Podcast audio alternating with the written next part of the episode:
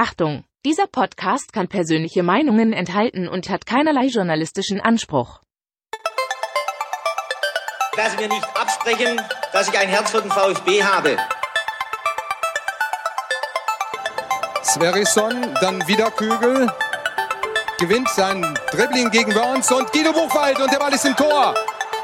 Nach 86 Minuten führt der VfB Stuttgart in Leverkusen mit 2 zu 1. Nach 1950, 52 und 84 gewinnt der VfB Stuttgart zum vierten Mal die Meisterschale.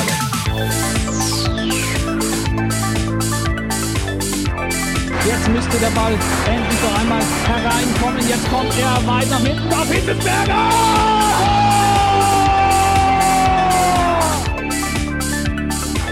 Mario Gomez, spitze Winkel, noch einmal nach innen. Pizza hat den Ball und es gibt noch einmal Abstoß vom Tor. Und jetzt ist das Spiel aus und der VfB Stuttgart ist deutscher Fußballmeister.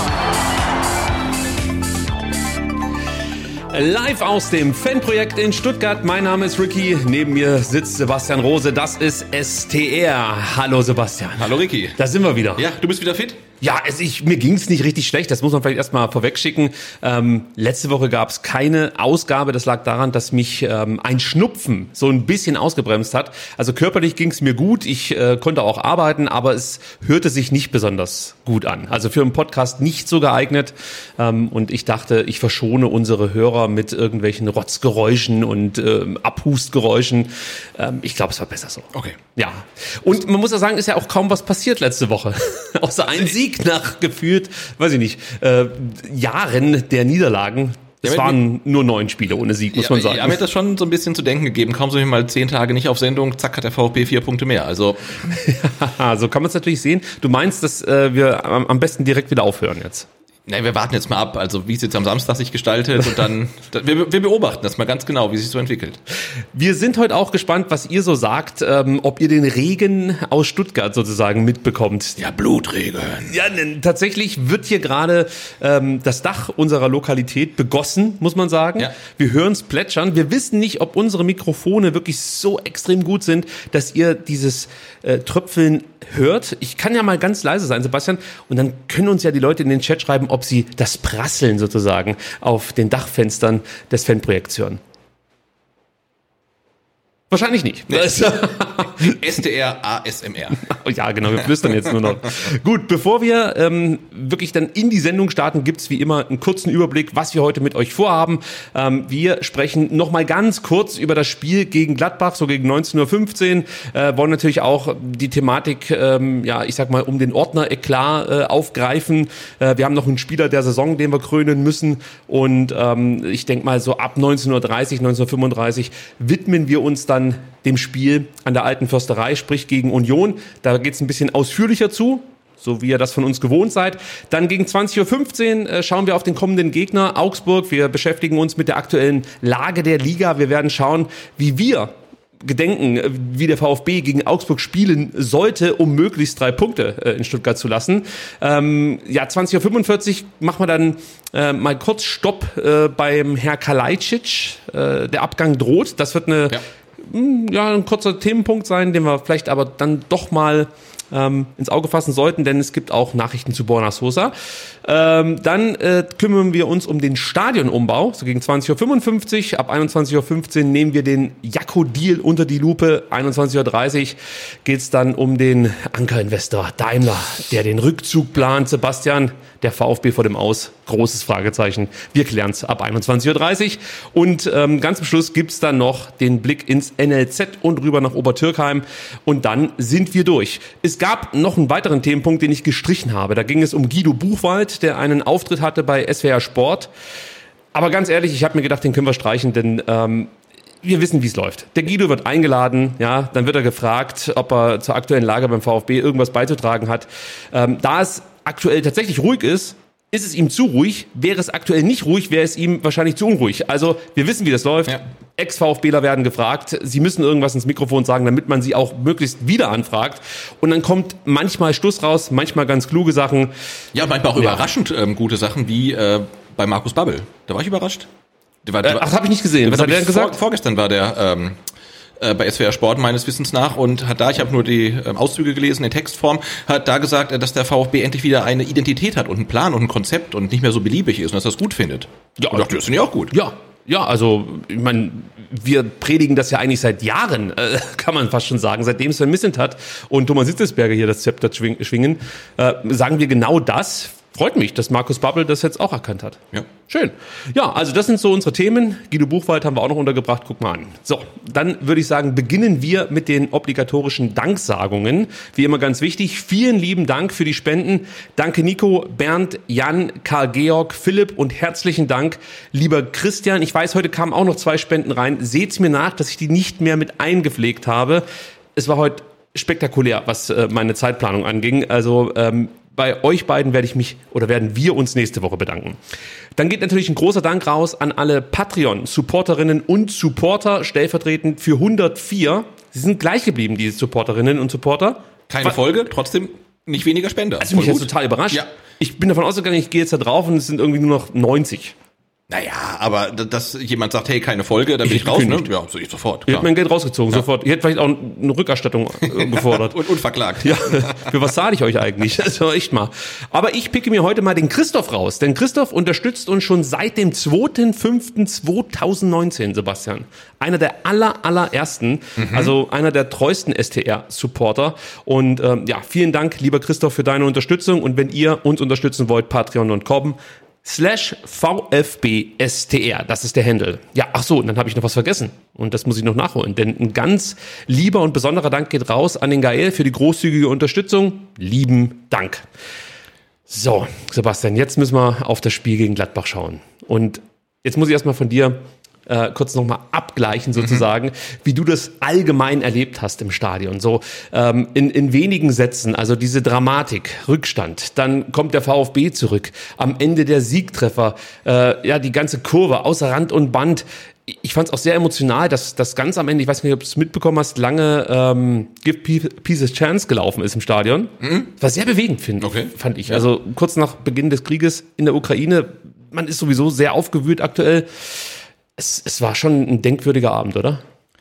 Ja, es war auf jeden Fall äh, ein denkwürdiger Abend und hatte auch das Potenzial, so ein, so ein Gamechanger zu sein. Jetzt mit dem Wissen, dass es äh, in Berlin halt auch noch einen Last-Minute-Ausgleich gab, kann man sagen, ja, das Erlebnis gegen Gladbach hat mit der Mannschaft ähm, schon was gemacht. Aber ich muss auch gestehen, nachdem es halt dann doch relativ früh schon 0 zu 2 stand, äh, ja, da hat man schon so gewisse Zweifel dran gehabt, ob das noch ein gelungener Abend äh, sein wird.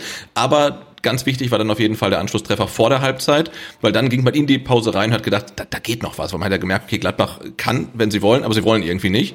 Und ähm, ich fand, in der zweiten Halbzeit hatte ich so starke ähm, Pokalspiel-Vibes irgendwie. Ne? Also du, du weißt, äh, du musst diesen einen Treffer noch machen, du weißt aber auch, wenn du einen kassierst, dann, dann war es das halt eigentlich. Ne? Und äh, ja, und dann der Rest war halt irgendwie Euphorie. Also es war wirklich ein, mal wieder seit langem ein richtig, richtig schönes Stadionerlebnis. Kann ich nur so äh, widerspiegeln. Also ich habe Pellegrino Materazzo genauer unter die Lupe genommen. Du saßt ja quasi auf der Trainerbank. Ich saß auf der Trainerbank und habe mir angeschaut, wie Pellegrino Materazzo das Spiel durchlebte. Und nach dem Rückstand, ähm, ja, also nach dem, nach dem 0 zu 1 war bei mir ehrlich gesagt schon die Luft raus. Ich dachte, oh Gott, das kann nicht wahr sein. Ich, ich möchte nicht sagen, dass ich das Spiel in dem Moment schon abgeschrieben habe, aber es, es war halt so ein absoluter Downer. Weil ich war eigentlich ready ja, für so einen Heimsieg und dachte, das wird heute was. So, und dann kriegst du gleich dieses blöde Gegentor nach einer eigentlich vernünftigen Anfangsphase, muss man sagen. Und ich habe dann sofort auf Pellegrino Matarazzo geschaut, wie er mit diesem Rückstand umgeht. Und der war sofort wieder sozusagen im Spiel, hat versucht, Dinge umzustellen, hat sich mit seinen Co-Trainern unterhalten, hat sich mit Spielern unterhalten. Also es wirkte fast schon so, als ob der VfB irgendwie nur einen Eckball abgefangen hat oder sowas. Also da hast du nichts gemerkt. Und interessant war es, als das 0 zu 2 fiel. Da hast du schon gemerkt, dass er mal ganz kurz innehalten musste. Also das ist mir wirklich aufgefallen, dass er wirklich schlucken musste, dass er kurz einfach so dastand. Du hast richtig die Denkprozesse gemerkt, die auf einmal anfangen zu rattern. Ich habe natürlich dann auch die Spieler auf dem Platz beobachtet. Viele hängende Köpfe, äh, kaum Körperspannung. Ich habe damit überhaupt nicht gerechnet, dass dann noch so ein Aufbäumen kommen Ja. kann. Also das, das habe ich überhaupt nicht gesehen. Aber dann wiederum, als Endo das Tor geschossen hat, war für mich klar, die geben hier heute nicht auf. Ich wusste natürlich nicht, dass sie es drehen, aber Ja, ja. Ich, ich wusste, die ziehen durch. Du hast es dann richtig gemerkt, wie dieses Tor eigentlich die ganze Mannschaft befreit hat. Weißt du, von diesen Fesseln, sag ich mal, ähm, die du dir vielleicht auch in den ganzen letzten Wochen irgendwie so umgelegt hast. Und, und das war unglaublich, was da für eine Energie vom Platz auf einmal auf die Ringe auch überging. Genau, das haben wir ja seit langem gefordert oder darauf gehofft, dass das mal wieder passiert, dass die Mannschaft vom Rasen aus die Ränge elektrisiert und dann quasi das um ein Vielfaches zurückkommt. Das haben wir lange nicht gesehen und gegen Gladbach war es dann mal wieder soweit und das, obwohl ähm, es noch gar keinen organisierten Support gab, aber trotzdem hat man gemerkt, äh, äh, ja, was dieses Stadion zu leisten imstande ist, auch wenn nur, waren da 25.000? 25, ja. Ähm, nur 25.000 da waren, war es ja doch einfach eine gute Stimmung. Absolut, aber was du gesagt hast, kein organisierter Support, hast du halt nach dem 0-2 sofort gemerkt. Ja, ja, da war halt absolute Ruhe.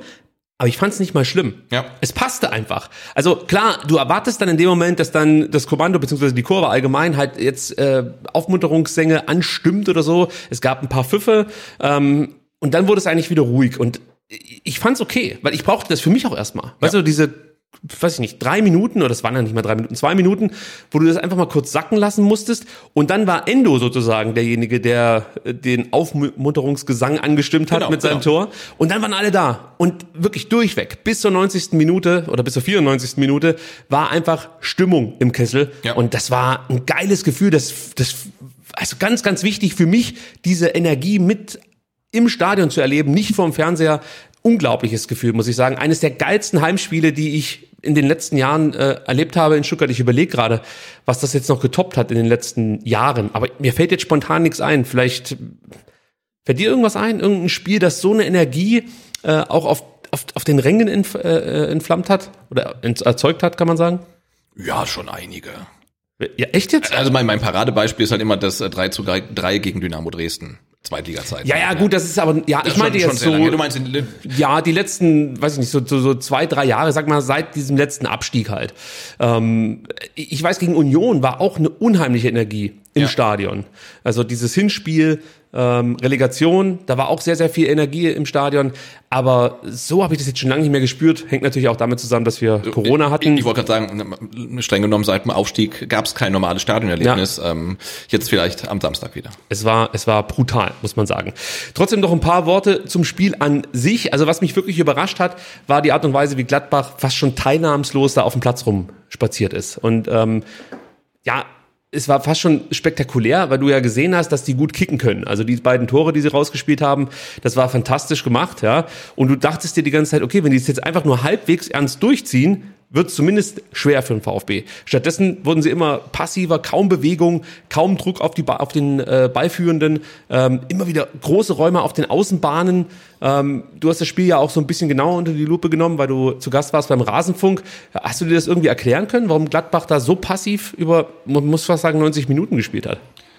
Also erklären kann ich mir nicht, aber die Field-Interviews von Jan Sommer und Christoph Kramer nach Abpfiff, die waren ja entlarvend. Also die, die haben ja gesagt, die Mannschaft ist eigentlich komplett kaputt.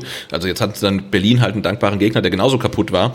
Ähm, aber das, das fand ich verheerend, also der, Auftritt, ne? wenn man gesehen hat, äh, wie Borna Sosa ein ums andere Mal quasi gezwungen wurde, in den Strafraum einzudribbeln, was er normalerweise ja wirklich vermeidet, mehr oder weniger. Ähm, da, da waren sie ja komplett blank und dass ein Skelly einen schlechten Tag mal hat, ich glaube, der ist 19, das ist okay, aber auch alle anderen, auch die erfahrenen Spieler, auch ein Kramer oder ein Tyram oder wer auch immer da war, das war ja komplett körperlos. Also man hat sich ja wirklich ergeben und wir hatten ja die Situation auch schon, dass der VfB gegen vermeintlich schwächere Gegner geführt hat, zum Beispiel Augsburg und äh, das spielst du als Gladbach gegen den VfB, der seit äh, Dezember nicht mehr gewonnen hat, führst 2-0 nach 35 Minuten oder so. Ja, ja. Und äh, Daniel, der würde sagen, da, da muss man die dann killen. Ja. Und, und Gladbach macht genau das Gegenteil, ne? holen sie zurück und dann kommt da auch nichts mehr. Also das war wirklich ein desolater Auftritt. Mich hat es auch gewundert, du hast gerade Skelly angesprochen, dass Hütter da nicht reagierte. Ja, den muss er doch auswechseln. Also es war für mich nicht nachvollziehbar. Allgemein, ich konnte auch das ganz gut sehen, als äh, Manu Kone runtergenommen wurde. Da kam wie da so die- Embolo, glaube ich, ne? Ja, genau, Ja. wie da so die Mimik war untereinander. Das war ganz merkwürdig. Also das war sehr teilnahmslos, wenig Feuer. Also ich weiß nicht, es wirkte auch nicht besonders erschöpft oder so. Weißt du, dass der Kone da vom Platz ging und einfach kaputt Ja. war. Das war alles sehr teilnahmslos, sehr distanziert voneinander. Ja, war schon für, für, für Gladbach auch, auch gut, dass Hütter äh, in Berlin nicht auf der Bank saß. nee, möglich, also. Das kann sein, ja. So, so richtig, so richtig stimmt das bei denen anscheinend ja nicht mehr. Äh, wer natürlich auch noch erwähnt werden muss, äh, bevor wir dann auch über den Spieler des Spiels sozusagen sprechen, ist für mich Wataru Endo, weil der ein Legendenspiel gemacht hat Oh aus ja. meiner Sicht. Fantastisches Spiel. Wir haben, glaube ich, untereinander geschrieben, Mensch, wo hat denn der eigentlich gespielt? Und ähm, das ist, ich sag mal, der Vorteil des 4-3-3, weil Endo ist prädestiniert für dieses 4-3-3, aus meiner Sicht. Sage ich jetzt, hätte ich im Vorfeld nicht gesagt, aber nachdem ich es jetzt gesehen habe, sage ich das absolut, weil er halt der klassische Box-to-Box-Spieler ist und diese Rolle in diesem 4-3-3 einnimmt. Wir werden das gleich vielleicht auch nochmal mit der Tafel machen, ähm, spätestens dann, wenn wir nachher im Augsburg-Spiel uns drum kümmern, werden wir es nochmal thematisieren. Aber ja, Endo äh, macht das einfach toll. Er lässt sich, das ist auch seine Aufgabe in diesem 4-3-3, immer wieder in die Abwehrkette fallen, verschafft Mafropanos so Freiheiten im Offensivspiel. Ähm, dann ist er nach vorne aktiv. Er ist halt wirklich dieser klassische Box-to-Box-Spieler und nutzt diese Räume, die er dann auch hatte, gnadenlos aus. Fantastische Partie von Wataru Endo. Wollte ich unbedingt, bevor wir über den Spieler der Saison sprechen, erwähnen. Ähm, Ansonsten würde ich sagen, äh, lassen wir es einfach mal so dabei und kü kümmern uns noch ganz kurz um die Gegentore. Denn ich habe gerade das 4-3-3 abgefeiert, weil ich es wirklich cool finde. Es ist eine ist auch eine legendäre äh, äh, Schematik, die Materazzo sich da jetzt ausgedacht hat. Die größten Teams dieses Planetens haben äh, diese Formation gespielt. Ist ja so. Barca unter Guardiola spielt das oder hat das gespielt, muss man sagen. Ähm, Liverpool ist mit Klopp mit dieser Formation Champions League Sieger geworden und das erste Mal, dass mir ein 4-3-3 wirklich aufgefallen ist, war ja zu Ajax-Zeiten, damals unter Van Gaal. Das war so derjenige, der das eigentlich ge absolut geprägt hat. Und jetzt spielt's der VfB Stuttgart und gegen Gladbach sogar sehr erfolgreich. Aber dieses 4-3-3 hat auch, ähm, ich sag mal, äh, Sollbruchstellen, um es vorsichtig ähm, zu umschreiben. Denn äh, soweit möchte ich ausholen.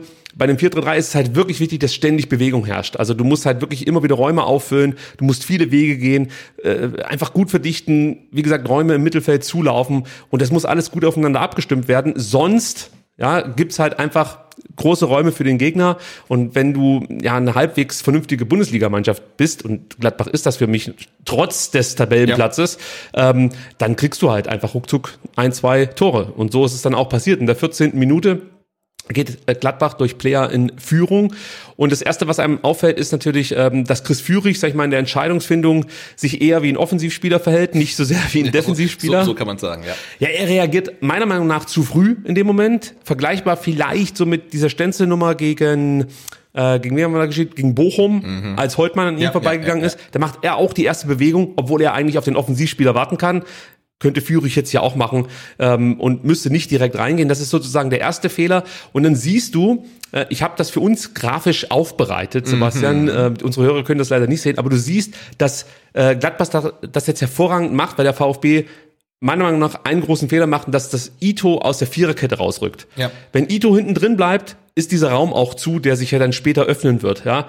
Und was auch noch sehr gut war, du siehst, Dinos Mafropanos ähm, steht neben Jonas Hofmann und Jonas Hofmann bewegt sich praktisch aus dem Zentrum raus Richtung Gladbacher linke Seite, zieht Dinos so mit und so öffnen sie diesen Raum, der dann später bespielt wird äh, mit diesem ja fantastischen äh, ja Chipball oder Heber halt Ja, in, ja. in, in den Strafraum. Ähm, ja, und, und, und äh, das, das war halt toll gemacht. Also Neuhaus, wie er den spielt, war toll gemacht. Und dann äh, natürlich auch Player, wie er den abnimmt, war toll gemacht. Insgesamt toll rausgespielt, aber zu verteidigen. Und warum wollte ich das ansprechen beim 4-3-3? Das ist, wie gesagt, einfach das Problem, dass du hinten diese Kette möglichst geschlossen halten musst. Sobald einer reinrückt, müsste jetzt eigentlich Sosa diesen Platz auffüllen. Äh, ja, oder Atta könnte jetzt zum Beispiel sich auch fallen lassen, dann gibt's die Möglichkeit. Aber wenn Ito drin stehen bleibt, glaube ich, ist dieses Tor ähm, zu verhindern, meiner Meinung nach. Es gab dann noch so ein bisschen Diskussionen über Flo Müller. Ähm, aus meiner Sicht äh, ist es jetzt kein Torwartfehler. Ja.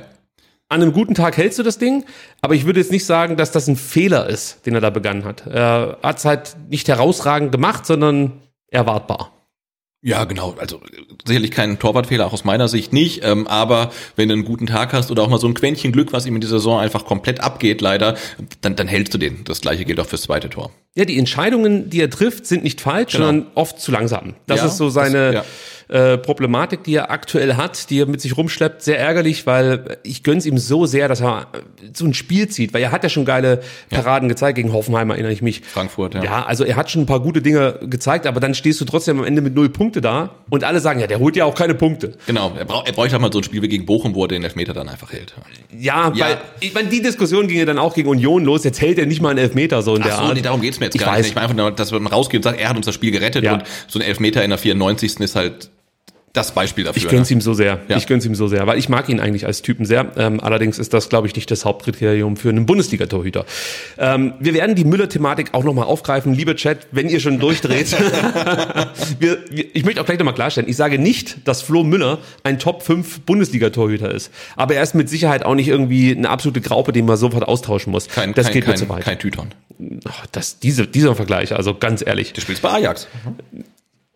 Unter welchen Umständen ist die Frage. Gut, ähm, lass uns ähm, auf das 0-2 gucken. 35. Minute Tyram. Auch da äh, wurde ja zu Recht gelobt, wie Gladbach das rausspielt. Aber ich muss sagen, der VfB verteidigt das halt auch wirklich schlecht. Und hier siehst du jetzt wirklich, was das Problem dieses 4-3-3 sein kann.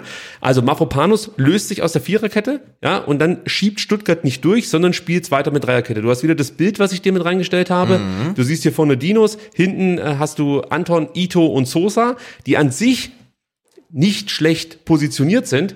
Man könnte jetzt aber sagen, wenn Anton, also Anton darf so bleiben, Ito kann noch ein bisschen einrücken, Sosa kann noch ein bisschen einrücken und dann könnte Chris Führig praktisch hinten diesen Raum ähm, auffüllen oder Atakan Karasor lässt sich noch ein bisschen tiefer fallen.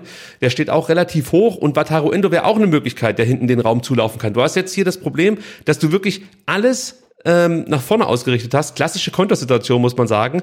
Die komplette rechte Stuttgarter Seite ist überlagert, ja, und dann siehst du halt, wie schnell das die, die Gladbacher auch ausspielen. Ähm, der Ball kommt sofort in die freien Räume. Borna Sosa reagiert dann aus meiner Sicht noch ein bisschen zögerlich oder zu zögerlich, möchte ich fast schon sagen.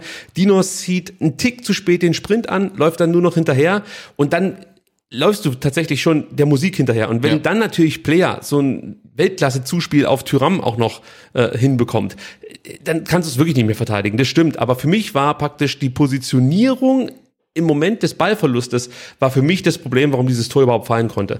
Da haben sich einfach zu viele Räume aufgetan und das meine ich mit diesen Rochaden. Wenn der Dinos vorschiebt, muss eigentlich Adakan Karaso sich ein bisschen tiefer positionieren, nicht als Rechtsverteidiger, aber einfach ein bisschen tiefer, um diesen äh, aus aus aus, Lever äh, aus äh, Gladbacher Sicht gesehen linken Halbraum zu schließen. Er ist aber zu weit vorne oder Endo bleibt hinten, aber wenn der natürlich sowieso versucht, das Spiel nach vorne anzukurbeln, dann ist verständlich, dass der relativ weit vorne steht. Aber das kannst du besser verteidigen aus meiner Sicht.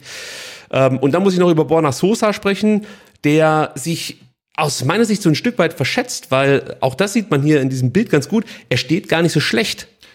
Ja, wenn man das Standbild sieht, dann sollte man meinen, er kann eigentlich den Pass äh, ablaufen, ne? Und, Ich hab's- äh, und klären. Also es sieht im Standbild so aus, aber man hat ja im laufenden Bild gesehen, na, irgendwie steht er halt dann doch irgendwie völlig falsch. Aber es macht den Eindruck, als ob er seinen äh, Spieler, den Spieler hinter sich äh, vergessen hätte. Er muss noch mal so, so, so eine kleine Kurve laufen. Also Ja. es sieht so aus, als ob er einfach, entweder hat er nicht mit dem Zuspiel gerechnet oder er hat, er hat sich da wirklich so ein Stück weit verschätzt, weil aus meiner Sicht kann er da rankommen, kommt er aber nicht.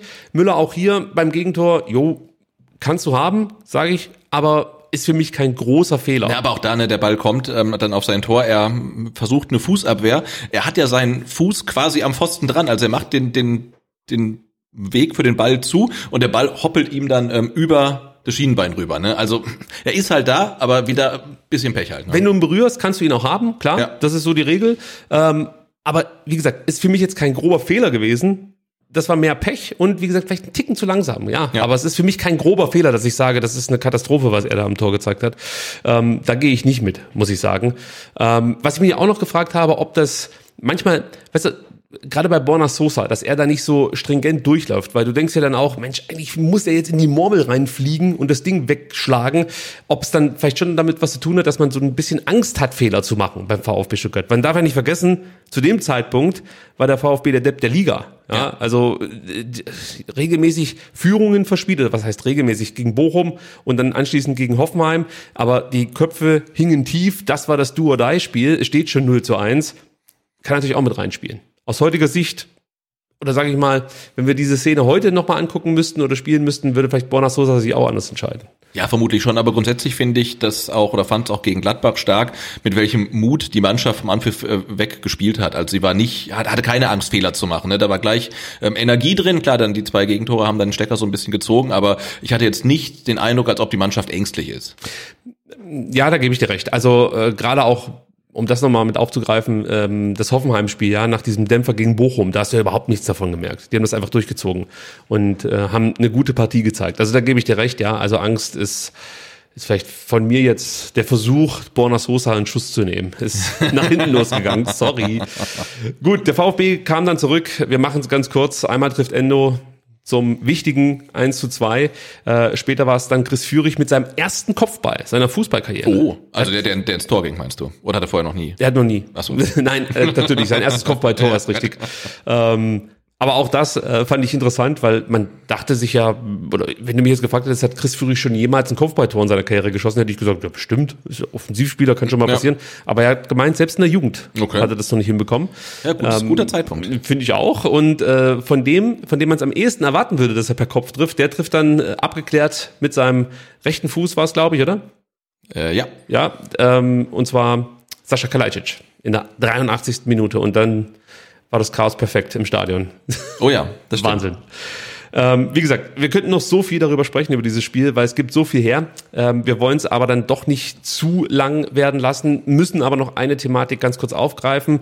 Ihr habt es alle mitbekommen, du hast es mitbekommen. Es gab nach dem Spiel noch eine Prügelei im Gästeblock äh, zwischen Ordnern und Gladbach-Fans, beziehungsweise war es eher so, dass die Ordner, glaube ich, die Gladbach-Fans vermöbelt haben. So sieht es zumindest auf den Bildern aus. Man weiß jetzt, dass mindestens drei Gladbach-Fans und ein Ordner verletzt wurden äh, bei dieser ganzen Geschichte. Und der Ausgangspunkt war ja wohl ein Streit irgendwie zwischen zwei Gladbach-Fans. Später hieß es dann auch mal, es gab irgendwelche Becherwürfe und dann hat sich das irgendwie hochgeschaukelt. Äh, inzwischen weiß man auch, dass jetzt die Kriminalpolizei Stuttgart ermittelt. Ähm, da wird noch weiteres Videomaterial gesichtet und man möchte sich halt, äh, denke ich mal, ein all- allgemeines Bild machen über die Lage, um wirklich dann zu wissen, wie konnte es zu dieser Eskalation kommen. Der Sprecher der Polizei Stuttgart hat auch nochmal gesagt, nach unserem Kenntnisstand lösten Becherwürfe im Gästeblock den Einsatz der Ordner aus. Darüber hinaus ist uns nichts bekannt. Wie gesagt, da wird jetzt ermittelt.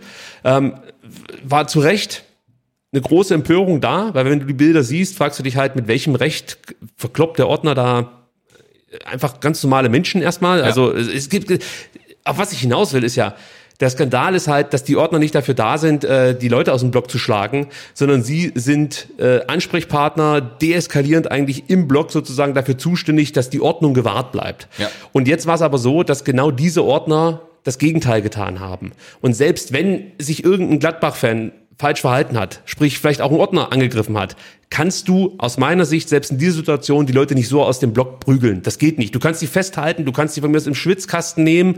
Äh, Das ist für mich alles noch okay, wenn es die Lage hergibt. Aber dass du dann wirklich da anfängst, einen MMA-Fight sozusagen im Gästeblock zu starten, das geht nicht. Das, und ist für mich auch aus dem Grund nicht nachvollziehbar, weil du weißt, heutzutage gibt's überall Videoaufnahmen und wenn es die mal nicht geben soll aus irgendwelchen Gründen, dann hat jemand ein Handy dabei. Ja. Also da musst du ja komplettes Hirn ausschalten in dem Moment und es muss dir alles um dich herum, muss dir egal sein. Du möchtest diesen Typen jetzt einfach so die Fresse polieren, dass der morgen nicht mehr, äh, weiß ich nicht, feste Nahrung zu sich nehmen kann. Und das ist für mich absolut inakzeptabel. Genau, und ähm, es haben ja viele gesagt, na, man muss auch wissen, was davor passiert ist. Das stimmt, also um jetzt halt äh, die Konsequenzen des Vorfalls äh, bestimmen zu können, sei es polizeilich oder auch arbeitsrechtlich, muss man natürlich den Vorgang komplett aufklären und auch wissen, was zuvor passiert ist. Aber ich denke, die Bilder, den kurzen Ausschnitt, den man über die Fanhilfe Mönchengladbach gesehen hat, der reicht, um sagen zu können, äh, so wie sich die Ordner da verhalten haben, dürfen sie sich nicht verhalten, egal was vorher passiert ist, weil das sieht ja, man sieht ganz klar, dass da die Aggression von den Ordnern ausgeht und ähm, dass da wirklich Gladbach-Fans äh, verprügelt werden von Ordnern Absolut. und das geht halt nicht.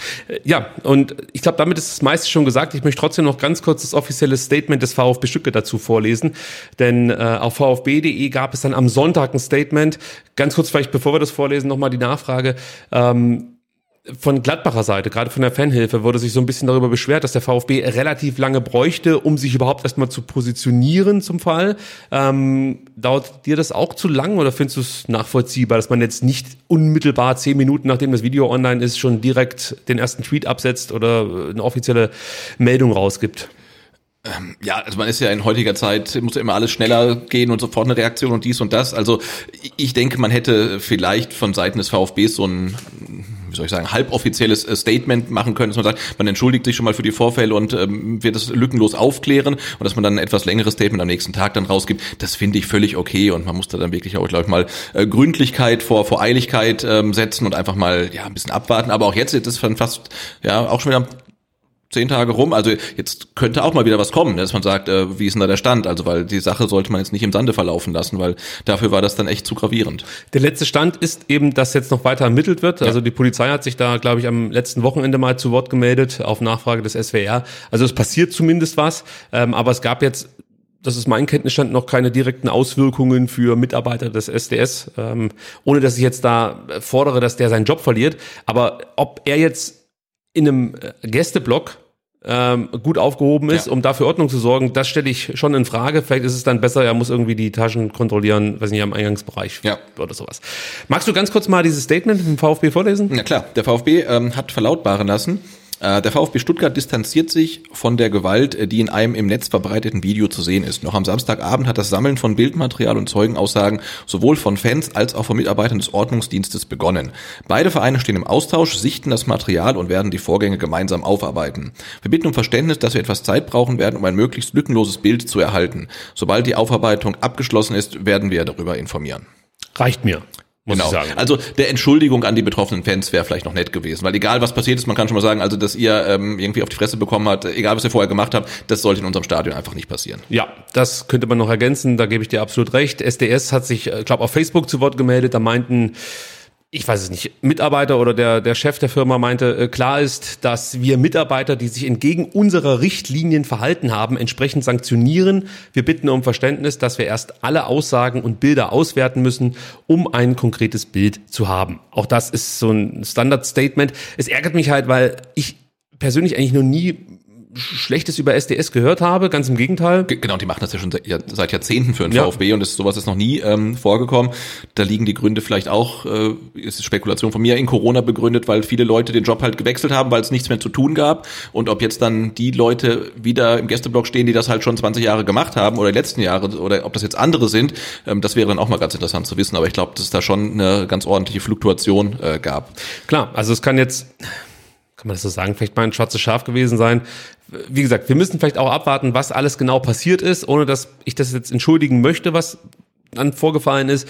Ähm, Wäre es vielleicht dann schon wichtig, noch zu erfahren, wie es zu dieser kompletten Eskalation kommen konnte, was relativ klar sein dürfte, der Fall müsste eigentlich leicht aufzuklären sein, denn es gibt ja, ich habe es ja vorhin schon gesagt, so viele Stadionkameras der Polizei, eigentlich gerade im Gästeblock können die ja wirklich dir bis, weiß ich nicht, aufs letzte Sackhaar zoomen. Also es müsste möglich sein, das mit den äh, normalen Kamerabildern aufzulösen und ähm, ja, ansonsten muss man einfach hoffen, dass das, dass das nicht nochmal vorkommt, ja, und dass man ähm, ein- einigermaßen ich weiß nicht, Leute findet, die auch geeignet sind für diesen Job.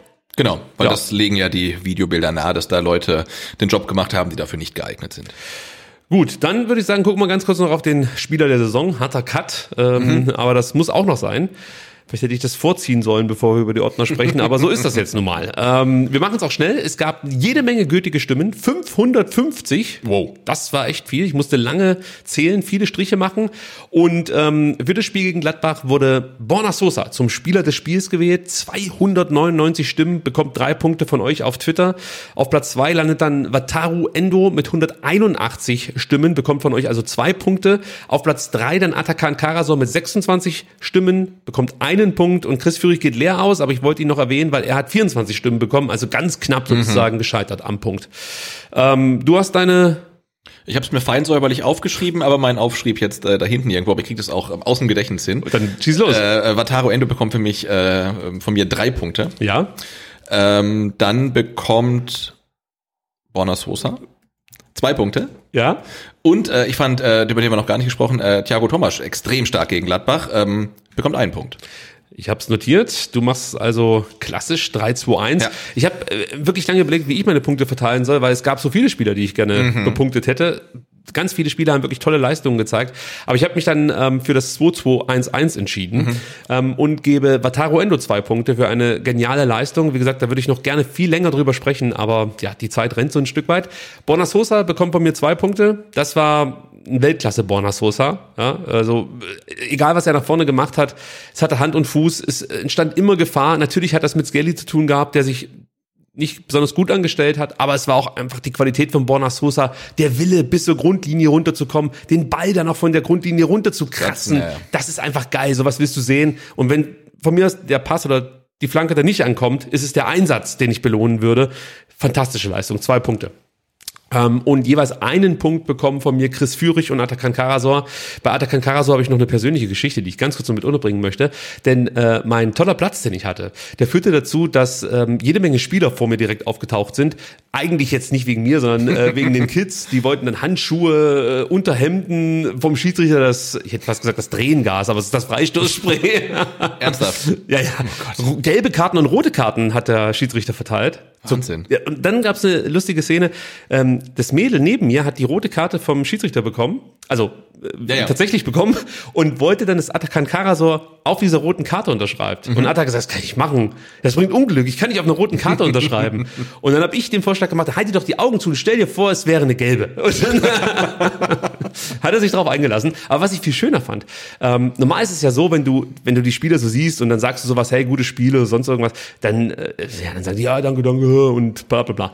Und ich sagte dann zu ihm, Atta, Ham- ich muss, normal spreche ich keine Spiele an, ich finde es ein bisschen albern. Ich, der stand dann so da, hat auch in meine Richtung geguckt und ich sag dann so, Atta, Hammerleistung. Du hast dein Herz wirklich auf den Platz gelassen. Der so, hey, danke, aber wir haben es, und dann fängt er an mit mir ganz normal so zu reden. Wir haben es letzte Woche echt auch gut gemacht. Wir haben viel investiert und dann hat es nie ganz gereicht. Aber heute, ich habe das gespürt, wir kriegen das. Und dann labert er mich voll und ich dachte, Moment mal, möchtest du mal Gast in dem Podcast werden oder so?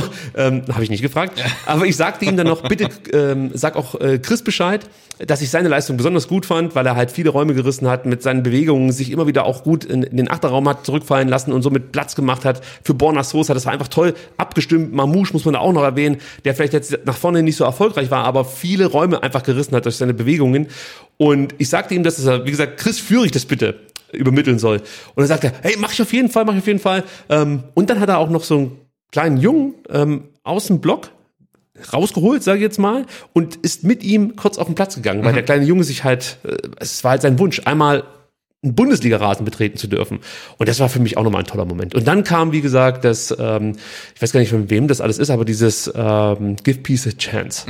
Und das war irgendwie sehr bewegend, muss ich sagen. Ja, es war generell ein sehr bewegender Abend und äh, so, so ein Sieg hat halt wirklich allen unfassbar gut getan. Ne? ja, wem sagst du das? Also, ah, das war schon toll. Und dann ging's an die alte Fürsterei, Sebastian. Äh, und man wusste ja im Vorfeld schon, dass es scheiße wird, weil die Mannschaft einfach, also wir haben ein Trauma. Also ich, nicht wir, ich habe ein Trauma. Ich muss es einfach so sagen, ich sag's immer wieder, ich ich, kann, ich komme auf Union nicht mehr klar. Ich hasse diese Mannschaft, ich hasse die Spielweise, ich hasse jeden Spieler, der da spielt und es hängt wirklich mit diesem scheiß Abstieg zusammen, hauptsächlich. Der ganze Käse drumrum ist dann noch das i-Tüpfelchen sozusagen, aber eigentlich fand ich Union immer als Mannschaft relativ cool bis zur Relegation. Ja. Dann war es für mich vorbei. Die Fischerhüte waren für mich schon, also der erste Grund, diese äh, Truppe zu hassen. Und dass die uns dann auch nur mit zwei Unentschieden in die zweite Liga schicken und das dann feiern, als wären sie Weltmeister geworden. Natürlich total nachvollziehbar, aber für Absolut. mich war es halt ein traumatisches Erlebnis, führten dann dazu, dass ich sie abgrundtief gehasst habe. Danach, oder immer noch hasse, muss ich sagen, danach gab es die Berichte mit den äh, Bengalo-Würfen Ja. in den Gästeblock in Berlin. Das, das passte dann alles. Es ging dann weiter mit Corona, mit Gentner, der äh, nach äh, Berlin gewechselt ist. Also es war eigentlich Ja, immer scheiße. genau, und dann der, der, der komische Präsident und, ähm, und man, man ist ja quasi gezwungen, auch irgendwie mal dahin zu gucken und hinzuhören, was da passiert und so weiter. Und eigentlich will man das ja gar nicht. Ähm, ich habe auch dann am Sonntag gedacht, ich muss jetzt aufhören, mich damit zu beschäftigen. Aufhören, Union zu hassen. Nee, au, äh, wirklich aufhören, über das Spiel noch irgendwie was zu, zu lesen, zu machen, zu twittern, einfach äh, ignorieren und einfach dankbar sein, dass wir frühestens in der kommenden Saison wieder mit Union Berlin zu tun haben, wenn überhaupt. Ne? Also Ja. ja, wahrscheinlich schon, aber erstmal jetzt dankbar sein, dass man jetzt einfach ein paar Spieltage verschont ist. Das stimmt. Ähm, aber grundsätzlich, wie war so dein Gefühl? Wie, wie bist du ins Spiel gegangen? Also was war deine Zielsetzung? War das so dieses typische bloß nicht verlieren oder hast du schon gedacht, da könnte was gehen? äh, also ich wäre wär mit jedem unentschieden zufrieden gewesen. 0-0, 1-1, egal was. Also ich dachte, Hauptsache nicht verlieren und den, den Rückenwind, den du dir so ein bisschen erarbeitet hast mit dem Sieg gegen Gladbach mitnehmen, jetzt nicht verlieren und dann mit zwei ähm, Spielen ohne Niederlage gegen Augsburg zu Hause vor eigenen Fans wieder was reißen. Aber ich bin total zufrieden mit dem Ausgang und ich, das war auch so meine Anspruchshaltung äh, vor dem Spiel, weil wir wissen, Union Berlin zu Hause hat äh, in den letzten zwei Saisons, so anderthalb Jahre nur verloren gegen, ich glaube, Bayern, Dortmund und Leipzig oder so, aber nur gegen Top-Teams. Also die zu, bei sich zu Hause zu schlagen, ist halt super schwierig. Wie warst du dann zufrieden, wie es der VfB gemacht hat? Also viele sagen ja, ähm, sie haben es nicht geschafft, irgendwie die Aggressivität und diese Körperlichkeit von Union Berlin anzunehmen. Finde ich gar nicht. Also wenn man sich auch die Zweikampfstatistiken anguckt, das hat der VfB sehr wohl gemacht. Und ich finde nur, weil sie es gemacht haben, ähm, hat man das Spiel auch so gestalten können, wie es halt dann war. Union hatte ein paar kleinere Chancen, aber außer des Elfmeters war da ja nicht viel. Ne? Und das haben sie wirklich relativ gut geschafft, die Unioner vom eigenen Tor wegzuhalten. Und ich war tatsächlich ganz zufrieden mit dem VfB. Also ich fand die erste Halbzeit nicht so besonders gut, muss Also, ich ich sagen. also offensiv war das natürlich viel zu wenig, gar Auch keine defensiv. Frage. Ja, das fand ich gar nicht so schlecht. mir war's mir war's mir war's zu wenig, weil äh, natürlich du hast diesen diesen mega Moment sozusagen gegen Gladbach miterlebt und da hast dann vielleicht auch mit was anderem gerechnet. Äh, vielleicht war es auch gut, dass der VfB nicht ins offene Messer gelaufen ist, sondern sich einfach ein bisschen tiefer positioniert hat. Nicht passiv gespielt hat, das, das würde nicht zutreffen, sondern ähm, nicht ganz so mutig, so würde ich sagen, wie gegen Union oder so risikobereit, könnte man vielleicht auch sagen. Nicht mutig klingt ja so, als wäre man feige gewesen. Ich würde sagen, nicht ganz so risikobereit wie gegen Gladbach. Ähm, und das führte halt dazu, dass am Anfang die Unioner sich, glaube ich, auch erstmal darauf einstellen mussten. Ich glaube, die haben den VfB auch ein bisschen griffiger, ein bisschen dominanter erwartet. Ja, Union möchte den Ball ja auch nicht unbedingt haben, haben dann wahrscheinlich erwartet, äh, dass der VfB das ähnlich versucht wie gegen Gladbach und das haben sie nicht gemacht. Also entweder war es Taktik Ja. ähm, oder es hat halt nicht funktioniert. Ja, und, und, und das führte halt aus meiner Sicht dazu, dass Union sich immer mehr vom Spiel genommen hat und sich darauf eingestellt hat und durchaus schon die ein oder andere Szene hatte, wo ich dachte, oh, Mensch, so, so einfach kann es nicht gehen. Zum Beispiel diese Chance von Kedira gleich in der dritten Minute. Ja.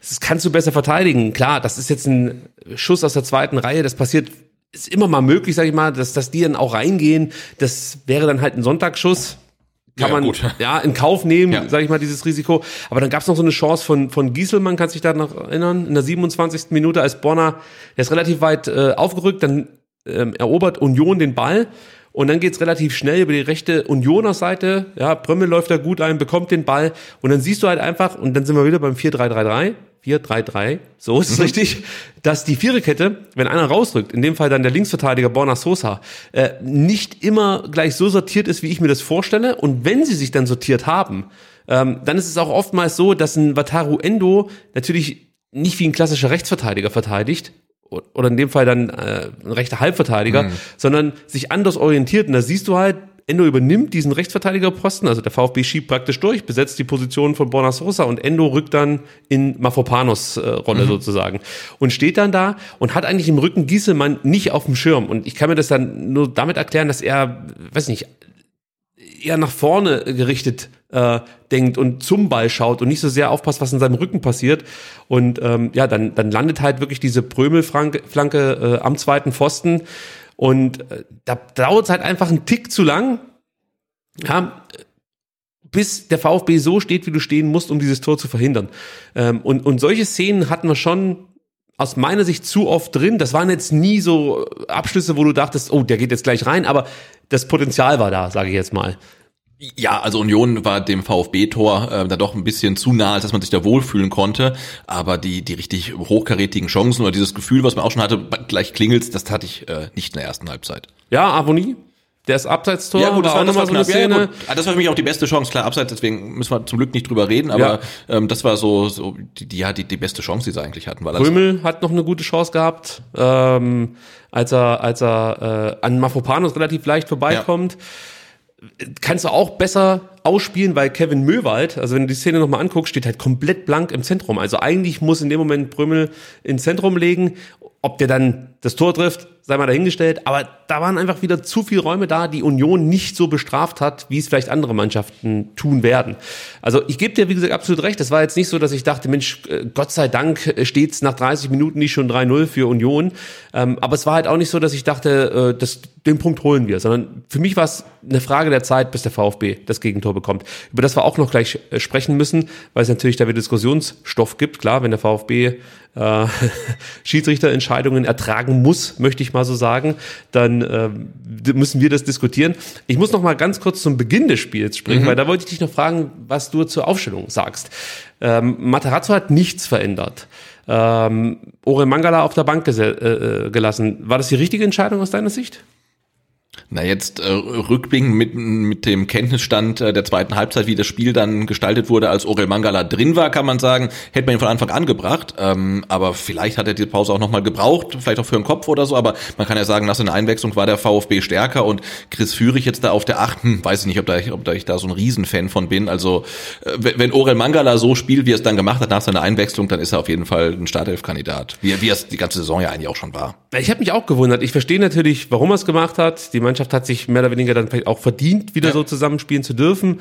Ähm, aber ich dachte halt sofort, okay, also äh, robusterer Spielertyp, ähm, der vielleicht auch noch ein bisschen defensiver denkt als ein Führig, wäre mir lieber gewesen. Mhm. Gerade weil es halt auch im Zentrum, im Mittelfeld äh, wirklich darauf ankommt, dann gegen die sehr robusten genau. Unioner dagegen zu halten. Ja habe ich mir schon gedacht, ah, ist das so das Richtige? Ich dachte sogar eine Zeit lang, ob er dann äh, wieder den Förster bringt, weil das halt immer so ein Move ist, wenn du irgendwas Rustikales willst, bringst du den Förster. Ähm, ich fand es dann eigentlich auch okay, dass Führig gespielt hat, beziehungsweise Mamouche und Thiago Tomasch noch mit dazu. Ich denke mal, einer der drei hätte raus müssen. Ja. Weiß nicht, wen ich da rausgenommen hätte, entweder Tomasch oder Mamouche, würde ich sagen. Also ich hätte dann lieber Führig auf, dem, äh, auf die linke Seite gestellt genau. und dann entweder Mamouche auf rechts oder Tomasch und dann äh, für einen de, äh, der beiden äh, Orel Mangala gebracht. Ja, ähm, aber im Nachhinein muss man sagen, wäre es vielleicht besser gewesen, direkt mit, mit ähm, Orel zu beginnen, äh, weil der hat ja schon nochmal massiven Einfluss gehabt aufs Spiel, muss man sagen. Und was du auch schon angesprochen hast, in der ersten Halbzeit, äh, defensiv, ja, es wirkte passiv, aber die Daten sprechen halt eine andere Sprache. Du hast es ja schon gesagt. Der VfB gewann 33 Zweikämpfe in der ersten Halbzeit, Union nur 18. Aber wie gesagt, wenn du das Spiel schaust, hast du immer das Gefühl gehabt, dass der VfB äh, einen Schritt zu spät kommt, sich einen Schneid abkaufen ja. lässt, dass Union einfach besser im Spiel war sozusagen ja. und auch das über die, die Körperlichkeit geschafft hat. Genau, aber da denkst du auch, naja, so einer wie der Grisha Pröbel, super, der gewinnt jeden Zweikampf, dann guckst du, 15 Zweikämpfe geführt, ich glaube drei gewonnen. Ne? Also das ist desolat eigentlich und äh, das auch nur, weil der VfB äh, und dann gerade in Person von äh, Atakan Karasor wirklich super robust äh, da in, auf der Sechs halt stand. Hat da wieder ein tolles Spiel gemacht, keine Frage. Das sind natürlich auch jetzt Gegner, die müssten ihm auch liegen, sage ich jetzt mal von seinem Profil her, ist das ja genau das, was er wahrscheinlich möchte, rustikal dagegenhalten, Räume zulaufen, antizipieren. Ähm, auch das muss man immer wieder sagen. Ähm, wieder dieses, dieser Systemwechsel zum 4-3-3 ist es ja auch wirklich wichtig, dass sich mal ein Sechser in die Kette zurückfallen lässt, in die letzte. Da hat er einfach ein gutes Gespür für. Also ja, ich weiß gar nicht, was ich zu Kara so aktuell sagen soll. Es ist halt einfach fast wie ein neuer Spieler, muss man sagen. Ähm, für den eigentlich dieses System, das wir jetzt spielen, ähm, vermutlich das Beste ist, dass Materazzo hier bislang spielen lassen hat, seitdem er Trainer ist. Also das passt einfach perfekt zu ja. Atta. Ähm, gefällt mir richtig gut. Äh, zweite Halbzeit, da wurde dann einiges besser, aber da reden wir gleich noch drüber. Jetzt muss ich noch ganz kurz erwähnen, dass es ja dieses Handspiel gab, Sebastian. Mhm. Äh, sollen wir erstmal das Abseits ja, besprechen? Nee, ist für dich nicht so wichtig. Egal. Äh, mir ging es nur auf den Sack, dass äh, natürlich das Tor so entstanden ist, wie es entstanden ist. Ich muss es dann doch nochmal erwähnen, äh, weil, weil Möwald und Becker, also wie sie dieses Abseitstor vorbereiten, fast ohne Gegnerdruck, ist halt ist einfach scheiße. Also ja. so kannst du nicht spielen. Da hast du jetzt Glück gehabt, dass es dann eben diese Abseitsposition gab. Aber auch Ito in dem Moment, das, das war mir dann zu wenig, das war mir alles zu passiv. Und da muss man halt aufpassen, dass man ähm, da nicht wieder in alte Muster, möchte ich sagen, zurückfällt. Also das hatte schon manchmal Führt-Vibes so ein bisschen, was einfach zu wenig war in dem Moment. Ja, wo du den Gegner dann auch einlädst, dann mal Dinge zu probieren. Äh, und das meine ich eben in der ersten Halbzeit, da hätte man vielleicht noch ein bisschen mehr aufs Gaspedal treten können. Gut, dann kommen wir jetzt zu diesem Handelfmeter. Ähm, erstmal muss man sagen, wieder kann halt Avonie einen Ball in den Rückraum ablegen. Ist so eine Taktik von Union, Halbfeldflanke auf Avonie, er legt den Ball ab und dann schießt halt weiß nicht, Brömmel oder äh, Kedira, wer halt immer äh, auch in der Nähe steht. Ähm, das kann man schwer verteidigen, weil Avoni da einfach den Körper wirklich voll ausnutzt, den er hat. Vielleicht vergleichbar mit Sascha Kalajdzic, der dann einfach seine Größe mit reinbringt und Bälle festmachen kann. Avoni macht das auch richtig, richtig gut. Ähm, dann siehst du aber trotzdem, dass es der VfB eigentlich noch ganz gut verteidigen kann. Ich habe dir wieder ein Bild reingestellt. Mhm. Du siehst, dass der VfB eigentlich genügend Mann sozusagen in der Gefahrenzone positioniert hat. Also wir haben jetzt nicht das Problem, dass die Räume zu groß sein müssten. Sie sind es aber, wenn du siehst, wie viel Platz ein Krischer Brümmel direkt ja. vorm Strafraum hat. Und du hast einen Atakan Karasor, du hast einen Oma Mamouche. Ich würde sagen, Oma muss da einfach ran. Also er muss da ein bisschen aktiver werden, nicht nur zuschauen.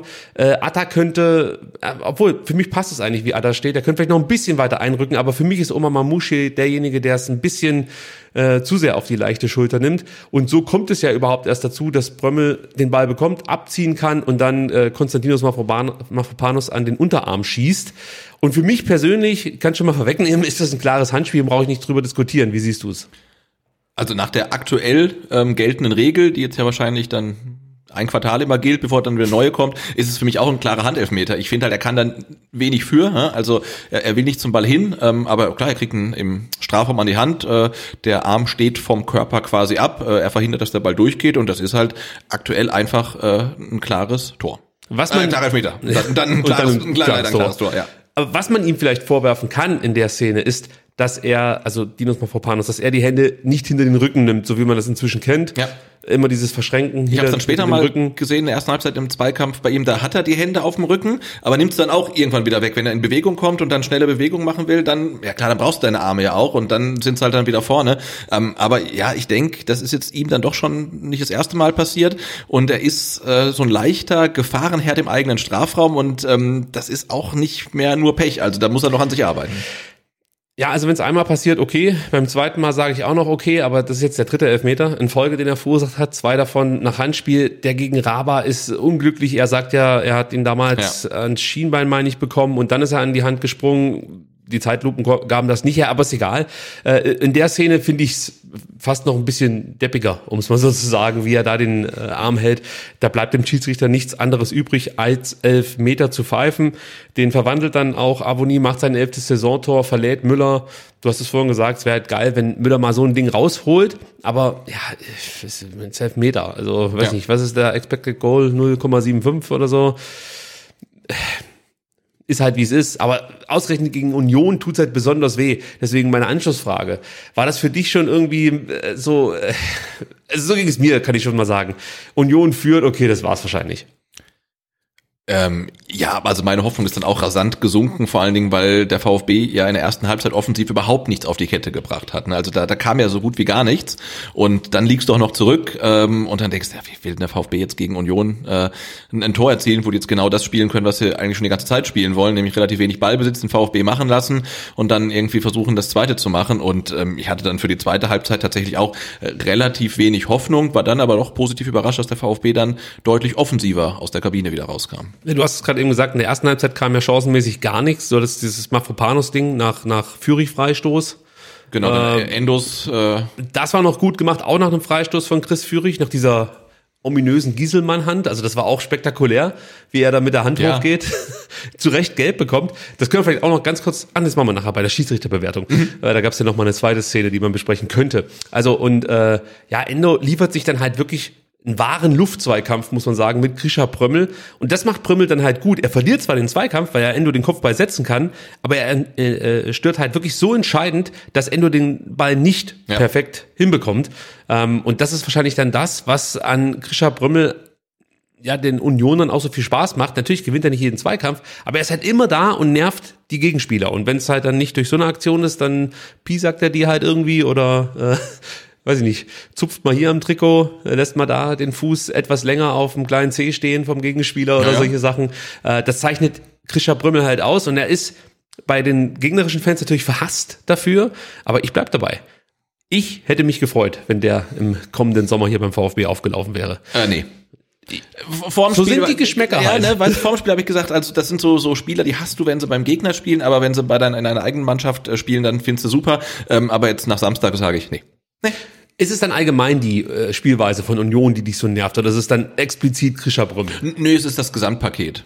Ja, so geht's mir ja auch. Obwohl man ja eigentlich sowohl als VfB-Fan wie auch als Spieler inzwischen wissen müsste, auf was man sich da einzustellen hat. Äh, trotzdem brauchten offensichtlich wir Fans 90 Minuten, um das absorbieren zu können und die Spieler auch eine Halbzeit. Aber wie gesagt, du weißt ja nicht, du kriegst diese hohe Intensität. Und das muss ich auch nochmal sagen, das ist ob man das jetzt hören mag oder nicht, einfach herausragend, weil die jede Woche so spielen. Und da wirklich dieses Level immer so hoch zu halten und dich selbst so zu pushen, Spieltag für Spieltag, obwohl es eigentlich um nichts mehr geht, muss man sagen, für Union. Also außer um äh, einen besseren Tabellenplatz, sage ich jetzt mal, um dann in der Geldtabelle sozusagen ein bisschen ja. was abzustauben. Äh, sonst geht's eigentlich um nichts. Äh, ist, ist für mich schon herausragend. Dann was ich auch interessant fand, war dieses äh, ja verhältnismäßig frühe Anlaufen. Also manchmal haben sie sie kommen lassen, mhm. dann sind sie auch wieder früh draufgegangen, ähm, haben dann Müller unter Druck gesetzt. Da sind wir beim Thema Passsicherheit bei Flo Müller. Ja, das kannst du probieren, das funktioniert. Auch Mafopanos hatte nicht die beste beste Passquote jetzt am vergangenen Wochenende. Also da haben sie sozusagen Schwachstellen ausgemacht. Äh, das gelang auch ganz gut. Ähm, und ja, ansonsten natürlich die Flanken, die langen Bälle.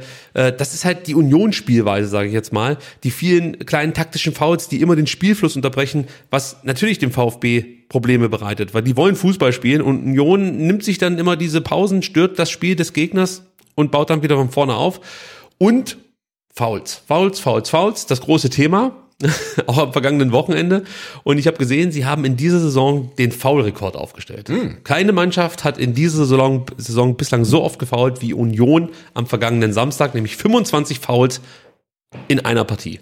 Und da können wir vielleicht schon mal ganz kurz über den Schiedsrichter sprechen, der es irgendwie nicht geschafft hat, das ähm, einzugrenzen. Und man man sagt so ein Zeichen zu setzen. Also äh, du merkst ja schon, dass Union immer mal wieder so so taktische Fouls begeht, wo sie eigentlich fest mit einer gelben Karte rechnen und bekommen die dann nicht. Ja. Und das führte dann dazu, dass manche Spieler sich drei, vier taktische Fouls rausgenommen haben und keine gelbe Karte bekamen. Ich glaube, Christopher Trimmel hat sich auch gewundert, warum er irgendwie ohne gelbe Karte durchs Spiel gekommen Absurd. ist. Also er hat, glaube ich, nach, nach 20 Minuten eine schon bekommen müssen.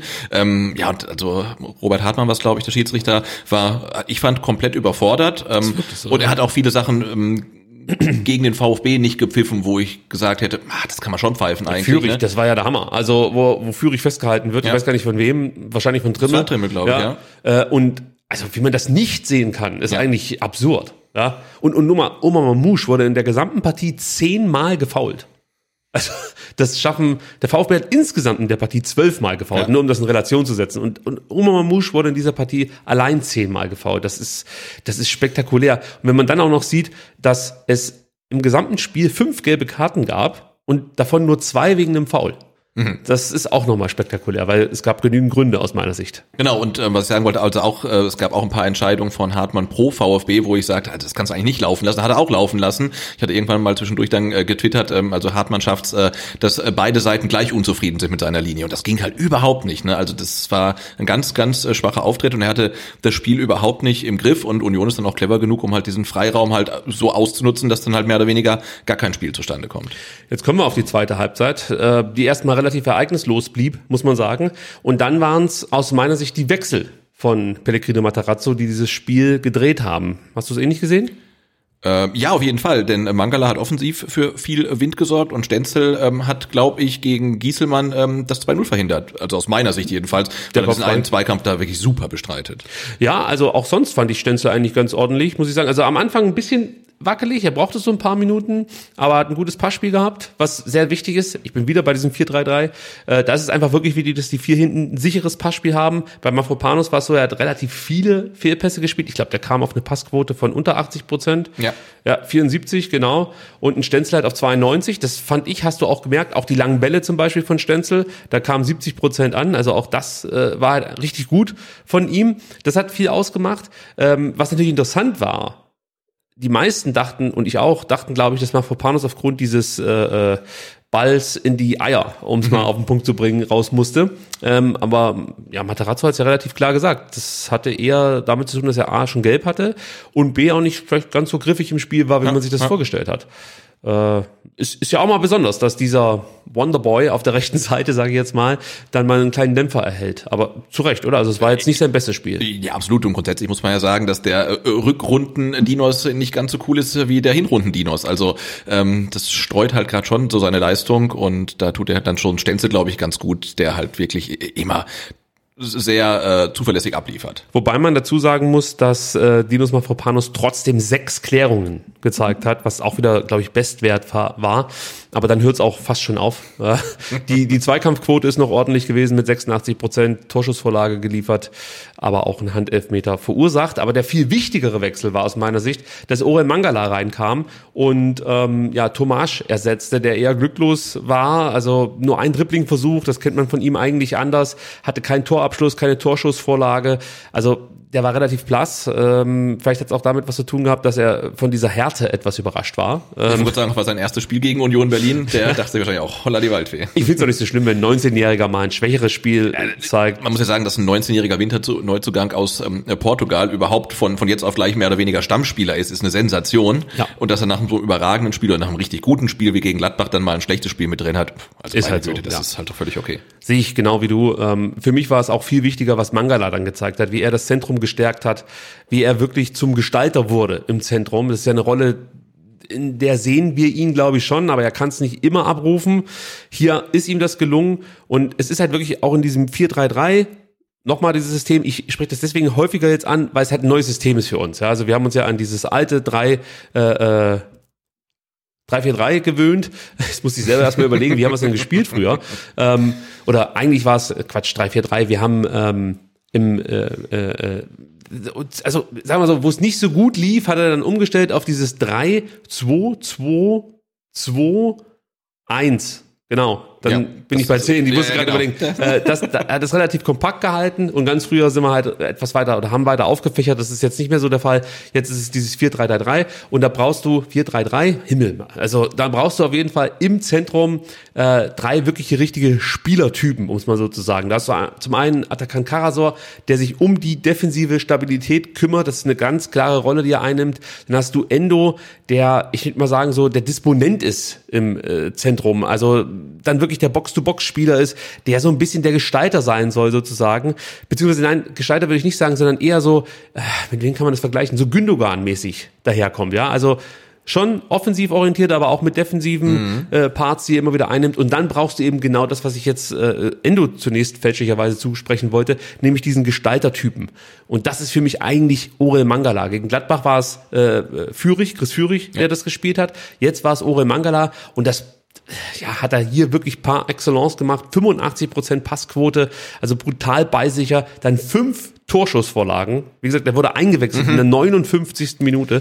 Fünf ja. Torschussvorlagen. In einer guten halben Stunde. Das ist, das ist herausragend. Mhm. Ähm, die starke Vorarbeit äh, für Endo in der 71. wenn du dich erinnerst, als, als Jeckel, als er da so Jeckel aussteigen lässt. Was noch? Oh ja, das, wo er äh, kurz den Fuß auf den Ball, glaube ich, stellt und dann Jeckel vorbeirutschen lässt, mehr oder weniger, also und dann wieder Tempo aufnimmt. Das sah richtig gut aus, ja. Fantastisch. Die Dribblings und für mich war wirklich die Hereinnahme von Mangala, äh, war im Endeffekt der Schachzug, ähm, den es gebraucht gebraucht hat, um diesen Punkt mitzunehmen. Also genau und und sein Zweikampf äh, dann im Mittelkreis gegen Grisha Prömmel führte dann zum Ausgleichen. Also das war ein entscheidender Zweikampf, den er da gewonnen hat. Als Prömmel versuchte Orel zu Boden zu reißen. Zu, zu prömmeln, ja. Ja, ja. Und das Lustige fand ich ja, dass dann die Unioner, also die Fans, dann sich darüber beschwert haben, dass der Prömmel, der fällt ja dann hin, weil ja. er wollte ja eigentlich Mangala mit umreißen, ja, aber ja. Mangala schüttelt ihn so ab. Und dann ähm, ja, sind die Unioner empört, dass es dafür jetzt keinen Freistoß gibt für Union. ja, und, und Prömmel ja anscheinend auch, denn ja, natürlich. hat die gelbe Karte noch gesehen. Ne? Unfassbar. Ja. Aber diese Hereinnahme, die war es dann für mich, diese linke Stuttgarter Seite, die uns ja gegen Gladbach schon so viel Spaß gemacht hat, die wurde deutlich gestärkt. Führig fühlte sich meiner Meinung nach als, als Linksaußen deutlich wohler als auf der Acht. Ja. Es hat einfach sehr gut funktioniert und es ist echt schön zu sehen, wie die drei zusammen, also Borna Sosa, Orel Mangala und Chris Führig, Räume schaffen, Platz machen für Borna, der dann Flankenläufe äh, zeigt, Chris Führig, der dann, wie gesagt, diese, diese Achterräume auch immer wieder beläuft, immer auch wieder zur Eckfahne rausgeht, dann Spiele damit rauszieht, Platz schafft für Orel oder für, wie gesagt, Borna Sosa, der auch manchmal dann ähm, eingelaufen ist, Richtung Tor gegangen ist. Das hat mir richtig, richtig gut gefallen und für mich ist das jetzt momentan auch wirklich die, äh, ja, eigentlich wahrscheinlich beste Option, wenn der VfB nach vorne spielen möchte, ist über die linke Seite mit Borna, mit Orel Mangala und mit Chris Führig zu versuchen. Kommen wir vielleicht nachher noch beim Startelf-Tipp drauf zu sprechen. Aber das sah, sah wirklich richtig gut aus. Was man auch sagen muss, dem VfB ist es dann immer mehr gelungen, ähm, auch frühe Ballgewinne zu erzielen. Und so konnten sie halt mehr Druck erzeugen und zwangen aus meiner Sicht die Unioner dazu, dass die deutlich häufiger den Querpass wählen mussten oder zurückgespielt haben. Der ersten Halbzeit war es noch so, man hat ähm, oft auch gerne mal einen langen Verdachtsball nach vorne geschlagen von Unioners Seite aus. Das haben sie aber nicht mehr gemacht. Da fehlte dann auf einmal der Mut. Vertikal haben sie kaum noch Pässe gespielt. Das hat der VfB einfach wirklich richtig, richtig gut gemacht aus meiner Sicht. Und sie hatten keine großen Chancen, muss man sagen. Ähm, aber du hast einfach gemerkt, dass sie im Spiel sind, sich zurückgekämpft haben und die Unioner fast auch schon ein Stück weit mit ihren eigenen Mitteln geschlagen hat.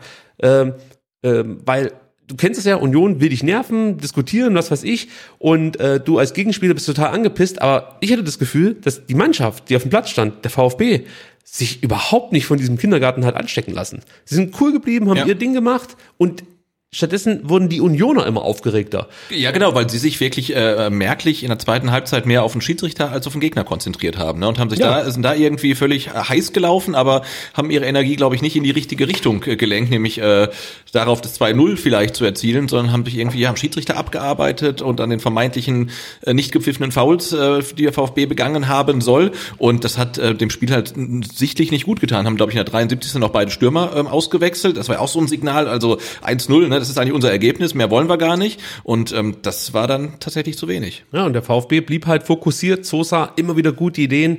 Es gab dann kleinere Chancen, Omar Mamouche in der 73. der einfach mal aus 20 Metern abzieht nach dieser Ecke, die es gab, den zweiten bei sich nimmt. Äh, Ist für mich okay. Er hätte theoretisch auch rechts rauslegen können auf Führig und der hätte dann vielleicht noch mal eine Flanke schlagen können. Egal, kann man mal machen. Das Ding wäre auch fast reingegangen, muss man sagen. Also das war schon ein guter Schuss. Auf der anderen Seite, du hast es schon angesprochen, gab es die große Chance für Nico Gieselmann, die allerdings dann ähm, Pascal Stenzel hervorragend verhindert hat, beziehungsweise so gestört hat wie Krischer Brömmel in der ersten Halbzeit gegen Endo. Äh, auch entscheidend. Aber auch hier wieder, wieder dieselbe Thematik wie in der ersten Halbzeit. Du, du musst einfach mehr Druck erzeugen auf die ballführenden Spieler. Hier war es Geraldo Becker, der komplett ohne Gegnerdruck flanken durfte. Ja, Führig kommt in dieser Szene wirklich nicht aus dem Quark. Und das meine ich eben, der denkt halt eher offensiv. Also ich glaube, er denkt nicht im ersten Moment, wie kann ich am besten äh, das Gegentor verhindern, sondern äh, wie kann ich am schnellsten sozusagen äh, uns eine Chance erspielen oder selber zum Abschluss kommen. Ähm, und so positioniert er sich dann auch. Weißt du, also er spekuliert viel. Äh, und ein Atakan Karasor, der spekuliert nicht. Also der spekuliert nur darauf, ob er einen Ball trifft oder einen Gegner. Das ist die einzige Spekulation. und bei Chris Führig ähm, merkst du schon, dass da noch andere Denkprozesse im Gang sind, um das mal so auszudrücken. Ähm, in der 85. gab es dann den nächsten Wechsel beim VfB. Den möchte ich nur ganz kurz am Rande thematisieren, denn für mich überraschend kam Tongi Kulibali ins Spiel für Wataru Endo. Bei Endo gehe ich davon aus, der war einfach platt, weil Ja. die Partie an sich war eigentlich ordentlich, also war wahrscheinlich müde. Aber Tongi Kulibali, da muss ich nochmal zurück auf das Gladbach-Spiel switchen, hatte ja, ich sag mal, eine, eine merkwürdige Partie abgeliefert gegen Gladbach äh, in der Endphase. Also ich erinnere dann nur an diesen komplett schwachsinnigen Seitfallzieher in der letzten Minute. Ja, in der Mitte der eigenen Hälfte, der dann fast noch zum Gladbacher äh, Erfolg führt. Und auch sonst jede Aktion eigentlich, also es wirkte so, als ob der irgendwie auf Speed ist Ja, oder irgendwas. Also äh, komplett haarsträubende Aktion gehabt. Also ich weiß nicht, wie viele Ballaktionen der gegen Gladbach hatte, aber gefühlt war jede, äh, also schlechter hätte ich es nicht machen können. Ich wollte gerade sagen, das, das wäre wär so gewesen, ähm, als wenn der Trainer gesagt hätte, irgendwie Ricky oder äh, Sebastian, ihr spielt jetzt 60 Sekunden und haut alles raus, lauft jedem Ball hinterher, gerätscht jeden Gegner um und so wirkte das halt irgendwie. Ne? Also ganz absurd und äh, sein äh, Einsatz jetzt in Berlin war da deutlich äh, positiver, denn er hat ja noch dann auch mit geholfen, den Ausgleich zu erzielen. Ja, äh, allerdings muss man sagen, also mich hat's wie gesagt überrascht, dass er reinkam, weil für mich war äh, nach diesem Gladbach-Spiel das Thema eigentlich durch erstmal wieder. Dann kam er rein und man muss dazu sagen, er hatte insgesamt drei Ballaktionen und zwei Ballverluste. Immerhin hat er einen Ball nicht verloren. Ja, der war wichtig. Okay, aber es war jetzt. Jo, und was ich mich dann natürlich frage, du hast auf der Bank natürlich noch einen Ahamada, einen Beas, einen Förster. Ähm, Förster, weiß ich nicht, den kannst du eigentlich immer bringen, weil er, der macht dir nicht viel kaputt, der gewinnt dir aber auch nicht viel.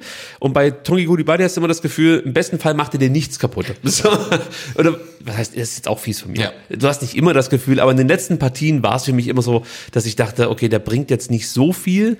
Und auf der anderen Seite hat er immer mal wieder so ein Ding dabei, das dazu führt, dass der Gegner plötzlich vor deinem Tor auftaucht oder überhaupt erstmal in die Gefahrenzone kommt.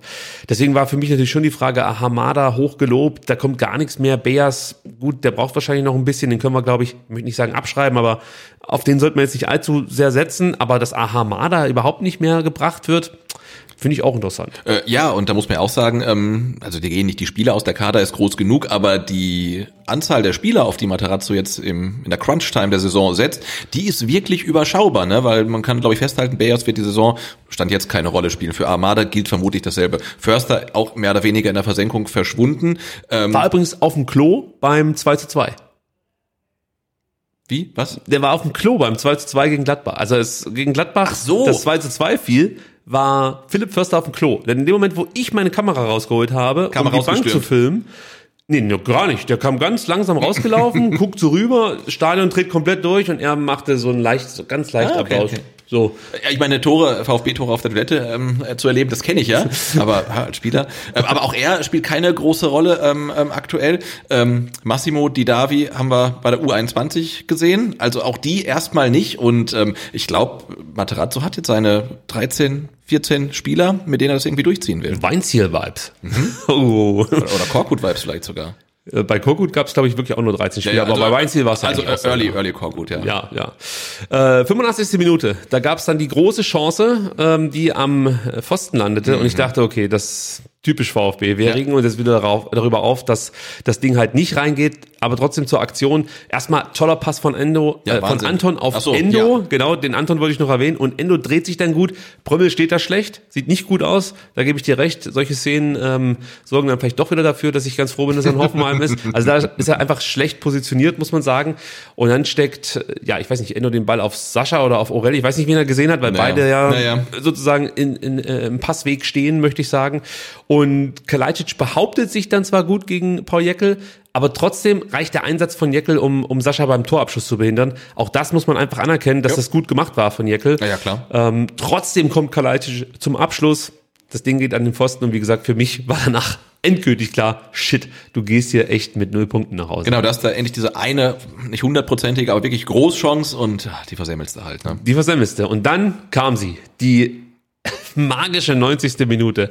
Borna Sosa auf der linken Seite relativ, ja, unbedrängt. Was heißt relativ? Einfach unbedrängt, muss man sagen. Ja, er kriegt ja den Ball von, von Ore Mangala aus dem Zentrum und legt ihn sich meiner Meinung nach etwas schlampig dann vor. Aber da ist halt einfach im Umkreis von vier, fünf Metern ist da niemand. Ne? Also er kann sich den Ball vorlegen, wie er will.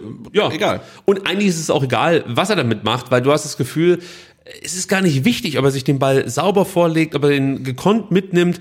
Der weiß, der Ball muss auf Saschas Fuß oder auf Saschas äh, Kopf landen und kriegt das dann in einer Perfektion hin, wie sonst nur, ich weiß nicht, die KUKA-Roboter äh, aus, aus Neuhausen. Also es ist wirklich unglaublich, wie du eine Flanke in diesem Moment so punktgenau zu deinem Mitspieler bringen kannst. Ja, und das halt aus vollem Lauf. Ne? Also der Ball rollt, er, er ist halt äh, im, im hohen Tempo, weil er sich den Ball zu weit oder weit vorgelegt hat und spielt dann den Ball wirklich auch mit dem perfekten Schnitt in die Mitte, quasi vorm ersten Abwehrspieler der Unioner vorbei, aber am, vor dem zweiten dann halt wirklich genau, das ist ja, ich weiß nicht, die, die Fläche, in die der Ball reinkommen muss, die ist ja halb so groß wie der Tisch hier. Und er schafft es halt genau in der Zehntelsekunde, wo der Ball dann da sein muss, den dazu liefern. Das Ja. ist unfassbar. Also, äh, wie du sagst, genau zwischen Knoche und Baumgartel auf den Knöchel, muss man sagen, von Sascha Kalajdzic, weil er trifft ihn ja nicht im Fuß, sondern der Ball geht an den Knöchel, geht dann ins Tor und es ist also unfassbar gewesen. Und ich saß ja zu Hause auf der Couch, habe das gesehen und ich, also es war wirklich fast wie gegen Gladbach bei mir. Ja. Also man muss dazu sagen, ich wurde ja schon kritisiert dafür, dass ich dieses 3 zu 2 mit der Kamera begleitet habe. Aber das war für mich Schlagbaum-Vibes. Also äh, du erinnerst dich, Mauerfall 89. Alle drehen durch, außer der Mann von Spiegel TV. Der muss das Ganze filmen. Und das war mein Job. Nein, ich, es gab ja diesen Freistoß gegen Gladbach. Ja, von äh, Oma Mamouche, bevor das Tor gefallen ja, ja, ist. Ja, klar, der wiederholt wurde dann. Genau, ja. und das war ja eine aussichtsreiche, reiche, rei- aussichtsreiche Position und deswegen habe ich mein Handy schon juckig gemacht und wollte unbedingt diesen Moment festhalten, wenn der VfB das 3 zu 2 erzielt. Das war meine Aufgabe in dem Moment und darauf habe ich mich konzentriert. Völliger Fokus, ja. Völliger Fokus auf die Aufgabe und dann sah ich äh, die kleine Hüpfdode Sven Missentat vor mir auf und niederspringen und dann war der Fokus sozusagen nur noch auf die Bank.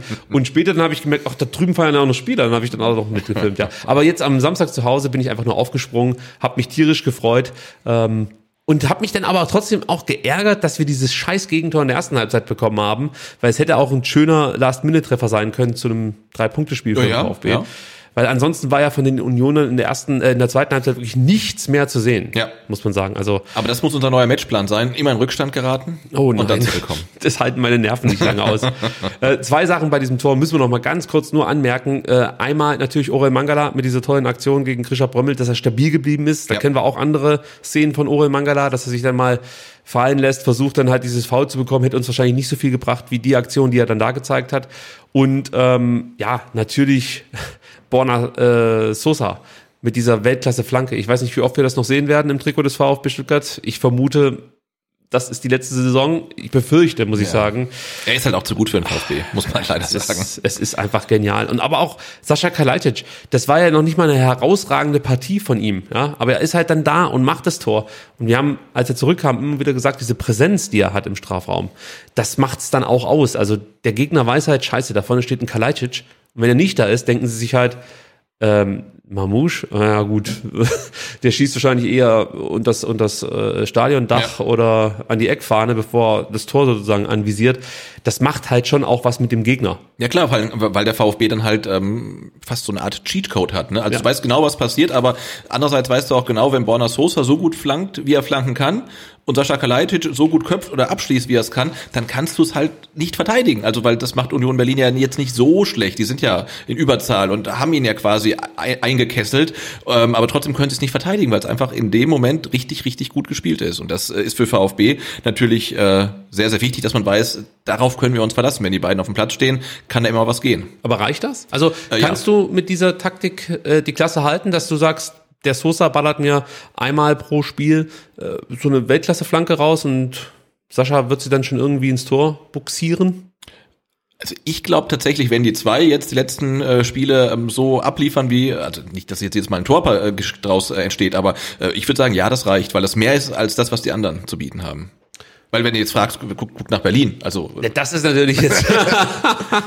oder, oder guck auch nach Augsburg. Ich meine, was was machen die? Da kommen wir später drauf zu. Ja. Die die die rennen viel, die faulen viel, die spielen wahnsinnig körperlich. äh, Aber Tore erzielen halt auch nicht so viele halt, ne? Und also das ist, glaube ich, wie sagt man so schön, ein Asset im Abstiegskampf, ähm, dass die äh, wenigsten anderen Konkurrenten haben. Also ich würde sagen, ja, das reicht. Ich bin auch nochmal beim 4-3-3. Das bietet dir trotzdem mehr Möglichkeiten, zu Chancen zu kommen. Also wir sind jetzt nicht nur darauf festgelegt, über die linke Seite, äh, weiß ich nicht, Flügelläufe zu machen und dann äh, zu flanken oder von mir ist dann auch aus dem Halbfeld zu flanken. Da geht schon noch mehr. Äh, Genau, und das war ja gegen Union Berlin dann wirklich ein bisschen einfallslos, weil Ja. ich glaube, ähm, 60 Prozent, waren 60 Prozent gingen über links und links Mitte quasi. Also glaub, 60 waren's, über ja. rechts ging fast gar nichts. Ähm, und man hat ja auch gemerkt, Borna Sosa hat dann teilweise versucht, das zu machen, was gegen Gladbach noch funktioniert hat, ist dann, dann gegen Union Berlin aber dann doch relativ krachend gescheitert, wenn er dann zum Beispiel in die Mitte zog, äh, was halt nicht funktioniert hat. Übrigens auch Mafropanos für mich ein Grund, warum es über, recht, über die rechte Seite nicht so gut lief. Weil er sich nach vorne nicht so einschaltet, wie ich mir das vielleicht wünschen würde von ihm, wie er es ja auch in der Hinserie schon gezeigt Ja. hat. Das klappt aktuell nicht so wie es sein könnte. Ganz kurz noch äh, zu Robert Hartmann, der Schiedsrichter. Da gab es ja auch noch einen großen Aufreger, denn Timo Baumgartel hat sich nach dem Spiel geäußert und meinte, ich muss aufpassen, was ich sage. Was einige hier gemacht haben, ist Wahnsinn. Ich weiß nicht, ob wir Jugendfußball spielen. Es ist eine Frechheit. Jede 50-50-Aktion wurde für Stuttgart gepfiffen. Es war keine Linie zu erkennen. Ähm, wir haben uns alle tierisch über Timo Baumgartel aufgeregt, aber ich äh, fand, er hat gar nicht so Unrecht gehabt mit einigen Einschätzungen. Also die 50-50-Geschichte lassen wir mal außen vor. Das hast du, ich glaube, das Gefühl hast du immer, dass der Schiedsrichter gegen dich pfeift in 50-50-Situationen. Ja, ja, aber er war ja, er war ja wirklich komplett aufgebracht und der äh, Field Reporter musste ihn ja, nachdem er das nach dem ersten Satz fragt, äh, wen- meint sie? Meint sie Mitspieler? Nee, nee, Mitspieler meint er nicht. Und dann war erstmal klar, was Schwierig. er überhaupt meint. Und er war ja, also nach dem Abpfiff in dem Interview, da klang er so wie jemand, dem drei Elfmeter geklaut worden sind. Ja. Oder und, und noch zwei Tore zu Unrecht aberkannt. Und so, so war es ja nicht. Aber dass es keine Linie gab, klar. Also, dass der Schiedsrichter einen ganz schlechten Tag hatte oder generell nicht gut pfeift, weiß ich nicht. Ähm, das lässt sich festhalten. Also ich glaube, die Stuttgarter waren mit dem genauso unzufrieden wie die Berliner. Und ich habe mich natürlich darüber gefreut, dass sich Timo Baumgartel so aufgeregt hat, weil er ist Unioner und da freue ich mich halt drüber. Aber ganz ehrlich, wir sind solche Typen zehnmal lieber, als die eiskalt sich dann da hinstellen und sagen, ja, äh, da war das und das nicht so, wie wir uns das vorgestellt haben und wir müssen jetzt äh, ja, klar. regenerieren. Nee, dann lieber so ein aufgebrachter Timo Baumgartel, der danach auch 24 Stunden später, glaube ich, auf Instagram Genau. einen Post absetzt und sagt, Leute, vielleicht bin ich da ein bisschen übers Ziel hinausgeschossen, aber ja, äh, müsst ihr uns nach, oder müsst ihr mir nachsehen, so ist es halt. Ich bin Fußballer durch und durch, möchte die Spiele gewinnen. Und wahrscheinlich hat er sich auch mehr über sich aufgeregt, weil er in der letzten Minute halt einfach den Bonner, äh, den ähm, Sascha Kalajdzic aus den Augen verloren hat. Also Was heißt aus den Augen verloren hat? Nicht besser verteidigen konnte Ja. in dem Moment. Und, auch im Hinspiel ja schon für das Tor von Fagier zuständig Das war. war auch noch sein Thema, genau. Also das kommt natürlich alles zusammen. Ähm, trotzdem muss man sagen, dass es überhaupt diesen Eindruck gab, hing nicht äh, an Timo Baumgartel, also dass der Schiedsrichter überfordert war, sondern nur an Robert Hartmann. Ja, also aus meiner Sicht, ähm, du hast es vorhin schon gesagt, hat er einfach nie dieses Spiel in den Griff bekommen. Es waren immer wieder Szenen dabei, wo man sich auf der einen wie auf der anderen Seite äh, über Entscheidungen aufregen konnte. Ähm, und ja, also für mich war das eine der schwächsten Schiedsrichterleistungen, die ich in dieser Saison beiwohnen durfte. Also Genau, und er hat ja keine, keine krasse Fehlentscheidung getroffen. Das kommt ja noch dazu. Also er, das Trikot ziehen ist für mich eine ja, krasse ja, Fehlentscheidung. aber krass meine ich jetzt wirklich spielentscheidend im Sinne von pfeifen Der wäre durch gewesen. Ja, ja, vielleicht, aber es war jetzt vielleicht so eine leicht krasse Fehlentscheidung, aber sonst nichts wirklich drastisches und trotzdem muss man sagen, furchtbar gepfiffen. Ich glaube, der Kicker hat ihm auch Note 5, glaube ich, sogar gegeben. Also, und das zu Recht, das war, war nicht gut. Du willst nicht wissen, was ich geschrien habe in dem Moment als, also ich habe mich zweimal aufgeregt bei dieser Führig-Situation. Einmal über Chris Führig. Ja, ich auch, weil er nicht weitermacht. Der will einfach aufhören. Ja, Dann denke ich mir, ey, ohne Witz, ich, also solche Situationen haben wir ja auch im Amateurfußball oft, dass dann einer am Trikot zieht und der halbblinde Schiedsrichter sieht's nicht, aber dann schubse ich den Gegenspieler wenigstens weg. Also Ja. ich höre nicht auf, sondern dann bin ich auch ruppig. Ja, ja, dieses- und, dieses Auf- Aufhören. und der steht da und, und, und winkt rum, den denke ich mir auch, ey, mach doch einfach weiter. Ja. Und wenn du ihn dann fa- faulst, ist egal, aber wehr dich doch in dem Moment. Dieses Aufhören ist doch genau das, was er will. Er will doch diese Reaktion provozieren. Und ja, dann gab es auch noch so eine Situation, dass sich ein Unioner auf den Ball hat fallen lassen. Ich weiß, ich glaube, es war sogar Pommel, oder? Der sich auf den Ball fallen lässt. Das habe ich jetzt nicht mehr im Kopf. Ich, ich, ich weiß nur, es gab eine Situation und es war eigentlich ein Foul und ich glaube, der Hartmann hat sich gedacht, nö, wenn der den Ball einfach mit den Händen festhält, äh, dann pfeife ich nicht, sondern dann pfeife ich jetzt Handspiel. Was eigentlich auch nicht geht. Wenn du davor faulst, dann ist es halt ein Foul und klar, normal unterbindet der Schiedsrichter das Spiel und nicht der Spieler. Wie auch die gelbe Karte für Mamouche die es aus meiner Sicht gut hätte geben dürfen. Ich glaube, von den Regularien war es so, dass man Mamouche ähm, für dieses Handspiel, also Ja, er ja, den ja, Ball Ball- abgefangen hat, ja, äh, nicht gelb geben muss, weil er halt einfach, äh, also weil es keine unsportliche Handlung war, sozusagen diesen Ball äh, mit der Hand zu spielen, sondern eigentlich fast schon eine sportliche, weil er wollte praktisch verhindern, dass der Ball, der eh ins Ausgegangen wäre, ins Ausgeht. Also kann man so auslegen, aber trotzdem verstehe ich, dass die Unioner sich in dem Moment aufregen. Ähm, und wie gesagt, da hat Hartmann das irgendwie nie hinbekommen, dieses Spiel zu beruhigen, um mal zu sagen, Leute, ich pfeife, ihr spielt. Ja. Das Gefühl hatte ich nie. Gut, kommen wir zum Spieler der Saison. Ähm, ich schaue mal wieder auf Twitter vorbei und kann sagen, wieder eine Menge Stimmen von euch. 463 abgegebene Stimmen für ein Spiel gegen Union Berlin. Der VfB spielt nur 1-1. Ich bin stolz, stolz auf euch. Das kann ich schon mal sagen. Die meisten Stimmen bekam Borna Sosa. 143, drei Punkte von euch. Die zweitmeisten Orel Mangala mit 131, zwei Punkte von euch. Und die drittmeisten Atakan Karasor mit 119 bekommt ein Punkt von den Twitter-Usern. Sebastian, hast du auch die Spieler der Saison für das Spiel gegen Union im Kopf? Ähm, ja, und ich mache auch dreimal zwei und ich mache das, glaube ich, ganz ähnlich ähm, wie die äh, Twitter-User. Und ich vergebe jeweils zwei Punkte an Borna Sosa, Ja. Äh, Karasor, wegen seiner Zweikampf-Statistik alleine schon. Und ich gebe ähm, zwei Punkte an Sascha Kalajdzic, weil er uns den Arsch da gerettet hat. Das finde ich perfekt, diese Verteilung. Das macht ähm, mir einfacher, meine Entscheidung zu rechtfertigen, denn auch ich habe mich wahnsinnig schwer getan, wem gebe ich welche Punkte. Weil die von dir angesprochenen Karasor und Kalajdzic musst du eigentlich auch bepunkten. Aber für die Leistung fand ich halt dann einen Punkt zum Beispiel für Wataru Endo zu wenig. Deswegen bekommt der von mir zwei Punkte. Hat für mich ein sehr gutes Spiel gemacht. Drei Torabschlüsse, so viel wie Sascha Kalajdzic, damit die meisten aller VfB-Spieler. Dann gewann Wataru Endo wieder legendäre vier von fünf Luftzweikämpfe. Also die Lufthoheit ist wieder bei Japan, kann man sagen. Vier Tacklings gezeigt, die meisten. Eine brutale Passeffizienz. Also er läuft viel und passt dann auch noch wirklich laserartig, muss man sagen. ähm, und er war mal wieder der meistgepresste Spieler zusammen mit Chris Führig und trotzdem spielt er diese Pässe und trotzdem setzt er sich immer wieder durch. äh, einfach genial, was Wataru Endo jetzt ähm, offensichtlich wieder regelmäßig Genau, und wenn, kann. wir, wir haben jetzt ja gelernt, wenn Wataru Endo überspielt ist, einfach weiterspielen.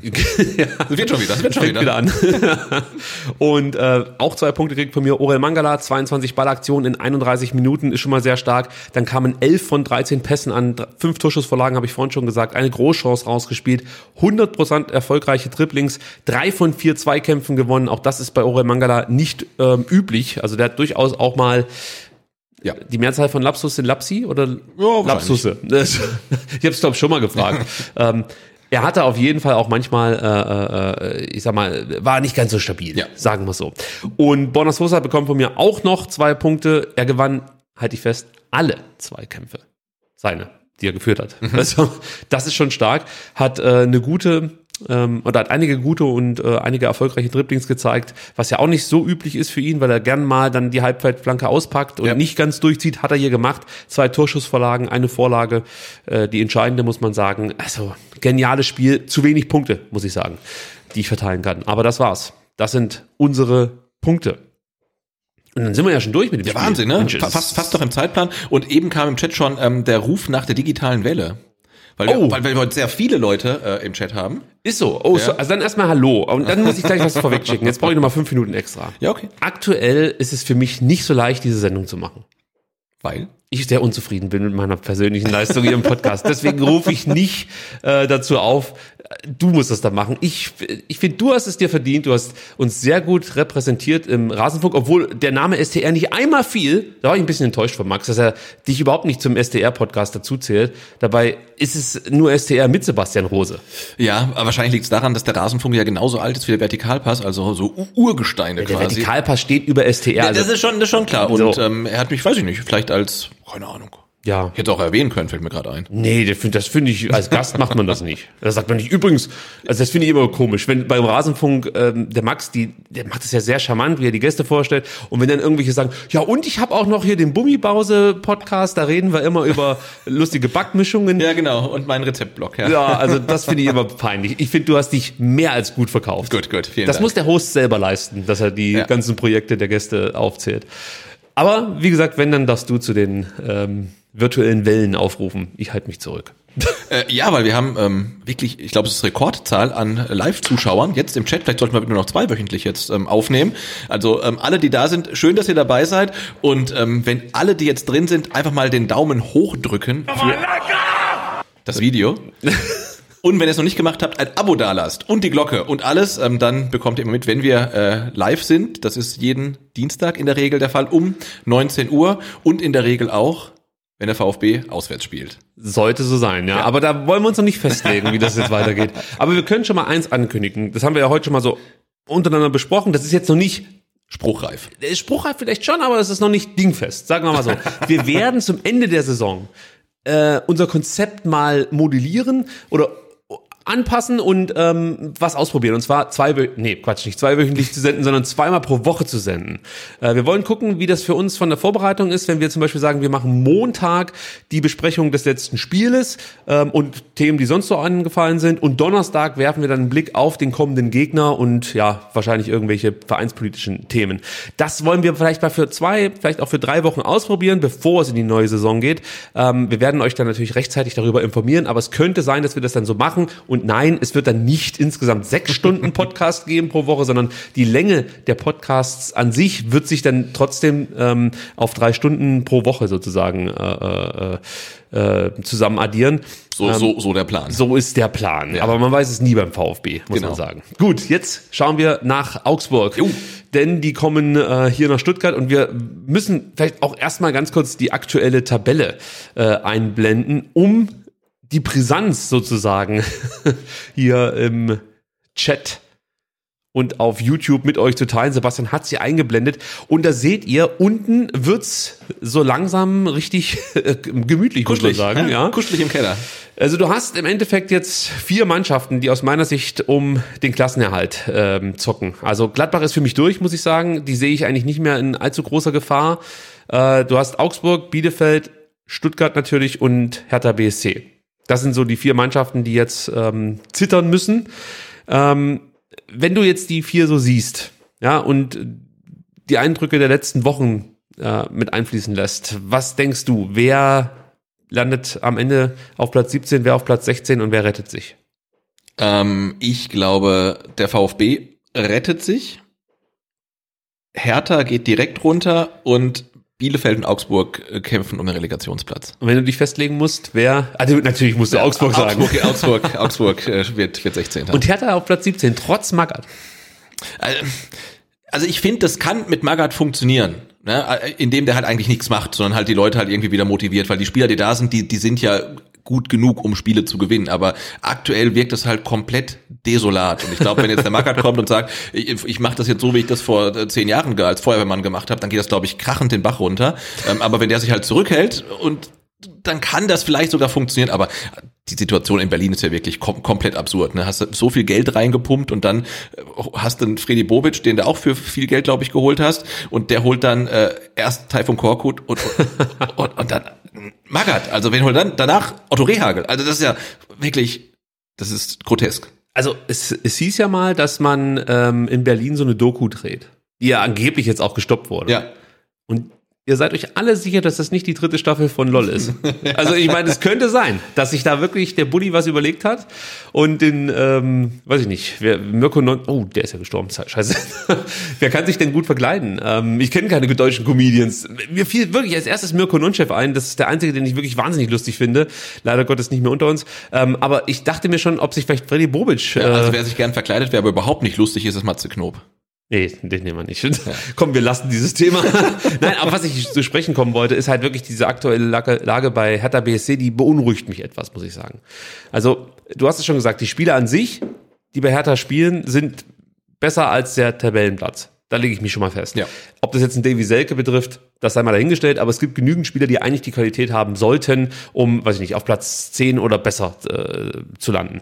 Und die Frage ist halt wirklich, ob dieser Move, der jetzt total irre wirkt, muss man ja fast schon sagen, äh, ob der nicht am Ende aufgehen kann. Denn ich vermute mal, dass in Berlin eigentlich schon ein, ein Trainer für den Sommer parat steht, der aber keinen Bock hat auf diese Harakiri-Nummer jetzt hier und sich sozusagen verbrennen lassen möchte. Und du brauchtest irgendjemand, der sagt, okay, für acht Spiele mache ich das. Und ob es da so viele gibt, ja, soll, sollte man sollte man eigentlich meinen, ähm, aber nachdem was in den letzten Monaten da in Berlin vorgefallen ist, fehlt mir so ein bisschen der Glaube daran, dass die so ähm, strategisch vorgehen, auch wenn man hört, dass äh, Fredi Bobic äh, vorher wohl Friedhelm Funkel angefragt hat. Also das heißt, du könntest dir vorstellen, dass wenn Magath die Klasse hält, dass er Trainer bleibt in Berlin? Ja. Boah. Ich kann mir alles vorstellen. Ja, stimmt. Inzwischen muss man sich ja wahrscheinlich aber, also ich glaube, das ist nicht, nicht das gewünschte Szenario in Berlin, aber jetzt lass den irgendwie relativ gut durch die Saison gehen, die gewinnen noch ein paar Spiele.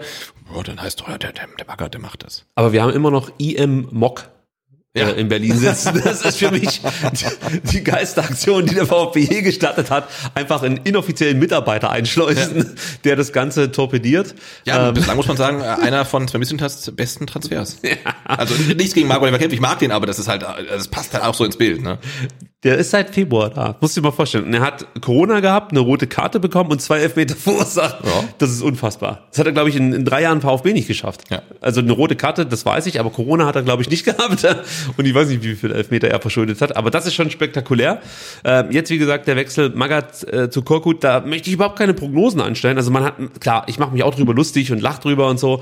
Aber im Endeffekt kann ich mir fast nicht vorstellen, dass es schlimmer werden wird als unter Korkut. Ja, äh, Im besten Fall bleibt es genauso scheiße. Und wenn es halt blöd läuft, ähm, macht Magath, was Magath immer gerne macht. Ähm, er pickt sich irgendwie 12, 13 Leute raus, die äh, ja mitziehen sozusagen und das kann reichen im Abstiegskampf. Also du musst halt einfach auch die Konkurrenz sehen. Also du hast halt dann wirklich mit mit Bielefeld und Augsburg jetzt auch nicht unbedingt die die geilsten Truppen, die du da hinter dir lassen musst der VfB ist, glaube ich, nicht so viel schlechter als Hertha, also rein was ja. jetzt das Personal angeht, ja. ja der muss, er muss halt einfach versuchen, das wieder versuchen, halt aus dem Hühnerhaufen da wieder eine Mannschaft zu formen, ja. aber die Sachen, die ein Magath früher ja quasi groß gemacht haben, irgendwie ganz viele Spieler und Kondition wollten in der Vorbereitung. Das klappt jetzt nicht das mehr. Du, nicht. kannst keine Spieler holen und an der Kondition arbeiten wird jetzt auch schwierig. Also er muss ja mit dem arbeiten, was da ist. Und ob er da jetzt noch ähm, so das nötige Know-how hat, nachdem er jetzt dann doch relativ lange raus war, das ist die Frage. ob da jetzt so das, weißt du, das Einmal-Eins von 2010 noch funktioniert, kann ich nicht beurteilen. Ja, das ist die Frage. Und ähm, ich sag mal so, ich, ich bin halt gespannt, ähm, also jetzt, jetzt muss ich gerade noch was anderes denken. Eigentlich darf das nicht funktionieren mit Magath. Weil wenn das funktioniert, haben wir hier in Stuttgart immer wieder Diskussionen, wenn es mal nicht so ja. gut läuft, ob, dass man jetzt wieder den Magath, Magath holen sollte. Äh, das ist das eine. Und äh, das andere ist halt echt die Frage, ob er auch, ich sag mal, taktisch ähm, sich weiterentwickelt hat, ja, und mit der Zeit sozusagen gegangen ist und darauf reagieren kann, was ja inzwischen in der Bundesliga schon relativ gut funktioniert. Also du siehst ja viele Mannschaften, die eben nicht nur die Bälle nach vorne bolzen, sondern durchaus Fußball spielen können. Und äh, von daher reicht es vielleicht auch nicht nur aus, über Mentalität zu kommen. Ein bisschen Spielkultur muss noch mit dabei sein, um dann auch genügend Punkte zu holen, Ja. weil sie sind halt auf Platz 17, also die müssen jetzt erstmal liefern. Ganz kurz noch vielleicht äh, ein Satz zu den Bielefeldern. Ich fand, die haben es sehr, sehr gut gemacht gegen Dortmund. Haben zwar verloren, aber das war okay. Also Ja, ja. Die, sind- die schreibe ich nicht ab. Also man hat ja so ein bisschen das Gefühl, dass sie momentan so in einer Down-Phase sind. Was die Ergebnisse angeht, stimmt das, aber die Leistungen finde ich jetzt nicht so schlecht. Nee, gegen Dortmund war es okay. Das Spiel davor war, glaube ich, bitterer für Bielefeld. Gegen Augsburg äh, zu verlieren, das war ja wirklich so ein Sechs-Punkte-Spiel. Grausames Spiel, das war richtig schlecht. Grausames Spiel, acht gelbe Karten, aber insgesamt, glaube ich, nur vier Torschüsse. Also, furchtbar. Vier? Ich glaube, es viel mehr waren es Nee, es waren zwei. Es waren zwei. Genau, es war einer, der war drin von Augsburg und einer, der war nicht drin von Wimmer, meine ich, oder? Nee, wer war das? Ja, ich glaube, ja, ich Nee, glaub- nee, das war Klos, oder? Ich weiß gar das waren auf jeden Fall weitaus mehr gelbe Karten als, Ja. als Torschüsse. Es war ein furchtbares Spiel ähm, und das durfte Bielefeld nicht verlieren. Ähm, haben sie leider verloren.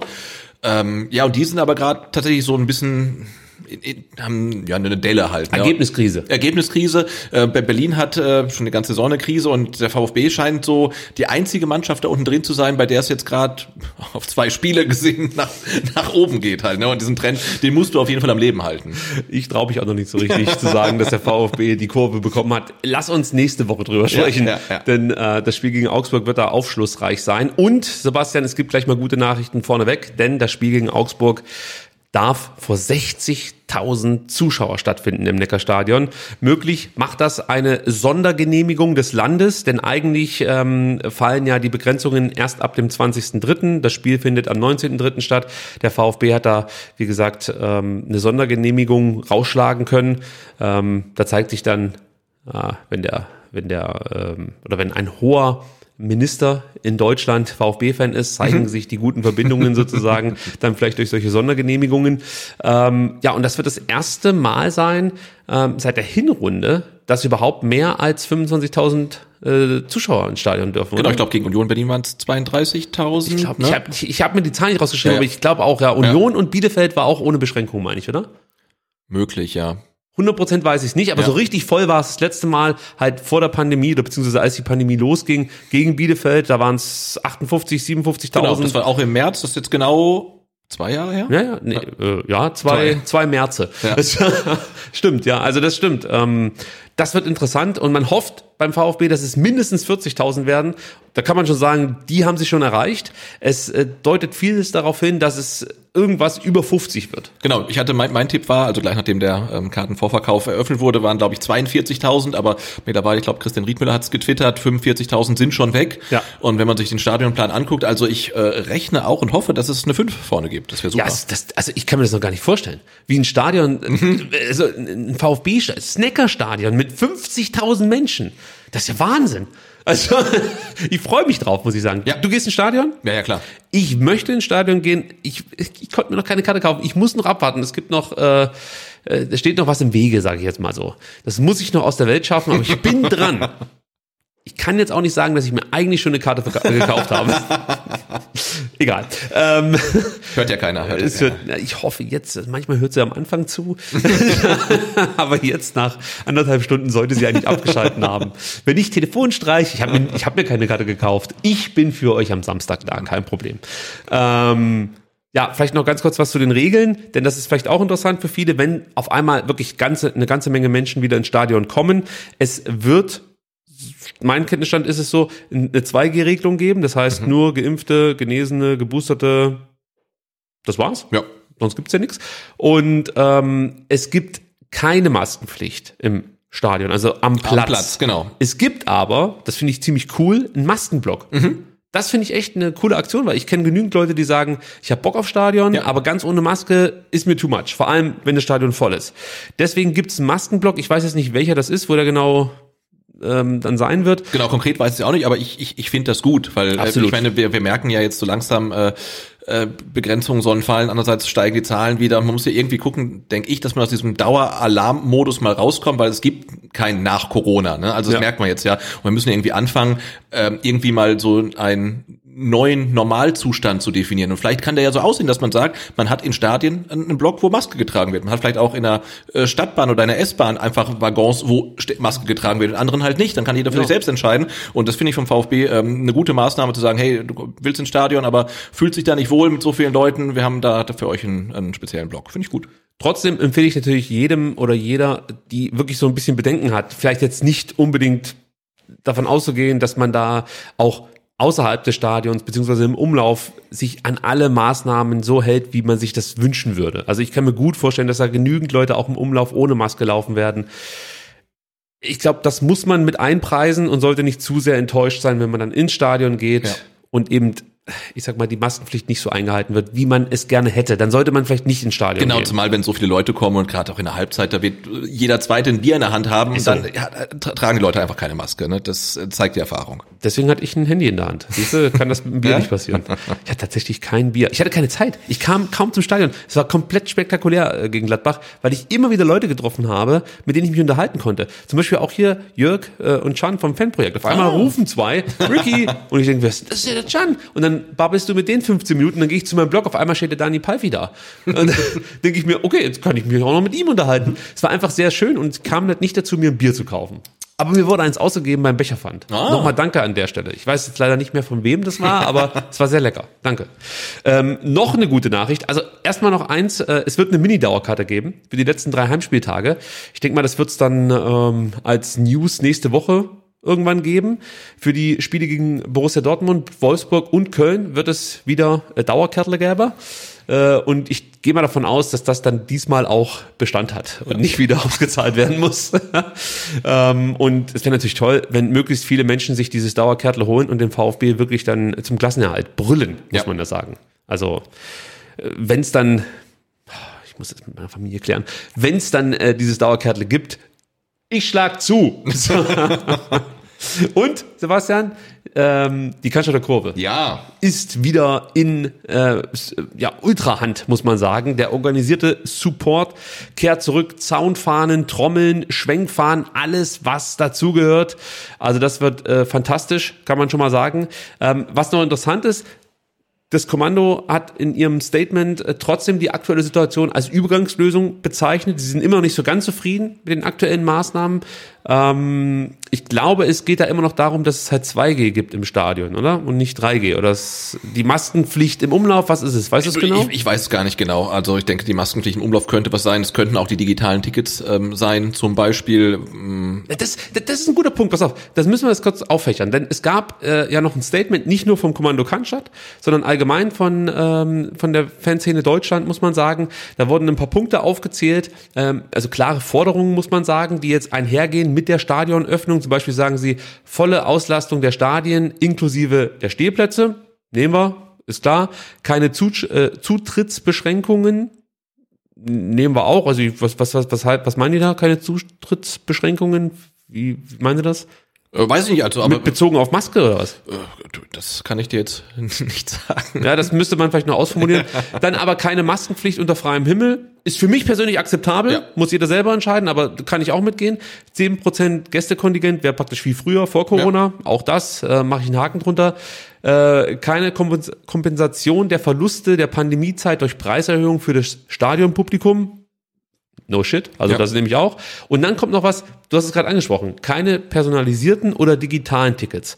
Also personalisierte Tickets bin ich sofort dabei, das finde ich auch scheiße, äh, brauche ich nicht, aber die digitalen Tickets finde ich eigentlich cool. Ja. Und die digitalen Tickets sind ja nicht personalisiert, das muss man ja sagen. Also ich kann dir jetzt ja mein Ticket äh, weitergeben, man muss halt dann ähm, das Ding ja the theoretisch nur ausdrucken halt. Ne? Also die sind ja mitnichten personalisiert und man hat ja die Möglichkeit, wenn man beim VfB jetzt ein Ticket äh, ähm, bekommt, dann kann man sich das per E-Mail schicken lassen.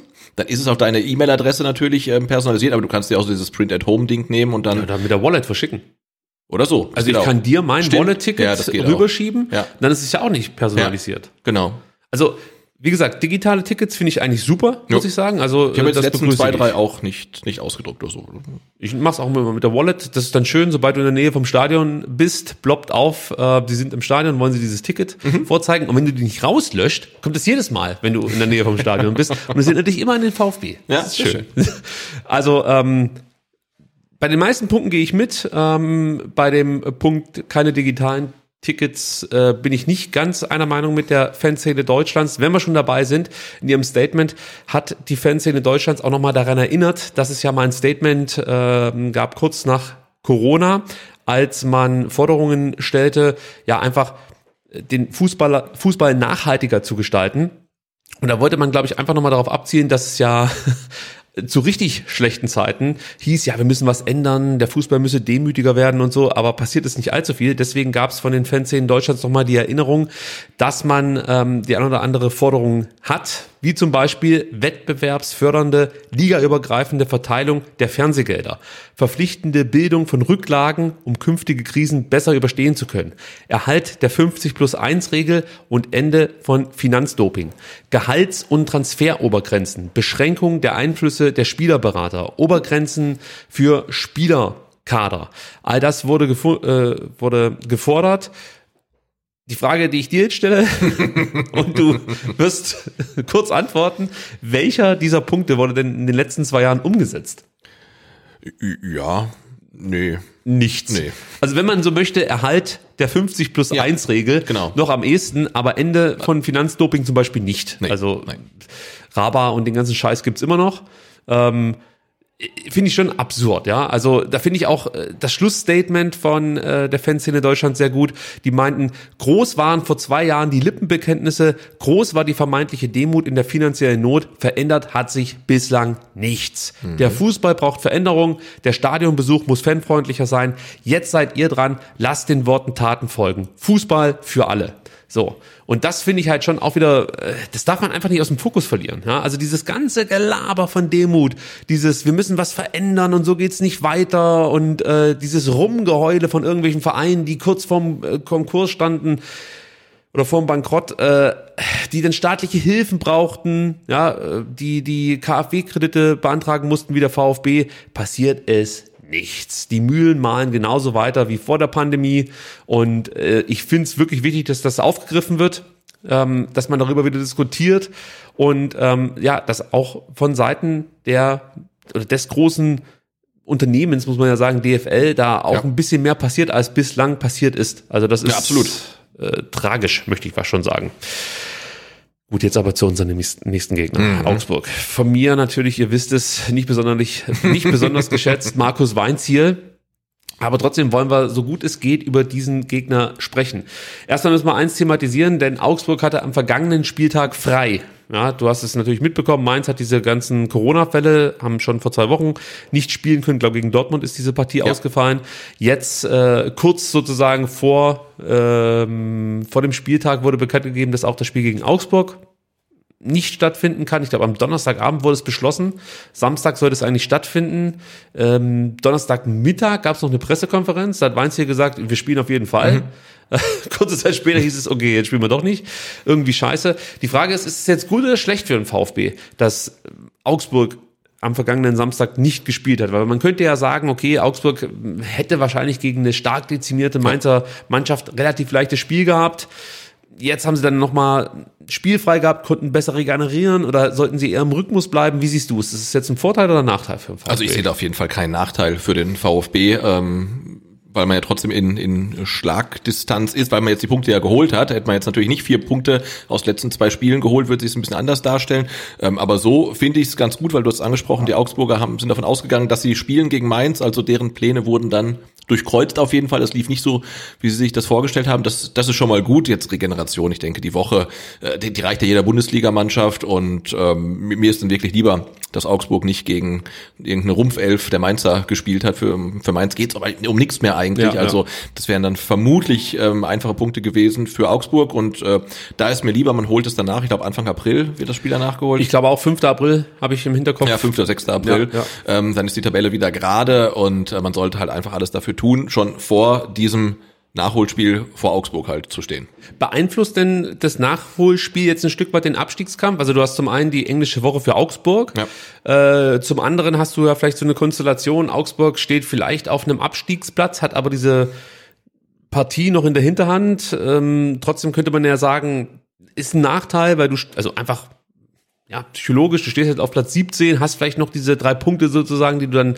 ziehen kannst, aber trotzdem, also ist es, ist es äh, eine gewisse Wettbewerbsverzerrung oder nee. ist es für dich okay? So? Ja, ja, ist völlig okay. Ja. Ich wollte es nur ausdiskutiert nee, haben. Nee, also Nicht, dass die Augsburger nachher rumheulen, wenn sie absteigen. Das, das wollte ich von vornherein klären. Ähm, so dann gleich die Frage, die sich daran anschließt für mich. Wie hast du denn allgemein Augsburg äh, in dieser Saison wahrgenommen? Wo, wo sind die aktuell anzusiedeln, deiner Meinung nach? Boah. Schwierig. Ist schwierig, Schwierig, ja. ja. Also, also, ich kann mit denen nichts anfangen, nee. sage ich dir so, wie es ist. Jedes Mal, wenn ich denke, das Spiel verlieren sie auf jeden Fall, dann spielen sie unentschieden oder gewinnen das überrascht mich auf einmal. Ja, weil sie haben nicht viele Spiele ähm, gewonnen in letzter nee. Zeit, ähm, um, also sogar die meisten verloren, aber Punkte geholt haben sie dann gegen Dortmund und gegen Union Berlin, wo man sagen würde, das sind eigentlich zwei Spiele, wo nichts zu holen ist. Ähm, und natürlich gegen Bielefeld, sorry, aber äh, ja, also grundsätzlich ich kann mit denen auch nicht viel anfangen. Also die spielen halt einen, auch einen wahnsinnig körperlichen Fußball, ähnlich wie Union Berlin, halt dann nicht ganz so effizient. Ähm, das Rennen, ist das Ding, ja. ja. Rennen, Rennen, Rennen. Also ich glaube auch die, die Laufwerte gegen Bielefeld, die waren auch absurd hoch. Ähm, da, haben versucht, sich gegenseitig tot zu laufen, ähm, aber es ist halt einfach unfassbar langweilig, auch sich das anzugucken. Äh, äh, und hässlich, muss ja. man dazu sagen, ist es dazu noch. Klar, was Intensität und, und Robustheit angeht, ist, sind sie vergleichbar mit Union, kann man so sehen. Ähm, sie sind aus meiner Sicht noch mehr in Bewegung als Union Berlin. Du hast es schon gesagt, mit diesen absurden Laufwegen. Hängt aber auch damit zusammen, dass es das ist, ist, vielleicht ist es die Abneigung gegen Weinzel, aber ich finde, dass es taktisch einfach nie so richtig passt. Also du musst halt so viele Kilometer zurücklegen, um die taktischen Defizite auszubügeln, ja, dass du zwangsläufig deutlich mehr unterwegs bist als dein Gegner. Also das ist ja, klar, es ist toll, wenn eine Mannschaft viel investiert, viele Wege geht.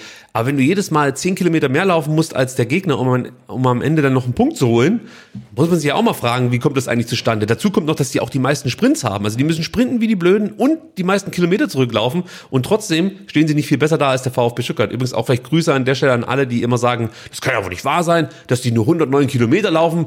Ja, guck doch mal nach Bielefeld, die laufen 120. Also es ist nicht alles. Genau. Also Kilometer ist das eine. Ähm, aber es, es äh, gibt ja auch dieses äh, Sprichwort, wer viel läuft, steht äh, oft falsch.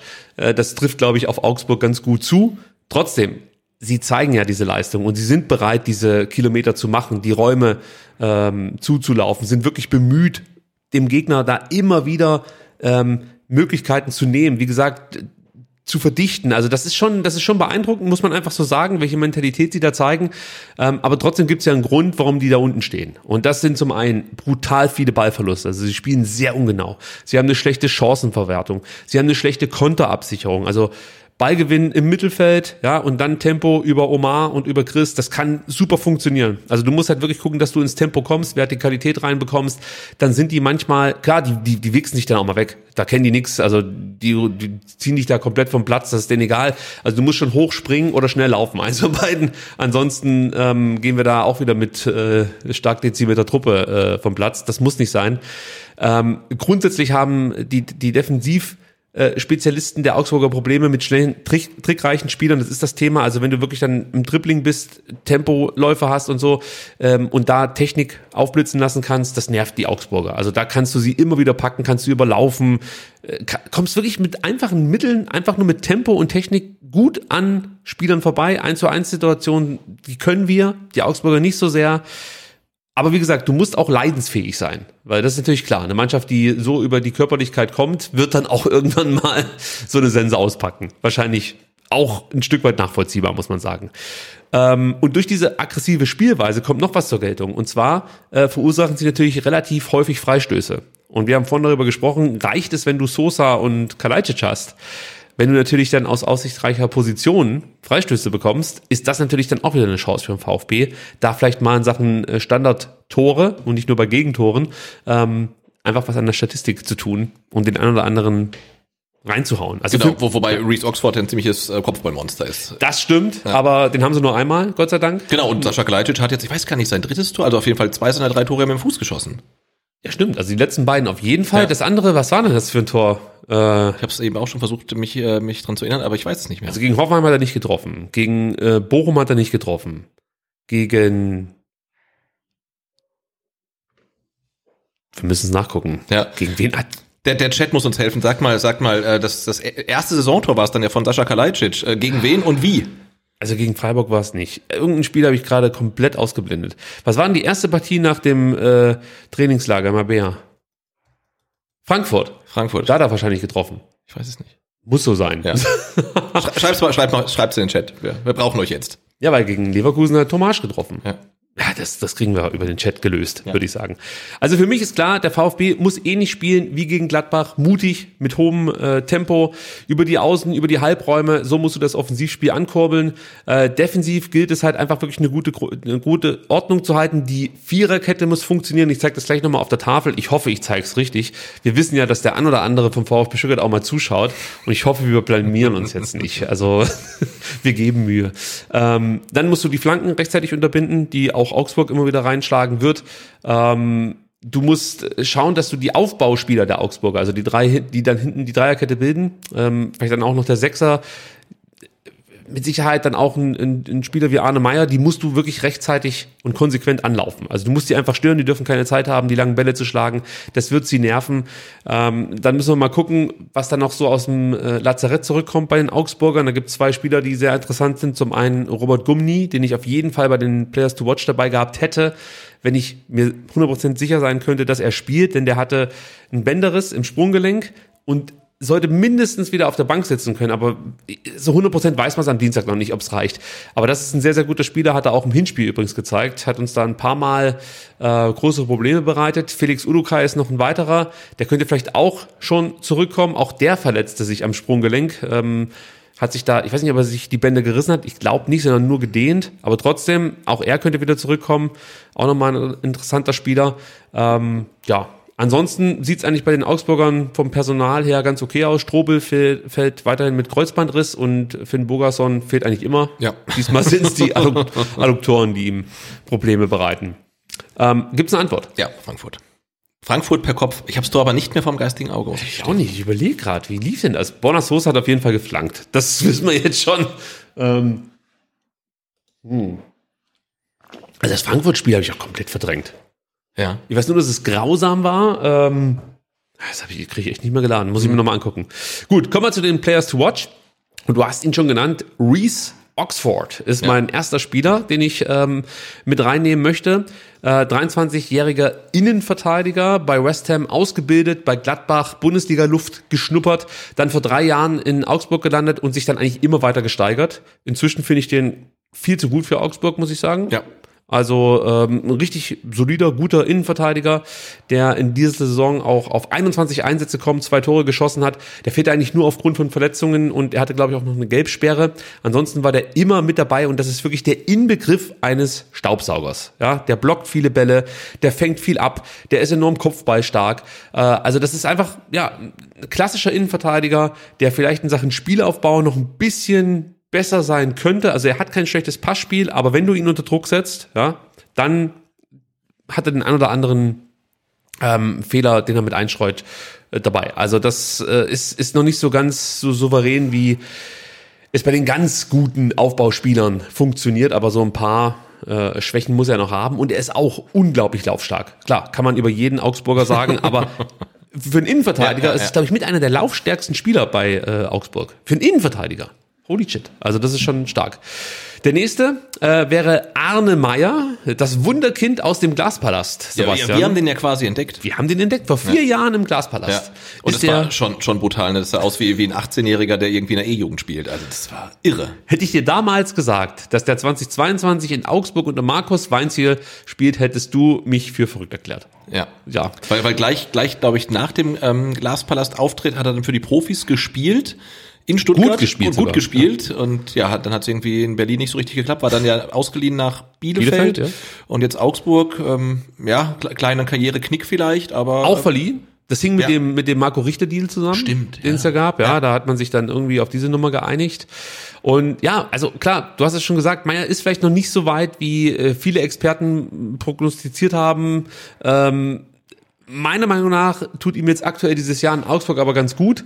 Er bekommt finde ich jetzt immer mehr diese Stabilität, auch auf der Position, die er in Augsburg spielen muss. Er hat, nimmt diese Position auch an im defensiven Mittelfeld. Ich glaube, er selber sah sich oder sieht sich vielleicht auch noch eher so als, als Offensivspieler und er muss so ein bisschen diese Transformation hinbekommen, die äh, Maxi Arnold beim VfL Wolfsburg hinbekommen hat. Also Arnold war ja eigentlich früher auch ein Achter und Zehner, der ja. deutlich offensiver zu Werke ging und jetzt ist er ein knallharter Sechser.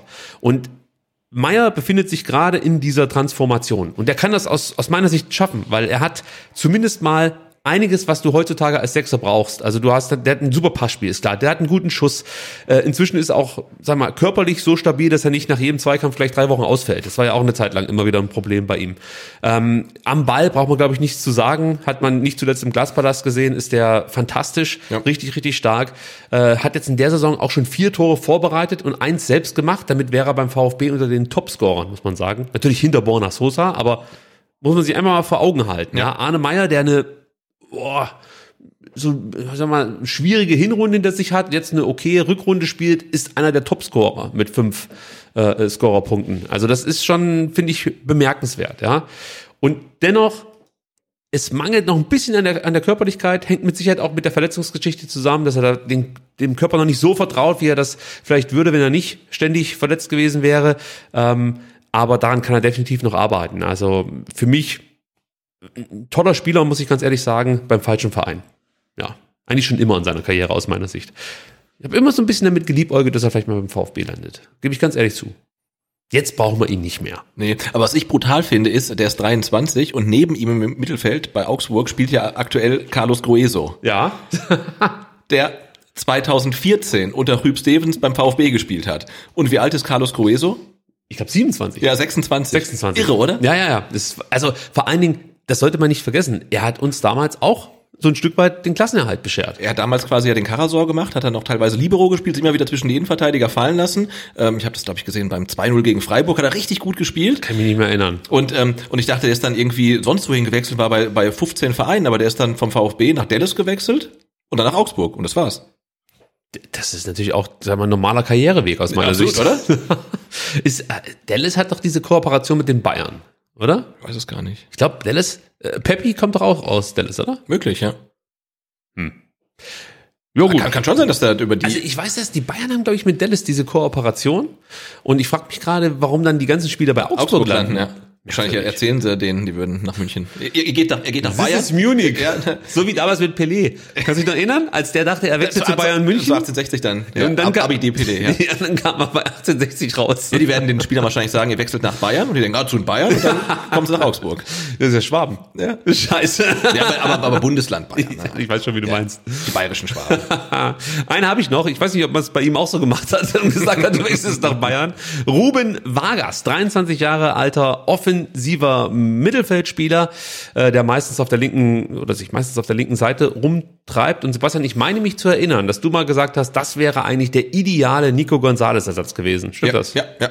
Und da gehe ich mit. Ja, ja finde ich auch. Also wenn ich jetzt die Saison sehe, können wir nochmal drüber sprechen, aber die vergangene Saison lief bei ihm definitiv brutal gut. Da hat er sechs Tore erzielt, drei weitere vorbereitet, 21, 22 läuft es eher so durchwachsen, würde ich sagen. Ja, da zeigt er zwar schon auch seine Qualitäten, ist jetzt nicht so, dass er überhaupt nichts mehr bringt, aber in Summe kommt er halt erst auf drei Vorlagen in 23 Partien und das ist eigentlich zu wenig. Ja. Nach der Saison im, äh, im, in der vergangenen Saison ist es eigentlich zu wenig, muss man sagen. Ähm, ihn zeichnen in erster Linie seine Dribblings und sein Tempo aus. Und was ich interessant finde, ist wirklich, wenn er über links kommt, nach vorne sozusagen stößt in die, in die Räume, ähm, dann zieht er immer wieder nach innen und er, er macht das mit so tollen Bewegungen, dass es ganz schwer ist zu verteidigen. Also ich hätte jetzt gerne ein Beispiel, das ich jetzt irgendwie benennen kann, aber leider Gottes funktionierte das in der Serie noch nicht so oft. Aber wenn ihr euch Spiele aus dem letzten Jahr nochmal anguckt, Zusammenfassungen, dann seht ihr das immer wieder. Also das sind so kleine Bewegungen, wo er kaum was vom Tempo verliert. Äh, das ist echt brutal. Also das gefällt mir richtig gut. Vielleicht kommt er da wieder hin. Muss jetzt noch nicht diesen Samstag direkt der Fall sein, aber er hat diese Qualitäten, muss man sagen. Und was hier wichtig ist für den VfB, du musst halt gucken, dass du ihn äh, auf den Flügel drückst, dass er nicht nach innen kommt.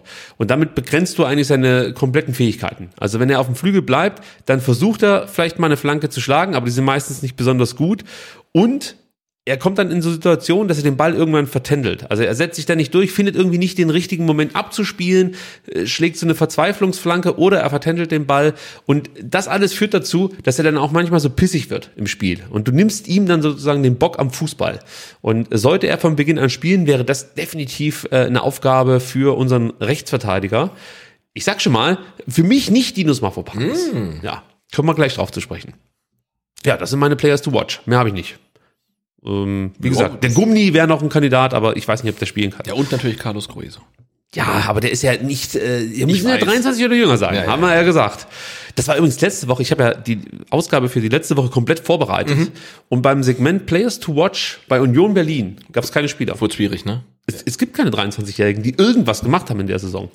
Es ist absurd. Also mit so einer alten Mannschaft könnte ich nicht zurechtkommen. Ja, was für Durchschnittsalter? Das ist- 28,4 oder so am Samstag, ne? Das ist Ja, halt ja, schon- stimmt. Ja, Wahnsinn.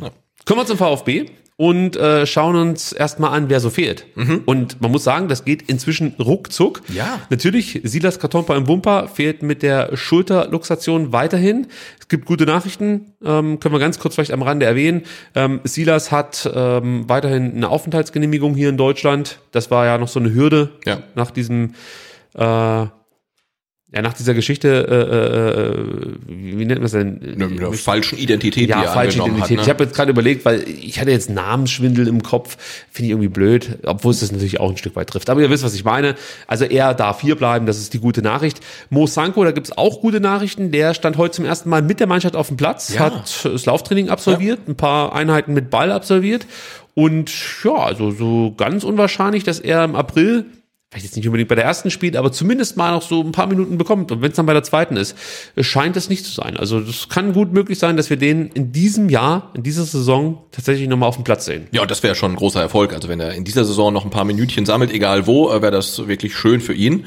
Ähm, nach der super schweren Knieverletzung am ersten Spieltag. Ja, ich, ich würde mich wahnsinnig freuen. Ja. Also einfach für ihn auch, dass er sieht, es geht wieder voran. Ja, total. Und ähm, ja, also ihn heute auf dem Platz zu sehen, war schon toll. Hatte leichte Silas-Vibes, als Ja, er auf jeden dann Fall. lächelnd, keiner lacht so wie Silas, muss man sagen, Ja. aber ich habe mich wirklich sehr gefreut für den Jungen. Und äh, Nicolas Nate, der sollte jetzt eigentlich auch demnächst mal wieder ins Mannschaftstraining einsteigen. Der hatte diese Knieproblematik gehabt mit diesem freien Gelenkkörper im Knie. Ähm, es wurde arthroskopiert, du erinnerst dich? Ja. Und das müsste jetzt so langsam aber schon sechs Wochen zurückliegen. Also da müsste jetzt dann bald auch wieder was passieren. Gibt's aber, glaube ich, noch kein Update. Ich habe nichts gehört, ne? Ja, und Lee Egloff, weiß ich nicht, war da heute im Training dabei, hast du was gesehen? Da gab es ja diese Rückenproblematik Ich letzte habe Woche. keine Bilder mit ihm gesehen. Also ich habe aber auch generell wenig Bilder vom Training gesehen. Ja, also da müssen wir mal abwarten, ob es dann am Donnerstag bei der PK noch Neuigkeiten gibt. Nochmal ein Grund, hier vielleicht auf ein neues Sendemodell umzusteigen. Ah, jetzt aber. Jetzt kommen wir aber zur Aufstellung, Sebastian. Und äh, das heißt, ich muss wieder mein Handmikrofon holen, das heute auf einem Ständer ist. So, Sebastian, du musst bitte Ja, mal ich, überbrücken. genau, weil du, ähm, warte mal, ich gucke jetzt mal, wie wir das kameramäßig machen. Ich schalte da, glaube ich, mal irgendwie um. Vielleicht so, dann sieht man dich so ein bisschen, So, ich hole das. da, damit das äh, dann die Zuschauer auch sehen. Mein Vati hat drei grunzende Schwein. Kennst du es noch? Äh, nein, und dann im, das neue, neue Sendungsformat, da hast du auch deine Gitarre dabei, oder? Ja, absolut. Mal, hört man mich? Äh, der Chat muss mal ganz kurz sagen, ob ich von der Lautstärke her so okay bin. Also ich höre dich gut, aber ich bin ja auch nicht unbedingt der Maßstab. Du bist nicht der Chat. Nein. Und ich würde dann jetzt mein neues Lied starten. Ja, nachdem du äh, vor zwei Wochen die Aufstellung ähm, ger gerappt hast, äh, kannst du diesmal also Singer-Songwriter-mäßig dann äh, runterspielen. Diesmal singe ich sie, genau. Also so. Ähm, Sebastian, du musst so ein bisschen äh, mithelfen, was die Aufstellung angeht. Ja, Äh, das mache ich doch. äh, ich denke mal im Tor, da legen wir uns relativ schnell fest. Flo Müller, Ja. das wird keine große Überraschung sein, aber jetzt geht's schon los. Die Viererkette. Da ist die Frage, würdest du was verändern oder sagst du, nee, bitte nichts verändern? Also ich glaube, man könnte Mavropanos vielleicht mal eine Pause gönnen. Ich würde ihm keine Pause geben, sage ich dir jetzt schon. Ich würde aber Ito rausnehmen. Oh, Ja, weil ich der Überzeugung bin, dass wir hier im, ich bin total nervös, ob das Mikrofon hier richtig funktioniert. Ich weiß es nicht. Ich habe immer so Aussetzer. Was sagt denn der Chat? ähm, bist ein bisschen leise. So.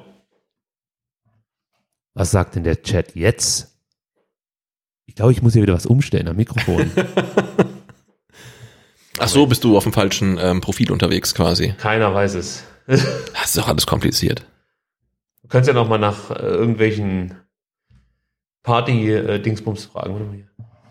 Hallo? Nee, jetzt geht gar nichts Jetzt, mehr. das ist kaputt gemacht. Hallo? Hallo? Hallo? Ja, jetzt bist du, wenn du ganz nah dran bist, dann hört man dich gut, aber ansonsten war es vorher besser. Ich, ich habe aber dieselbe Einstellung von vorhin. Versuche. Hallo? Ja. Also wir arbeiten dran. Hallo? Hallo? Ist vielleicht hier der Stecker locker? Man hört mich nicht wirklich, oder? Ja, doch, aber irgendwie so, Leise? ja. Ja, dafür habt ihr gespendet. Danke nochmal. Wir haben jetzt auf jeden Fall viele Mikrofone und manche funktionieren auch richtig Eins, zwei. Achso, das ist jetzt falsch. Ja. So, jetzt aber. Es müsste jetzt eigentlich. Ja, eigentlich schon. Also ich höre So. dich ganz ruhig. Ich höre ich hör dich Guckst gut. du mal kurz in den Chat, ob es funktioniert. Und dann erkläre ich, warum ich hier ähm, mit Mafropanos und mit Anton spielen würde. Also es ist äh, relativ simpel. Ich bin der Meinung, du brauchst im Zentrum extrem passstarke, Kopfballstarke und Zweikampfstarke Innenverteidiger. Das ist für mich der Schlüssel, warum ich mich gegen Ito entscheide. Ito ist zwar in Sachen äh, Diagonalbälle und so ein guter Spieler, gar keine Frage, aber für mich ist Ito ähm, anfällig, wenn es manchmal in Sachen Luftzweikämpfe was zu holen gibt und auch nicht ganz so robust wie zum Beispiel ein Anton oder ein Mafropanos. Deswegen würde ich ähm, auf der linken Seite mit Anton spielen, auf der rechten Seite mit Mafropanos und als Rechtsverteidiger würde ich dann mit Pascal Stenzel spielen. Links Bonasosa. Ja, da, da, da würde ich mitgehen. Was sagt der Chat zur Mikrofonsituation? Ähm, es wird eher leiser als lauter. Das ist scheiße, deswegen lassen wir das jetzt hier. Mann, du, was denn?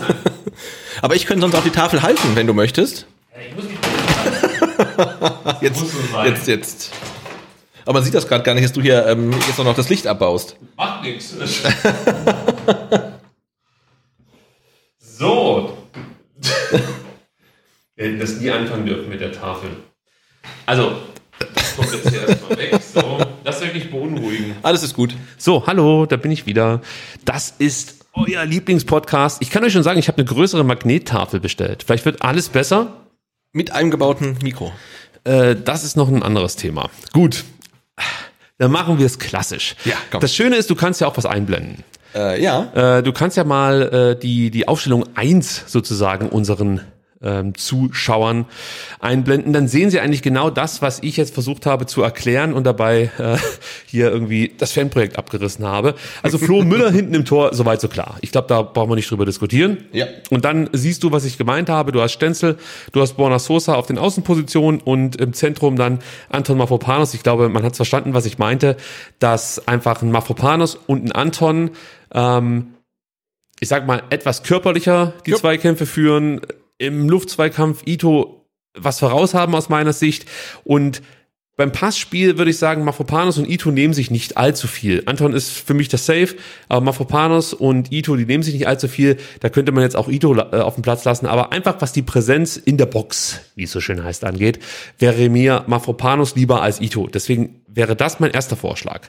Davor spiele ich mit Karasor äh, auf der 6 und Endo und Mangala davor, also dieses typische Dreieck, was man da ähm, jetzt gerade auch in der Aufstellung sieht und was wir ja vorhin schon beim Union-Part gut beschrieben haben.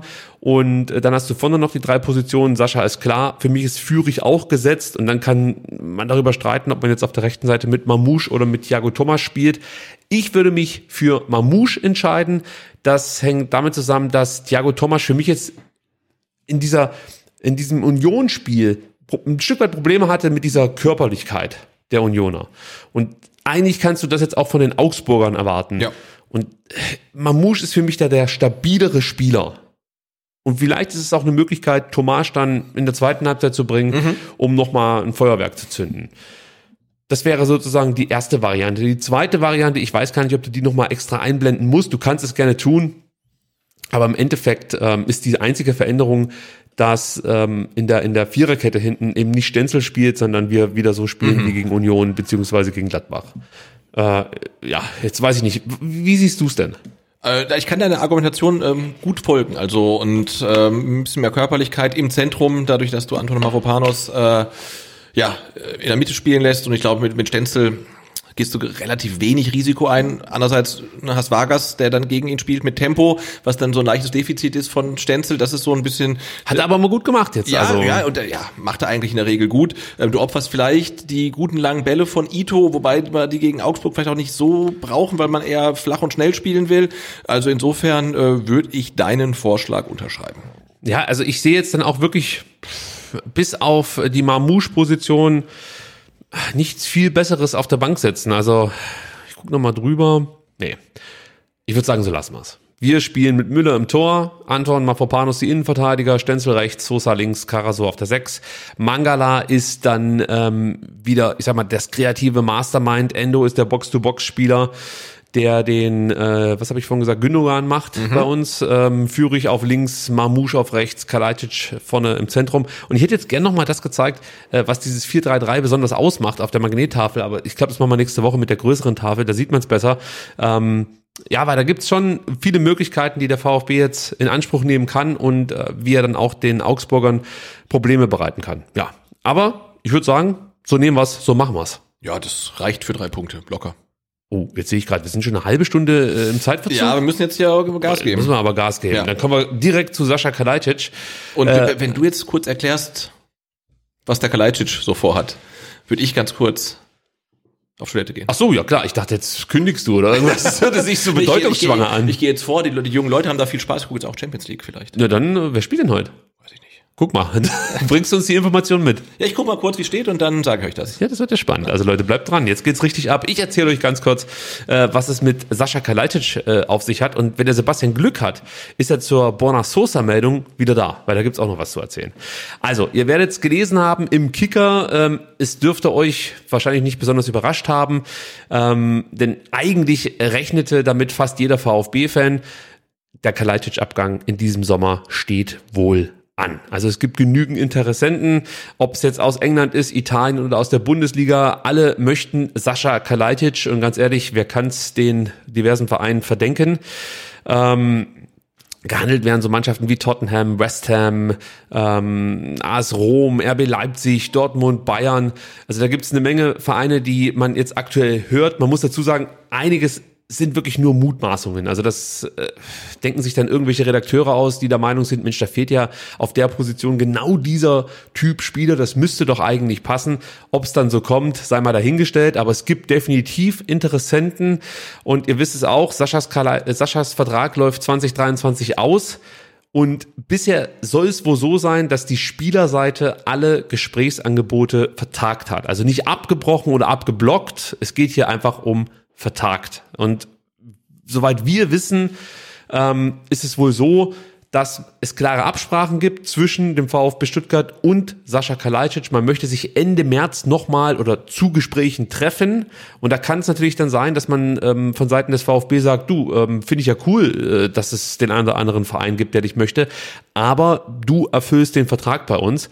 Oder es kann Absprachen geben, du verlängerst nochmal um ein Jahr, bleibst nochmal hier, äh, wir legen dir dann im kommenden Jahr keine Steine in den Weg oder weiß nicht, vielleicht dann auch schon im Winter, ich weiß es nicht, was es für Möglichkeiten gibt, aber es ist nicht so, dass der VfB sozusagen einen Haken hinter der Personalie Kalajdzic gemacht hat und das Thema schon zu den Akten gelegt hat.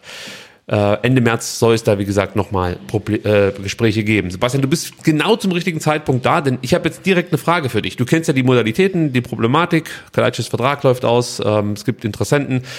Jetzt ist meine Frage, sollte man jetzt Sascha Kalajdzic trotz auslaufendem Vertrag behalten, ja, um so zu, auch die, ja, ich sage mal, Aufstiegswahrscheinlichkeit beziehungsweise die Wahrscheinlichkeit auf den Klassenhalt 2023 zu erhöhen? Oder muss man jetzt mitnehmen, was möglich ist und sozusagen abkassieren? Das ist die Frage, die ich mir gerade stelle. Ich würde sagen, es kommt auf den Betrag an. Ja, aber jetzt gehen wir mal davon aus, dass es kein unmoralisches Angebot gibt, sondern eher ein marktübliches. Da würde ich sagen, so ein Kalajdzic, also ich kann mir nicht vorstellen, dass es mehr als 15 sind. Ja. Jetzt kommt, wen haben wir da in der Liste? Jetzt kommt da so ein, so ein AS Rom an und sagt so, ciao ragazzi, 12 Millionen. Mhm. Würdest du jetzt sagen, okay, wir nehmen das Geld, weil wir brauchen es, keine Frage, Ja. aber du wirst für 12 Millionen keine vergleichbare Qualität bekommen? Oder würdest du sagen, nee, wir ziehen es jetzt durch, ähnlich wie Dortmund mit Lewandowski, Ja. äh, das er ja mal gemacht hat? Also aus Fansicht würde ich sagen, scheiß aufs Geld und lieber noch einen Kalajdzic eine Saison haben. Andererseits kann ich mir nicht vorstellen, dass sich der VfB äh, es leisten kann, einen zweistelligen Millionenbetrag nicht zu nehmen und dann Spieler nach einer Saison halt ablösefrei gehen zu lassen. Aber du siehst es schon auch so, wenn er geht, müsste der VfB nochmal nachlegen. Also man kann jetzt nicht dieses Risiko eingehen, Mosanko, Castanaras, äh, Nee, also ich meine, wenn Kalajdzic geht, dann stehst du erstmal für mich ohne Stürmer da. Also ohne Bundesliga-tauglichen Stürmer. Du hast halt wirklich sehr, sehr talentierte Leute, die, die haben aber noch nicht nachweisen können, dass sie halt Bundesliga oder Zweitliga irgendwas reißen können. Und natürlich musst du nachlegen. Ja, also ich finde äh, diese Personalie wirklich extrem spannend, weil ähm, man sieht halt einfach, wie wichtig er ist. Also ich mache das jetzt nicht nur an diesen letzten äh, wichtigen Toren fest, gegen Gladbach und gegen Union, sondern wir haben es vorhin schon gesagt, der kommt halt rein und sofort passiert was mit der gegnerischen Abwehr. Ja. Also der Fokus ist sofort auf ihm. Einfach nur, wenn er auf dem Platz steht, entstehen Räume für die Mitspieler. Und äh, das zu verpflichten, pff, das wird schwer. Also so einen Spieler nochmal zu finden. Ähm, deswegen mache ich mir schon große Sorgen, wenn man sagt, okay, man verkauft ihn jetzt, weil man das Geld einfach braucht. Aber ich, ich habe echt Sorge, wie man das dann kompensieren möchte. Aber wahrscheinlich musst du es machen, weil die finanziellen äh, Gegebenheiten so sind, dass du die Kohle dringend brauchst und eigentlich nichts ausschlagen darfst. Ja. Schon gar nicht 15 Millionen für Sascha Kalajdzic, zumal man ja auch nicht so genau weiß, wie lang er dann wieder gesund ist, bleibt, wie auch immer. Eigentlich musst du es dann mitnehmen. Ja, Schwierig. und eigentlich müsste jeder Interessent, der ähm, schlau ist, sagen, ähm, wir nehmen den Sosa auch gleich mit. Und da kann ich dir sagen, Bornas Rosa war letzten Montag in München. Oh, Ich weiß na, nicht warum. bestimmt nur zum Einkaufen. Ja, ja, klar. Ich meine, wo willst du hier schon einkaufen gehen? Stuttgart. Bräuningerland. Aber das wäre für mich auch nochmal bitter. Also beide Spieler, ich gehe davon aus, dass sie wechseln, aber vielleicht nicht unbedingt innerhalb der Bundesliga. Ja, Ausland wäre dann. Weit weg. Ja. Weit weg. Find Amerika super, Dallas, also irgendwo Ja, hin. oder China. Gerne auch nach China. Da macht er richtig Kohle. Ja, Ja, ja. genau, geht er nach China. Also das wäre für mich echt hart. So ein Kalajdzic äh, auf der Bank bei Bayern zu sehen oder bei Dortmund und dann sind sie unzufrieden, weil er irgendwie nicht so viel Tore schießt wie Haaland. Ja, oder Leipzig. Boah, nee, das geht nicht. Nee. Also wenn er nach Leipzig geht, dann ist vorbei hier mit. Wird die Freundschaft gekündigt. Ja, Ja. das ist so. Gut, äh, kommen wir zum Stadionumbau. Äh, auch nochmal ein Thema, das ähm, hier auf die Tagesordnung gehört. Ihr habt es mitbekommen, die Haupttribüne wird komplett neu gebaut. Los geht's schon im Mai. Und äh, der Umbau wird geplant von ASP Architekten Stuttgart. Kennst du die? Nein. Du solltest sie kennen, Sebastian, denn die waren schon für den Umbau zur reinen Fußballarena zwischen 2008 und 2011 hier in Stuttgart verantwortlich für die Durchführung. Außerdem haben sie den Neu Neubau des NLZ, äh, der Schar Arena und der Porsche Arena betreut. Sie haben das Parkhaus am Stadion gemacht. Den Umbau der Schleierhalle haben sie zu verantworten. Außerdem haben sie den Neubau des Gazi-Stadions auf der Waldau betreut und sie haben den Skyport gebaut und geplant. Ähm, Das sind diese schicken modernen Bürogebäude am Flughafen drüben. Also man kann die Projekte sozusagen von ASP-Architekten kennen. Sie sehen immer ganz cool aus, finde ich. Also, Ich wollte gerade sagen, was haben die denn nicht gebaut? ähm, also Stuttgart. zum Beispiel nicht den Flughafen in Berlin. Das ist eine gute Nachricht. Und den, und den Bahnhof auch nicht. In Stuttgart, ja, ja richtig. Und äh, durchgeführt wird das Ganze von Zyplin, die kennt man, ja, ähm, also die Haupttribüne, die jetzt umgebaut wird, wird sagen von Zyplin komplett umgebaut. Ähm, ist ein Stuttgarter Bauunternehmen, ähm, vielleicht auch da noch ein paar Projekte, falls es euch interessiert. Mercedes-Benz Museum, auch das finde ich jetzt nicht so hässlich. Das Milaneo haben sie gemacht, äh, den TK Elevator Testturm in Rottweil. Hast du den mal gesehen? Dieses, Das sieht geil aus. ja, sieht schon cool aus. Ja, ja finde ich echt äh, beeindruckend. Und die Europäische Zentralbank in Frankfurt. So. Die wissen, wo die Geheimräume sind, mit den ganz großen Goldreserven. Also da können wir mal nachfragen. Ja, und vor, vor allen Dingen scheinen ja auch die Architekten und dann noch das Bauunternehmen, der Generalunternehmer äh, da ähm, auch das Stadion äh, in- und auswendig zu kennen. Das ist Sollte ja so sein. Sicherlich kein Nachteil. Bei einer Umbausumme von 97 Millionen wäre mir recht, wenn das alles sehr reibungslos Hand in Hand funktioniert. So, und das Spannende ist, dass wir jetzt auch mal wissen, was genau passiert. Also bislang hieß es, ja, da muss man halt mal alles renovieren, weil alles scheiße ist auf der Haupttribüne. Jetzt haben wir so ein paar äh, Fakten, die wir hier mit euch teilen können. Zum einen äh, gibt es oder wird es neue Mannschaftskabinen geben. Moderne gehe ich von aus. Es wird neue Sportfunktionsräume geben. Das heißt, es wird vermutlich zwei Schiedsrichter-Umkleidekabinen geben, mindestens. Bislang gibt es nur eine. Das heißt, früher als Bibiana Steinhaus hier äh, gepfiffen hat, musste dann wahrscheinlich irgend noch ein Medizinraum äh, freigeräumt werden, damit die arme Frau auch duschen konnte und sich umziehen konnte. Das waren ja Zustände, also Da habe ich nie drüber nachgedacht. Ja. Aber natürlich brauchst du zwei Umkleidekabinen für, für die Schiedsrichter, ist ja logisch. Ähm, es wird ein neues Mediencenter geben. Ich gehe mal davon aus, das betrifft jetzt nicht nur die, den Sitzbereich im Stadion, sondern vielleicht allgemein einfach andere Medienräume für Ja, es die gibt ja unten den, Reporter. den, den, den Raum, in Genau. dem die Pressekonferenz abgehalten wird und zum Beispiel auf dem Weg dorthin im Flur ist nochmal rechts so ein, so ein kleiner Raum für Fotografen. Das ist halt auch mehr oder weniger so ein Kabuff, also es ist halt alles nicht mehr zeitgemäß und ich denke, da wird man wahrscheinlich oben auf der Haupttribüne die Medienplätze äh, modernisieren und auch unten im PK-Raum beziehungsweise drumherum in den Räumlichkeiten was machen. Es wird einen weiteren Businessbereich geben, das braucht es auf jeden Fall. Es wird eine moderne Produktionsküche geben. Da bin ich jetzt schon gespannt.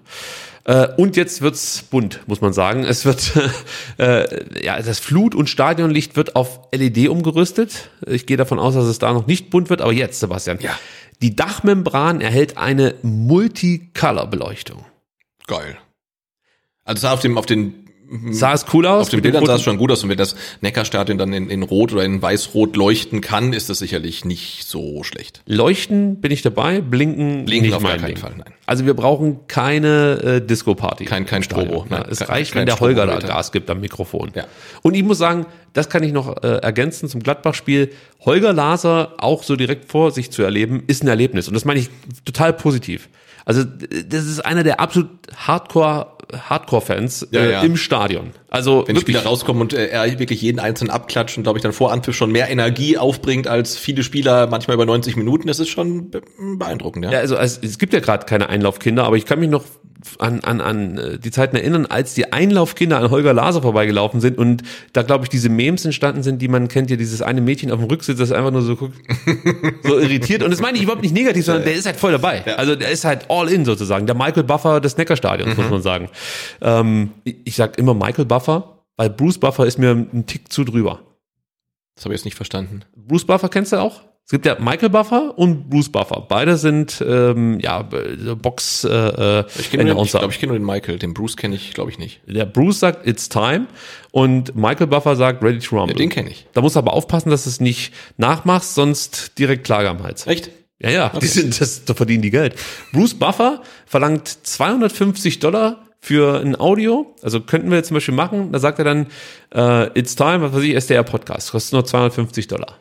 Ich kenne den nicht mal. Deswegen habe ich jetzt etabliert, immer zu sagen, live aus dem Fanprojekt in Stuttgart. Und wie viel nimmst du? 2,50 Euro. Noch mache ich es for free. Also wenn ihr, wenn ihr möchtet, dass euch äh, Ricky ein Audio einspricht, äh, schreibt's in den Chat. It's time.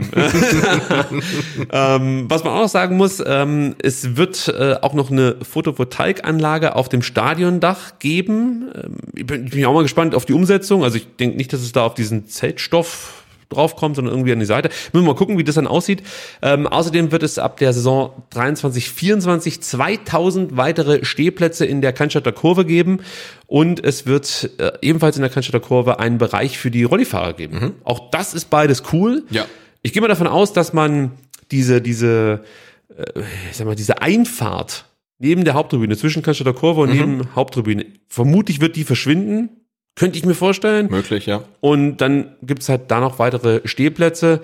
Ähm, wie das jetzt für die Rollifahrer sein wird, ob die dann immer noch nass werden können, weiß ich nicht. Das gab ja dieses Problem, wann war das zum Saisonauftakt 2019, 2020, als es diese sinnflutartigen Ja, gegen Regenfälle gegen Hannover. Hannover, Mhm. gab und man eigentlich erstmal so richtig auf dieses Problem aufmerksam wurde, dass Ja. die ganzen Rollstuhlfahrer da un ähm, geschützt Genau, ein Problem, der das Natur sich ja ausgesetzt anscheinend waren. auch nicht so einfach lösen lassen kann, aber wenn man jetzt eh so viel Geld in die Hand nimmt, vielleicht. Also hier nochmal, ich biete mich wirklich an als Schirmträger. Ähm, Wenn es nicht anders geht, nehmt mich, ich stelle mich dahin mit dem Schirm und äh, gerne auch mit großen Schirmen. Aber es, es bricht mir wirklich das Herz, die armen Menschen im Rollstuhl zu sehen, wie sie da wirklich die Grütze von oben, von, von diesem alten Moosdach da auf, auf, auf die Birne bekommen und am Ende noch denken, das ist eine Bierdusche. Also es ist manchmal wirklich nicht schön. Also da muss man irgendwie eine Möglichkeit finden. Da lege ich mich jetzt endgültig fest. So. Oh, Und was auch noch wichtig ist, Sebastian, auch ab 2023, da wird sich der Holger besonders freuen, es wird eine neue Beschallungsanlage geben. Es wird eine Wahnsinns-Beschallungsanlage geben, ein Beschallungssystem. Ich bin echt gespannt. Ich hoffe, dass wir endlich die Rückkehr dieser, ähm, was war das? DTSQ erleben. Kennst du das noch aus dem Kino damals? Ja, ja. Als dieses Geräusch mit dieser, äh, als das Moon der Kuh mal eingespielt wurde? Und dann von überall herkam. War das DTS? Was war denn das nochmal? Ich weiß gar nicht, ob das, äh, Äh, Das, das müssen wir jetzt nochmal schnell rausfinden. Kau, DTS, nee, wie hieß denn? THS, oder wie hieß denn nee, das? DTS gab schon. Also, DTS. Das ist Wahnsinn, gab's das? Ich sehe gerade, ich habe eine ganz schlechte Handyverbindung. Ich hoffe, das ist nicht so schlimm. DTS Trailer. Wie finden wir es jetzt? Das ist wahnsinnig spannend für euch. ja, glaub ich total. gerade. Ich bin jetzt auch, Dolby Atmos. Das kenne ich auch noch. ja klar, Dolby ja sowieso. Ich glaube, ich glaube schon, dass es DTS hieß. Da gab's ja noch was davor, vor DTS. Das war ein THX. Nee, das war danach, oder? Ja, ich glaube, es war danach. Was war denn das erste? Guck mal im Chat, ob die das wissen. Die sind, glaube ich, gar nicht so alt wie wir. Was war denn das erste damals im Traumpalast? Äh, du musst das doch auch wissen. ich, ich war noch, ich war, ich war tatsächlich noch nie im Traumpalast. Das gibt's doch gar nicht. Du bist doch gegen die Schwaben. Das kann, man kann doch nicht einen Traum. Also jetzt habe ich es, glaube ich. Jetzt, ich versuch's mal, okay? Bestimmt bereue ich jetzt. Mhm. Mach's leise. Ich wollte gerade sagen. Das ist aber keine Kuh. Das ist eine Kuh, aber es ist, glaube ich, nicht der Trailer. Wenn du ganz leise bist. Ach nee, jetzt kommt Musik. Um Gottes Willen. Ne? Mach das gleich aus. Nee, ich find's jetzt, glaube ich, echt nicht.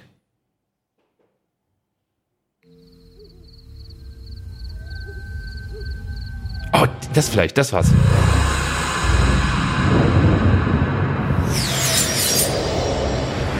Nee, okay, wir lassen's. Es klingt gut, aber es ist auch keine Kuh. Das ist auch keine Kuh.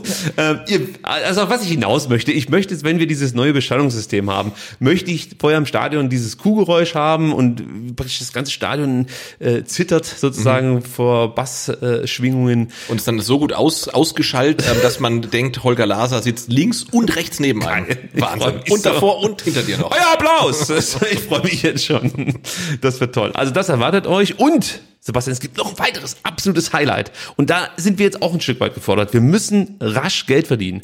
Denn für die Rich Kids wird es den Tunnelclub geben. Oh, das das wird klingt, toll. klingt ein bisschen schmutzig. Also es ist, ist ein bisschen schmutzig. Ähm, es ist auch ehrlich ein bisschen schmutzig. Also es ist ein Bereich, ähm, ein neuer VIP-Bereich, der die Möglichkeit gibt, durch eine Scheibe in Blick auf den Spielertunnel und auf die Mixzone zu erhaschen. Ja, also das ist praktisch so ein, so, ein, so ein ganz besonderer Einblick. Man kennt sowas aus England. Ähm, das soll einfach nochmal eine weitere Einnahmequelle sein. Also du kannst dann praktisch sehen, ähm, wie, wie Borna Sosa nochmal kurz bevor er rausgeht, in sich geht. Wahrscheinlich wirst du es nicht mehr sehen können, weil Borna Sosa bis dahin schon weg ist. Aber vielleicht, äh, weiß ich nicht, äh, Thomas Castanaras, wie er sich dann nochmal äh, Gedanken macht, wie er heute seinen achten Dreierpack schnürt oder sowas. Das wird es auch noch geben, ja. Ähm, ansonsten könnte man vielleicht noch erwähnen, ähm, dass der Umbau natürlich im laufenden Betrieb stattfinden wird. Also das dauert eine Weile. Und ähm, da sind wir beim nächsten Thema. Äh, in, in diesem laufenden Betrieb bedeutet das natürlich, dass die Haupttribüne wegfallen wird. Und damit natürlich auch eine ganze Menge Dauerkartenplätze, Businesskundenplätze. Und äh, da gibt es auch schon ja eine, äh, eine Art und Weise, wie sich der VfB sozusagen entschuldigen möchte bei ihren Dauerkarteninhabern. Und zwar ähm, bieten sie dir jetzt an, dass du, wenn du eine Dauerkarte hast oder ein Businesskunde bist, dass du diesen Sitzplatz zum Beispiel nach Hause geschickt bekommen kannst, also dass du den praktisch aufheben kannst, so ein Originalsitz aus dem Stadion, finde ich schon mal cool. Ja. Außerdem äh, gibt es die Möglichkeit, dass du an einer Stadiontour teilnimmst, um einfach neue Ecken im Neckarstadion zu er erkunden, denn du wirst auch, ähm, oder dir wird ein neuer Platz im Stadion angeboten, solange eben die Umbaumaßnahmen stattfinden. Und wie gesagt, das kannst du dann auf, bei der Stadiontour dir einfach mal angucken, was gibt's sonst noch so für Plätze, welche sind für mich interessant. Und wenn du dich nicht ganz entscheiden kannst, bekommst du sogar noch eine Freikarte, ja, dass du einfach einmal mal so einen Platz ausprobieren kannst. Okay, das ist doch nett. Finde find ich echt eine Ja. coole Aktion. Also man sagt zu dir, pass auf, du kriegst die Freikarte, du kriegst die Stadiontour und du kriegst deinen alten Schalensitz und dazu natürlich dann auch noch äh, einen neuen Platz irgendwo im Stadion. Und sobald es natürlich dann diese, äh, sobald die Umbaumaßnahmen abgeschlossen sind, darfst du auch wieder zurück auf die Haupttribüne. Oh ja. Ich finde das Fairer Deal. Eigentlich ganz gut gelöst. Wäre da nicht, oder wären da nicht die hohen Baukosten, das ist das Einzige, was immer noch so ein bisschen negativ mitschwingt, muss ich sagen. Also knapp 100 Millionen Euro, das muss schon ziemlich cool werden. Also Ja. sonst bin ich etwas enttäuscht. Das Hauptsache, Hauptsache, Hauptsache die Kuh ist dabei. Das ist für mich echt ein Skandal. Jetzt nicht, nicht schon wieder. Das gibt's doch gar nicht. Ich glaube, der Chat schiebt, äh, dass es äh, THX wäre. Aber ich glaube, das ist. THX. Das muss ich jetzt nochmal ganz kurz gucken. THXQ. Ah, Sebastian, ich glaube, ich hab's. das ist es.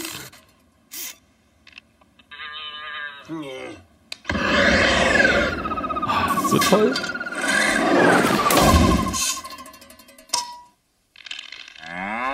Da ist die Kuh.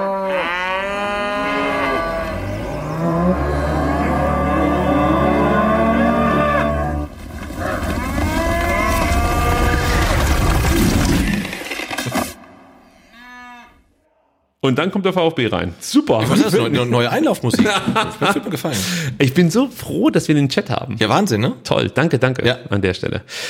Nächstes Thema, Jakko Deal. Es ist offiziell, eine Neuigkeit ist es nicht mehr, denn äh, die Stuttgarter Nachrichten, Stuttgarter Zeitung haben es ja schon ähm, kurz nach dem Trainingslager in Mabea sozusagen hinaus posaunen können, woher sie die Informationen haben. Wir werden es nie erfahren, aber sie wussten es auf jeden Fall, bevor es alle anderen wussten. Ähm, und ähm, ja, Jakko wird beim VfB einsteigen, wird außerdem den Ausrüstervertrag um sechs Jahre verlängern bis 2029. Ähm, als Investor steigen sie ein und ähm, erwerben 1,16 Prozent der Anteile der VfB Stuttgart AG. Das kostet Jakko 4 Millionen Euro. Ist jetzt nicht nichts, aber die Symbolik steht da im Vordergrund, kann man sagen. Soll vielleicht so ein Zeichen sein als an andere, ich sag mal, mittelständische oder eigentlich sind es ja keine mittelständischen Unternehmen mehr, sondern etwas kleinere Unternehmen, die sich eben mit kleinen Summen sozusagen beim VfB einkaufen können, beteiligen können Ja. und auch so ein Stück weit vielleicht äh, die Leidenschaft zum VfB damit in den Fokus rücken und trotzdem dem Verein helfen. Ähm, und für uns ist natürlich auch interessant, wie verteilen sich jetzt die Anteile ähm, an der AG und das sieht folgendermaßen aus. Der Hauptanteilseigner bleibt natürlich der VfB mit 87,23 Prozent. Daimler liegt jetzt bei 11,61 Prozent der Anteile und Jakko bei 1,16 Prozent der Anteile. Und ihr werdet jetzt fragen, Moment mal, warum wurden an, aus den 11,75 Prozent, die Daimler mal hatte, jetzt 11,61 Prozent? Sebastian, du weißt es. Die Verwässerung. Richtig. Mit dem Einstieg weiterer Investoren werden die von Daimler erworbenen Anteile verwässert. Das ist die Erklärung. Aber so ähm, sollte man es, glaube ich, auch richtig berichten. Ich fand es spektakulär, dass, dass einige Lokaljournalisten das nicht so richtig auf der Pfanne hatten und immer weiter von diesen 11,75 Prozent berichtet haben.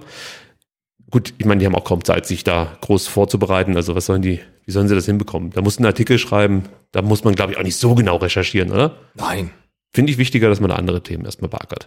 Aber gut, was soll man davon? Ah, nee, ich sage einfach gar nichts. Dann ähm, ist natürlich eine weitere Frage, was macht der VfB jetzt mit den 4 Millionen Euro? Löcher stopfen, könnte man sagen, oder? Äh, Ja, ich meine, so, so viel Geld hat man gerade nicht. Also in, insofern wird man das äh, dringend benötigen. Also wir können euch beruhigen, es wird nicht in einen neuen White Fagier investiert. das wird nicht passieren. Thomas Hitzesberger hat es, glaube ich, ganz gut beschrieben. Kannst du ganz kurz mit unseren Hörern teilen, was Thomas Hitzesberger zu den 4 Millionen Euro zu sagen hatte? Ja, aber gerne. Er sagt, äh, wir hatten letzten zwei Jahre Umsatzeinbrüche. Wir sind aktuell in der Position, wo uns das Geld helfen kann, einen Spieler zu halten. Aber wir können nicht auf Shoppingtour gehen. Also Sascha bleibt. Ja, das ist schön. Der kriegt die vier Millionen einfach so, kriegt als, Hand, einfach so. als Handgeld mal so zwischendurch, damit er noch eine Saison bleibt. Eine Frage, die wir uns ja auch gestellt haben, als wir die äh, Nachricht der Stücke der Zeitung damals besprochen haben, bekommt Jakko jetzt einen Sitz im Aufsichtsrat, ja oder nein? Äh, die Frage bleibt noch offen, aber der Rudi Sprügel, das ist der Firmengründer von Jakko, hat schon mal angeboten, dass er unterstützen würde, wo es nur geht. Das heißt natürlich nicht, dass er jetzt darauf pocht, einen Sitz zu bekommen. Aber es heißt natürlich auch, ey, klar, wenn ihr unser Know-how im Aufsichtsrat haben wollt, wenn ihr da vielleicht auch eine andere Sichtweise mit im Aufsichtsrat haben wollt, wir bieten uns mal an. Und ähm, müssen wir mal abwarten. Genau, aber offenbar scheint der Posten im Aufsichtsrat kein Bestandteil des Deals gewesen zu sein, dass man sagt, Genau. wir investieren nur, wenn wir auch einen Platz bekommen, aber ich meine, wenn man sich da Er- Erfahrung und Know-how reinholen kann, warum nicht? Spannend wird's jetzt nochmal beim Ausrüstervertrag, denn da ändert sich ein bisschen was. Also in der ersten Ankündigung sozusagen von den Stuttgarter Nachrichten hieß es ja, dass der Ausrüstervertrag um weitere fünf Jahre verlängert werden soll für 20 Millionen. Jetzt wissen wir, es sind sechs Jahre. Und jetzt können wir nochmal darüber sprechen, wie gut der Deal denn wirklich ist. Denn diese äh, 20 Millionen auf sechs Jahre runtergerechnet bedeutet 3,33 Millionen Euro im Jahr für den VfB Stuttgart. Das ist eine gute Summe, gar keine Frage.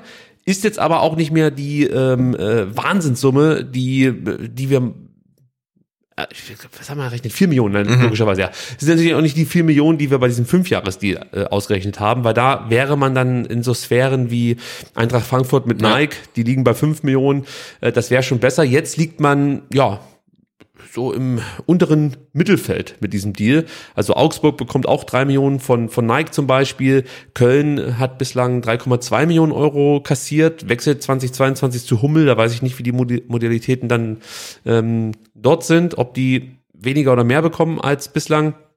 Aber die 3,3 Millionen sind jetzt die sind okay, aber es ist wie gesagt jetzt auch kein Mega-Deal für den VfB. Kein Mega-Deal, aber jetzt gerade äh, im Vergleich zum anderen Jakko-Team Leverkusen, die, die immerhin europäisch spielen und die weniger bekommen als der VfB, ist es glaube ich wirklich ganz. Die wechseln ja. Aber aktuell, ne, kriegen sie zweieinhalb. Das, das weiß ich nicht. Ich glaube nämlich, dass es bei denen, wir haben es letztes Mal schon besprochen, und ich glaube, bei ähm, Leverkusen ist es Tabellenplatz abhängig. Ah.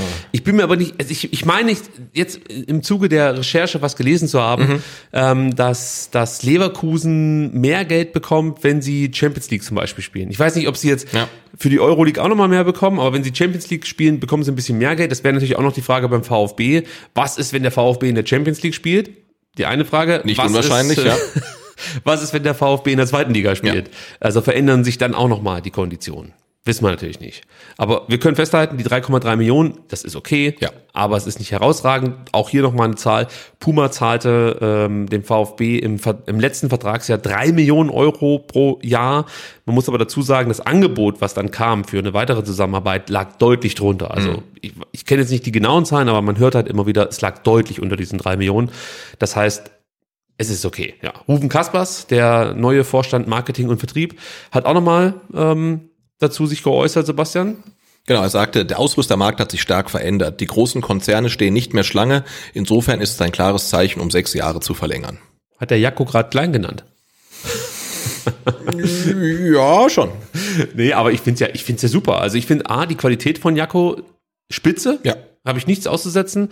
Und äh, B mag ich auch, dass ein Unternehmen ist hier aus der Gegend, ähm, dass sie sich komplett committen mit dem VfB. Du nimmst denen das eins zu eins ab. Ich erinnere da nur an dieses Spiel gegen Hollenbach, als der, was war's, PR-Typ mhm. mit Holger Laser ja. zusammen kommentiert hat. Ja. Dem hast du ja abgenommen, dass der A für Hollenbach und B für den VfB brennt. Ja. Und das ist mir zehnmal lieber. Da verzichte ich jetzt zum Beispiel dann auch, also als, Fan ist es mir dann auch egal, wenn der VfB, was weiß ich, eine halbe Million weniger bekommt als bei einem anderen Anbieter, bei dem du einfach nur Nummer 625 bist in der Liste. Bei Jakko sind wir die Nummer eins und das ist ein gutes Gefühl. Genau, also ich glaube, diese Strategie, die man damals verfolgt hat, nicht mehr ähm, halt eine kleine Nummer bei einem großen ähm, Ausrüster zu sein, sondern jetzt eine große Nummer bei einem relativ kleinen Ausrüster, das hat sich schon bezahlt gemacht, weil ja auch die Trikots immer eine Idee haben. Man kann jetzt die Optik gut oder schlecht finden, aber man kann immer sich erklären lassen, warum sieht das Trikot so aus, wie es aussieht. Und das finde ich gut. Und bei Puma hättest du vermutlich nur irgendwelche Templates dann bekommen und läufst dann halt genauso rum wie äh, fünf andere Mannschaften. Guck dir diese furchtbaren Trikots von Gladbach und von Dortmund an zum Beispiel. Ne? Also das ist ja ganz gruselig. Hast du ähm, diesen Trikot-Design-Contest bei den Dortmundern mitbekommen? Mhm. An und für sich finde ich es eine coole Aktion. Also du durftest halt äh, deinen Designvorschlag einreichen bei den Dortmundern und insgesamt kamen 15.000 Trikot-Designvorschläge an. Und aus diesen 15.000 Vorschlägen wurden 09 Vorschläge ausgewählt.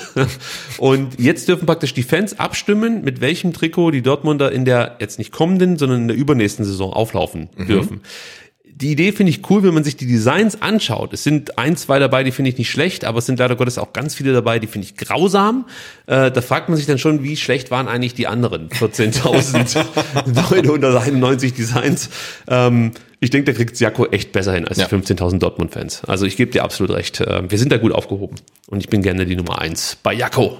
Ja. So, und ich kaufe da auch weiterhin meine, meine Sachen. Außer nochmal hier, falls der Herr äh, Sprügel zuschaut, diese Punkte, macht das weg. Das ist echt. Die Punkte sind ein Problem, Sebastian.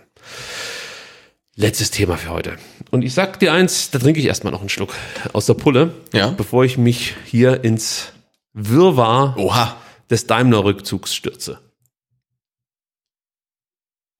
Also du zelebrierst das ja richtig mit mir, wie ich hier. Ja, du, also wenn du mein Vollfigwasser trinke. Ja. ähm, mein Lieblingswasser. Ähm, gut.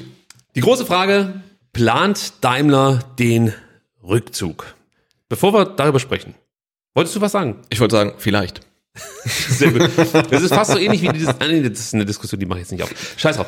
Aber man muss erst mal dazu sagen, es gab einen Artikel von Carlos Urbina und in diesem Artikel erweckt er so ein Stück weit den Eindruck, dass der VfB mehr oder weniger jetzt vor die Hunde geht. Und wir können euch jetzt schon mal sagen, ihr, ihr könnt direkt jetzt abschalten bei diesem Segment, denn die Antwort ist, es ist noch nichts entschieden. Also man weiß es einfach nicht. Fakt ist eins. 2023 läuft der Vertrag mit dem Hauptsponsor aus. Das ist nicht Daimler, sondern Mercedes-Benz Bank. So. Also natürlich im weitesten Sinne auch Daimler, aber das ist jetzt erstmal nur die Mercedes-Benz Bank. Und es ist gut möglich, dass dieser Vertrag nicht verlängert wird.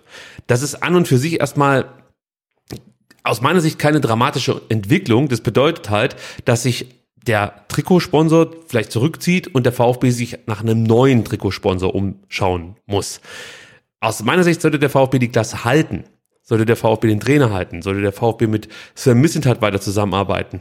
Ist der VfB eine sexy Marke? Ja. Also es könnte zu einem schlechteren Zeitpunkt passieren, dass äh, diese Gespräche stattfinden. Mhm. Ja, also wenn für Mercedes-Benz Bank feststeht, hey, wir möchten dieses Engagement nicht mehr weitergehen. Man kriegt das ja auch mit. Mercedes steigt grundsätzlich so ein bisschen aus dem Sport-Sponsoring aus, gerade fußballmäßig. Wir haben ja vorhin noch mal recherchiert, da gibt es eigentlich kaum Engagements, die sie noch haben. Genau, die Nationalmannschaft ist ja mittlerweile nicht mehr äh, von Mercedes gesponsert und der VfB ist, glaube ich, so die letzte Fußballbastion. Und wenn man da jetzt auch rausgehen würde, ist man aus dem Fußball einfach grundsätzlich draußen. Das ist eine Entscheidung, die ja dann strategisch gefällt wurde, ganz weit oben und nicht von, da kommen wir gleich noch zu, von irgendwelchen Personen abhängig ist. So sieht's aus. Ja, so wird's auch sein. Ja, ja. und und äh, das ist jetzt erstmal für mich nicht sonderlich dramatisch. Ja, natürlich ist es immer gut, wenn man eine langjährige Zusammenarbeit auch weiterpflegen kann. Du weißt, du kriegst dein Geld. Ähm, du musst ja auch nicht schämen mit diesem Sponsor. Also da gibt's ja andere Trikotsponsoren, die hätte ich jetzt nicht so gerne auf der Brust. Mercedes-Benz Bank ist für mich jetzt okay. Natürlich und durch die räumliche Nähe einfach von Konzernzentrale und Stadion bietet sich das natürlich an, dass man äh, sich da nachbarschaftlich äh, sich vernetzt und halt auch Mercedes als Sponsor in welcher Form auch immer hat. Also das hat ja jetzt lange Sinn gemacht und es wird auch in Zukunft Sinn machen, aber wenn dann halt sich die Wege trennen, ja moin, dann ist es halt so. Ja, sehe ich auch so. Und äh, jetzt wird es dann noch interessanter, in diesem Artikel wird auch darüber gesprochen, dass angeblich das Sponsoring des Nachwuchsleistungszentrums eingestellt werden soll. Das wäre dahingehend ärgerlich, dass wir ja mal mit Porsche da einen ja. guten Partner hatten, der dann mehr oder weniger rausgedrängt wurde. Kann man, denke ich mal, so unterstellen. Genau, wir, jetzt in Gladbach halt das NLZ. Wir haben keine Fakten, aber im Endeffekt interessiert es ja Carlos Urbina auch nicht, ob es irgendwelche Fakten gibt, von denen her können wir das auch einfach so äh, in den Raum werfen. Ähm, und Sebastian, jetzt, jetzt ist wieder mein Mikrofon so komisch, merke ich. Ähm, was auch noch richtig heftig ist, das Bus-Sponsoring soll beendet werden. Also das führt mich wirklich schmerzen, weil nein, wirklich, es gab ja mal eine der Zeit, Paddy, der weint auch schon. Da, da, da war der Bus der Star des VfB. ist so. Du meinst mit den äh, Mitgliedern? Auch, auch ja, ja. Aber der Bus war genau das, äh, wirklich der Star. Nee, du kannst einfach also, Ich arbeite hier an meinem Mikrofon. Und, und, und, und das wird mich wirklich ähm, so am härtesten treffen. Also wenn das Bus-Sponsoring ähm, also, rausläuft auch das, ich, ich weiß jetzt nicht, ob so ein Bus-Sponsoring dem VfB echt Probleme bereitet. Ich denke mal, ähm, es wird die Möglichkeit geben, mit irgendeinem anderen Bus irgendwo hinzufahren. Klar, Flixbus. Äh, oder mit dem Zug, ganz umweltfreundlich. Äh, warum nicht? Ja? Bei den Spritpreisen ist es vielleicht genau der richtige Zeitpunkt, sich vom Stimmt. Bus äh, zu entfernen. Vom, sich vom Bus zu lösen, ja. Ja, ja. geht's ab mit der Bahn. Warum mhm. denn nicht?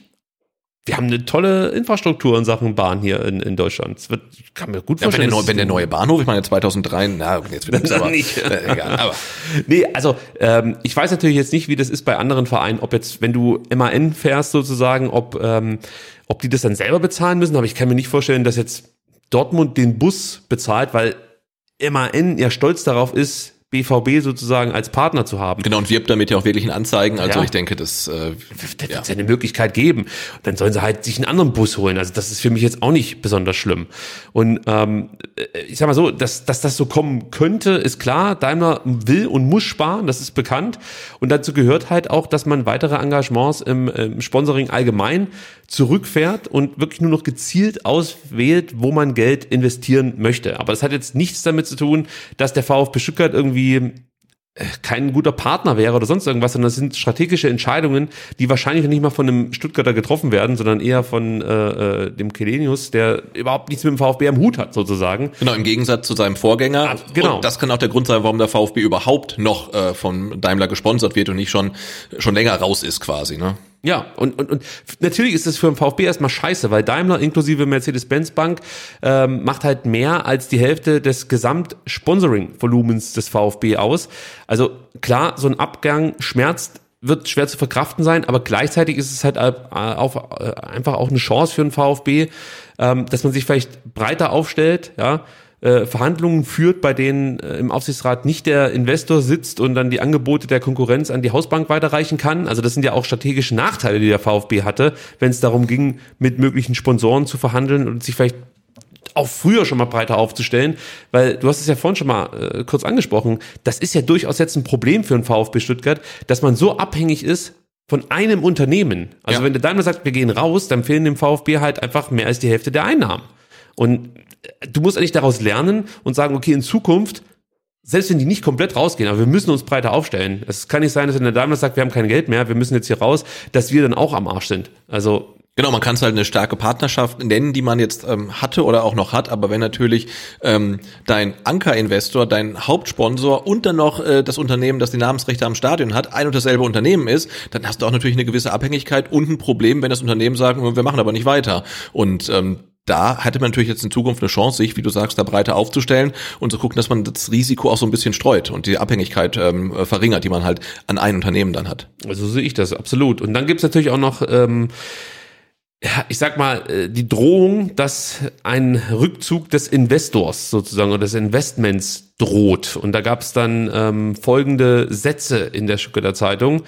So soll Daimler bereit gewesen sein, seine Anteile vollständig zu verkaufen mit einem Verlust von 15 Millionen Euro. Ein Finanzinvestor war bereit, das gesamte Aktienpaket von 24,9 Prozent zu erwerben mit klarer Renditeabsicht. Hitzesberger und Co. lehnten das Geschäft allerdings ab. Also es gab wohl den Versuch, wenn das stimmt, ähm, es wird auch nicht belegt, also es ist halt einfach nur erstmal Ja.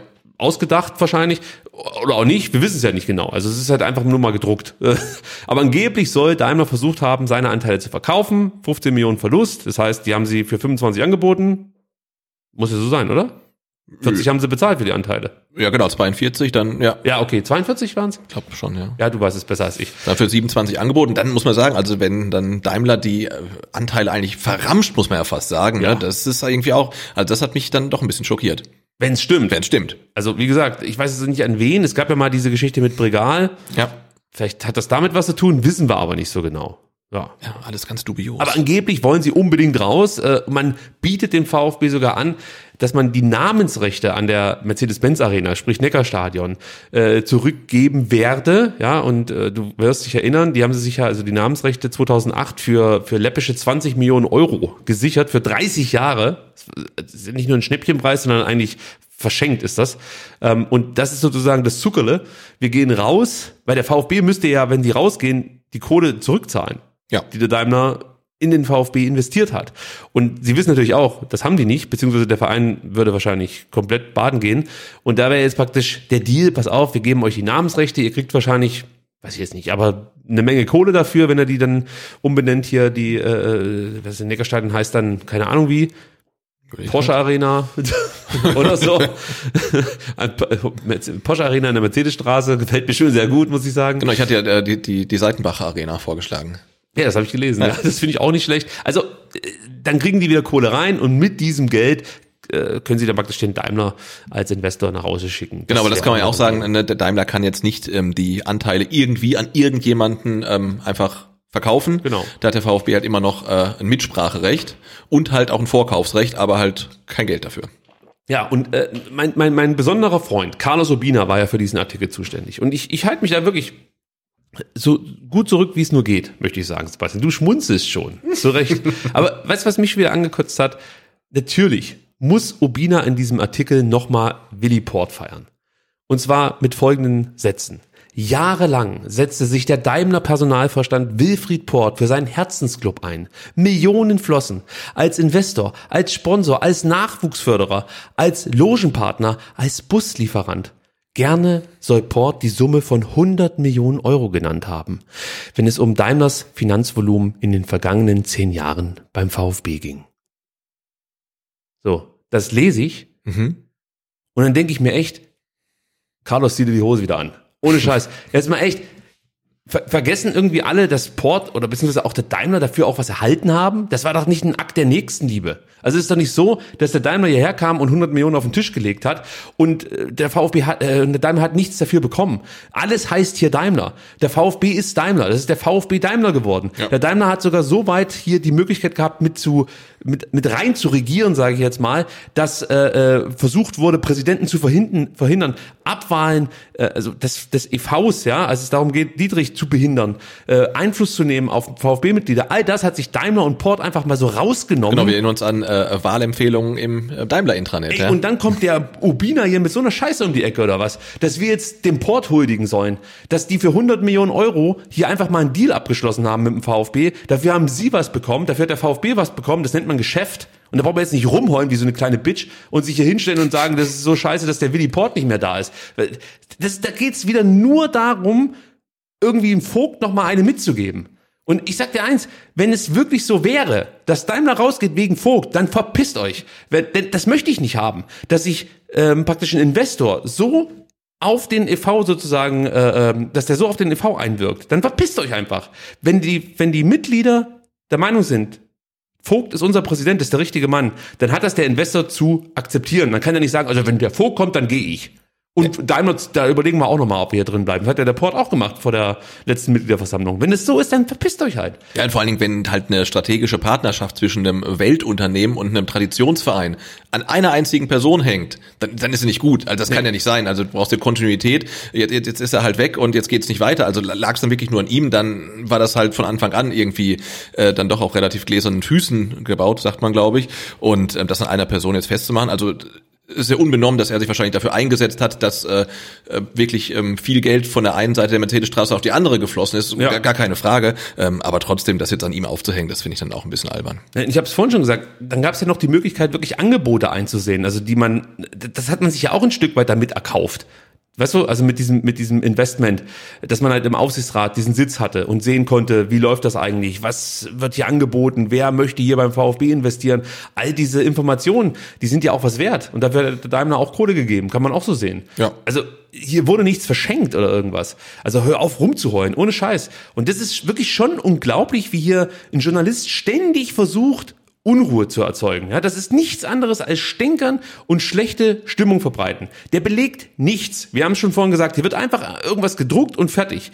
Also hier wird nichts belegt. Das ist für mich persönlich kein Journalismus. Das ist fast schon Gefälligkeits Journalismus oder ein Gefälligkeitsartikel für, für Port und seine Konsorten, wo immer wieder darauf abgezielt wird, wie geil das eigentlich war, als der Willi noch da war und wie scheiße jetzt alles ist und im Bach runtergeht, weil eben kein Willi mehr da ist, sondern der, der Vogt ist jetzt an allem Schlechten schuld. Ja? Klaus Vogt ist schuld, dass er Daimler herausgeht und der VfB deshalb auch zugrunde geht. Was ist der absolute Bullshit? Den VfB wird es auch ohne Daimler geben, kann ich dir jetzt schon sagen. So, vielleicht fehlen dann 40 Millionen, aber ich, ich, ich bezweifle das, dass es im VfB richtig scheiße gehen wird, nur weil Daimler rausgeht. Da wird sich auch wieder eine neue Tür öffnen, da bin ich mir sicher. Türen, die sich bislang nicht öffnen konnten, weil der Daimler dafür einen Schlüssel hatte, um es mal so auszudrücken. Das kommt auch noch mit dazu. Und äh, wie gesagt, Urbina, der, der lässt einfach nicht davon ab und schadet, also lässt nicht vom Vogt ab und schadet aus meiner Sicht damit wirklich dem Verein. Das ist für mich auch noch so ein Thema, weil du hast einfach das Gefühl, dass es so eine persönliche Fehde ist zwischen Urbina und Vogt, die immer wieder von Urbina neu aufgerollt wird. Es wird immer wieder versucht, dem Präsidenten irgendwas zu unterstellen, irgendwas auch in die Schuhe zu schieben, da kann er gar nichts dafür, wenn der Daimler sich so entscheidet, wenn Kelenius sagt, wir möchten nicht mehr beim VfB äh, Geld irgendwie äh, reinstecken über Mercedes-Benz Bank oder was auch immer, dann hat das nichts mit Klaus Vogt zu tun. Das sind strategische äh, Entscheidungen, die würden auch, weiß ich nicht, mit, mit, mit, mit Wolfgang Dietrich als Präsident wahrscheinlich genauso getroffen werden. Also ich kann mir nicht vorstellen, dass der Kelenius seine Entscheidungen vom Präsidenten des VfB Stuttgart abhängig macht. Das, beim Port kann ich es mir sofort vorstellen, aber nicht bei den Großen, äh, die wirklich was zu sagen haben. Und Port ist weg beim Daimler und beim VfB er ist wahrscheinlich beim Daimler mehr weg als beim VfB. Das muss man leider an der Stelle so sagen. Ja. Und also ich, ich bei Ubina, ich komme davon nicht los, weil ich frage mich wirklich, mit welchem Recht, mit welchem Recht macht er das eigentlich? Mit welchem Recht haut er jedes Mal solche Artikel raus? Da, dann denke ich an die Dietrich-Zeit zurück. Wo waren denn da die Artikel? Ja, wo er recherchiert hat als Investigativjournalist. Da war er zu schlecht dafür, eine halbwegs vernünftige Bildergalerie zusammenzustellen. Weißt du, aber jetzt ist er auf einmal der Investigativjournalist, ja. Und, und, und ich, ich glaube persönlich, der hatte früher keinen Bock zu recherchieren und der hat auch jetzt keinen Bock zu recherchieren, wenn du verstehst, was ich meine. Weil die Informationen, die er jetzt droppt, ja, als, als äh, großer Journalist hier, das sind, äh, das sind keine Informationen, die ähm, ja auf, auf großer Recherchearbeit beruhen, wenn du verstehst, wie ich meine. Ich Ja. möchte das nicht weiter ausführen. Ja, ja. So, und das ist einfach lächerlich. Echt, halt mal die Füße still und kümmere dich um die Sachen, die du kannst. Dann sind wir eigentlich schon zufrieden als Leser. Genau, wobei ich da jetzt noch zu seiner äh, Rettung sagen möchte, dass Du alter Obina auch, äh, Ultra. auch nicht die Aufgabe eines Journalisten ist es, äh, für, für Ruhe zu sorgen. Also wenn man Informationen hat und die sorgen für Unruhe, da, da ist natürlich kein Weg sagen, da, da kann ich es nicht veröffentlichen. Also, aber du hast recht, in dem Artikel sind ja relativ wenig Fakten drin. Da wird nur gesagt, vielleicht steigt man aus, vielleicht steigt man auch da aus und dann könnte das passieren. Das ist halt sehr, sehr spekulativ und viel im Konjunktiv. Ähm, aber wenn es halt so ist, dann muss man drüber berichten. Das ist ja gar keine Frage. Wenn so ist, muss man drüber berichten. Aber was hat das damit? äh, Allein die Passage, die ich mit Port vorgelesen habe. das ist völliger Quatsch. Ja, und auch diese, diese die latente Unterstellung, dass praktisch Klaus Vogt ja damit alle irgendwie reinspielt und äh, dass das ein Grund sei, warum da immer diese Überlegungen anstellt. Ja, er belegt das doch. Ja, ja, eben, das ist das Problem, weil demnächst kommt dann ein Artikel, ähm, dass Klaus Vogt äh, vermutlich an vielen Muskelverletzungen schuld ist. Also ich finde es halt einfach schlechter Stil. Ja, natürlich. Nein, du hast halt äh, am Anfang einen Artikel, ähm, wo du darüber berichtest, dass der Daimler aussteigen könnte, was möglich ist, weil man halt unter einem Konzern strategisch mittlerweile anders plant und lieber, ich glaube, Jan Frodeno und Roger Federer ähm, sponsert und keine Mannschaften mehr. Ähm, und, und dann wird das dann hinten dann aber so ähm, absurd eigentlich. Du hast mir mal gesagt, äh, möglich ist alles. Möglich ist möglich ist alles. Aber sollte vielleicht nicht Grundlage eines, eines Bezahlartikels sein bei den Stuttgarter Nachrichten. Gibt's noch andere? Ähm, weiß ich gar nicht. Auch nicht. Stimmt eigentlich. Gibt's noch was anderes? Ich habe heute, was war denn heute für ein Bezahlartikel, wo ich mich drüber aufgeregt habe? Nee, es war, das war äh, am Montag, aber ich weiß es gar nicht mehr. Das war wieder so ein Artikel. Ah, Was ging's denn da? Warum der VfB immer so Pech hat bei den Elfmeterentscheidungen? Wo ich mir dachte, okay, komm, du liest es wieder durch, du weißt eigentlich, es ist komplett für den Arsch. Und ja, es ist wieder komplett für den Arsch. Aber die kriegen mich dann trotzdem immer wieder mit ihren Scheißüberschriften. Ich bin so ein Opfer.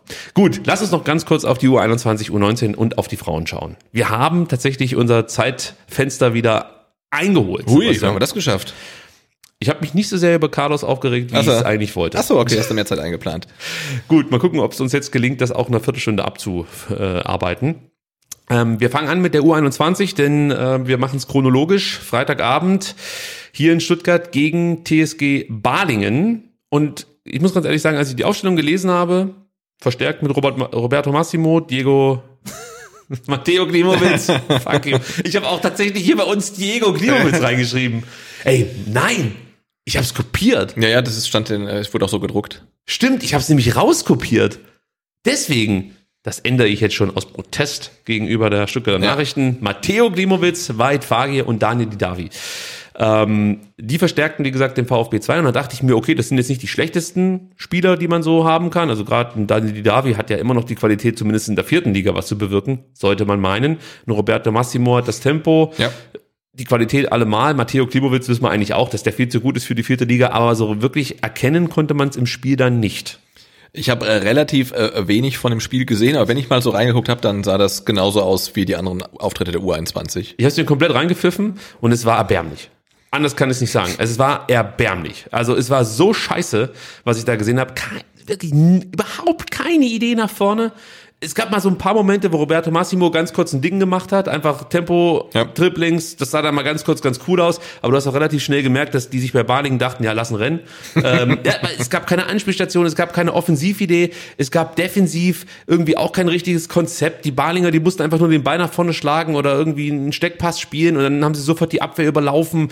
Das wirkte pomadig, lustlos, überhaupt nicht der Situation angemessen, weil du spielst hier gegen den Abstieg. Du hast nicht das Gefühl gehabt, dass die vier, die runterkamen, jetzt einfach mal zeigen wollten, dass sie eigentlich keine Regionalligaspieler sind, sondern mindestens mal ähm, im Kader einer Bundesligamannschaft stehen sollten. Wenn du so auftrittst, wie der VfB 2, hast du eigentlich aus meiner Sicht in der Regionalliga nichts zu suchen. Das war, ich meine, ich könnte jetzt hier den Rudi Völler machen, ja? es war ein neuer Tiefpunkt und noch ein tieferer Tiefpunkt, aber die Spiele, die ich zuletzt gesehen habe von der zweiten Mannschaft, auch wenn sie mal erfolgreicher gestaltet wurden als dieses Spiel, sind alle durch die Bank weg schlecht. Und ich frage mich, wie das zustande kommt. Nach so vielen Monaten, äh, du hast, du hast Entscheidungen getroffen im Winter, diverse Spieler abzugeben. Ähm, es muss doch irgendeine Strategie da gewesen sein, irgendeine Idee, eine Spielidee. Ich sehe nichts davon, Ja. gar nichts, null. Und da lasse ich mir auch nicht sagen, ja, das hängt auch damit zusammen, dass dann am Freitag gesagt wird oder am Donnerstag, äh, der und der Spieler, der muss jetzt in der zweiten spielen. Nee, komm, hör doch auf. Also das hast du doch ständig, dass es da Flu- Fluktuationen gibt in der zweiten Mannschaft. Das war jedem vorher klar. Also jetzt kannst du dich auch nicht dahinter verstecken. Ich finde weiterhin, dass das, was diese Mannschaft zeigt, nicht ausreicht. Und am ersten oder der erste Ansprechpartner am ehesten ist damit für mich dann ähm, Frank Fahrenhorst der Ansprechpartner. Ähm, der muss zumindest mal Erklärungen liefern. Ich fordere jetzt hier nicht die Entlassung oder so einen Ja. Scheiß, aber er muss jetzt einfach mal A, Erklärungen liefern, warum funktioniert's nicht. Da reicht mir halt nicht, ja, wir haben das nicht angenommen oder sowas, sondern da will ich mal Antworten haben und vielleicht dann auch Ideen, wie das in Zukunft anders laufen soll. Denn für den VfB wird's echt langsam eng, muss man sagen. Also die stehen jetzt auf Platz 15. Platz 16 ist der erste Abstiegsplatz, auf dem steht aktuell der FSV Frankfurt und die haben nur einen Punkt Rückstand. Genau, und auf Gießen hat man äh, drei Punkte Vorsprung, aber die haben Ja. noch ein Spiel weniger. Also Ja. auch das ist, man ist halt genauso knietief im Abstiegskampf wie die erste Mannschaft ähm, und hat nicht irgendwie jetzt einen leichten Aufwärtstrend, sondern eher einen latenten Negativ. Ja, ne? absolut. Also, die kriegen ja nichts mehr gebacken. Also ich weiß nicht, die haben jetzt in den letzten 18 Spielen vielleicht zwei gewonnen oder so. Das ist ja, das ist ja absurd, muss man sagen. Und dann sehe ich Matteo Klimowitz, wie er da so eine Hackenmitnahme macht. Äh, Also das ist auch so was gewesen.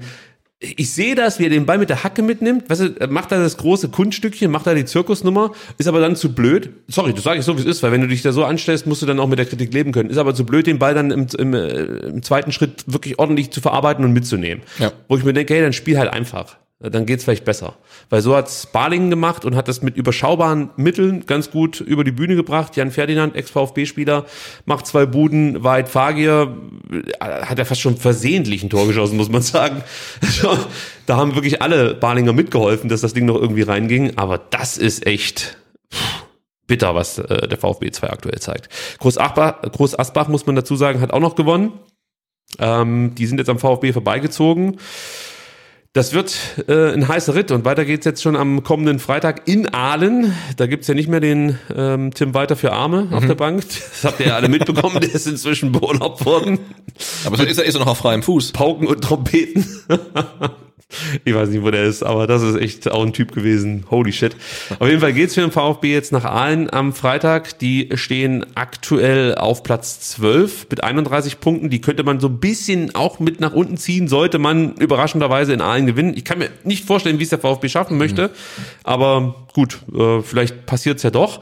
Und dann gibt's halt noch interessante Duelle. Äh, Balingen trifft auf Frankfurt. Da muss man dann gucken, ob Balingen zumindest dann mal äh, einen Punkt holt oder vielleicht sogar gewinnt und die Frankfurter hinter dem VfB bleiben. Gießen gegen Sonnenhof, Groß Asbach ist natürlich das Abstiegsduell schlechthin. Wenn Groß Asbach das Ding gewinnt, dann haben sie echt schon ein gutes Polster. Ja, also für die ein ganz, ganz wichtiges Spiel. Pirmasens gegen Elversberg ist noch ein interessantes Spiel, wenn es um, um den Abstiegskampf geht. Kassel gegen Hoffenheim 2 und Schott Mainz muss man ja auch noch so ein bisschen auf der Rechnung haben.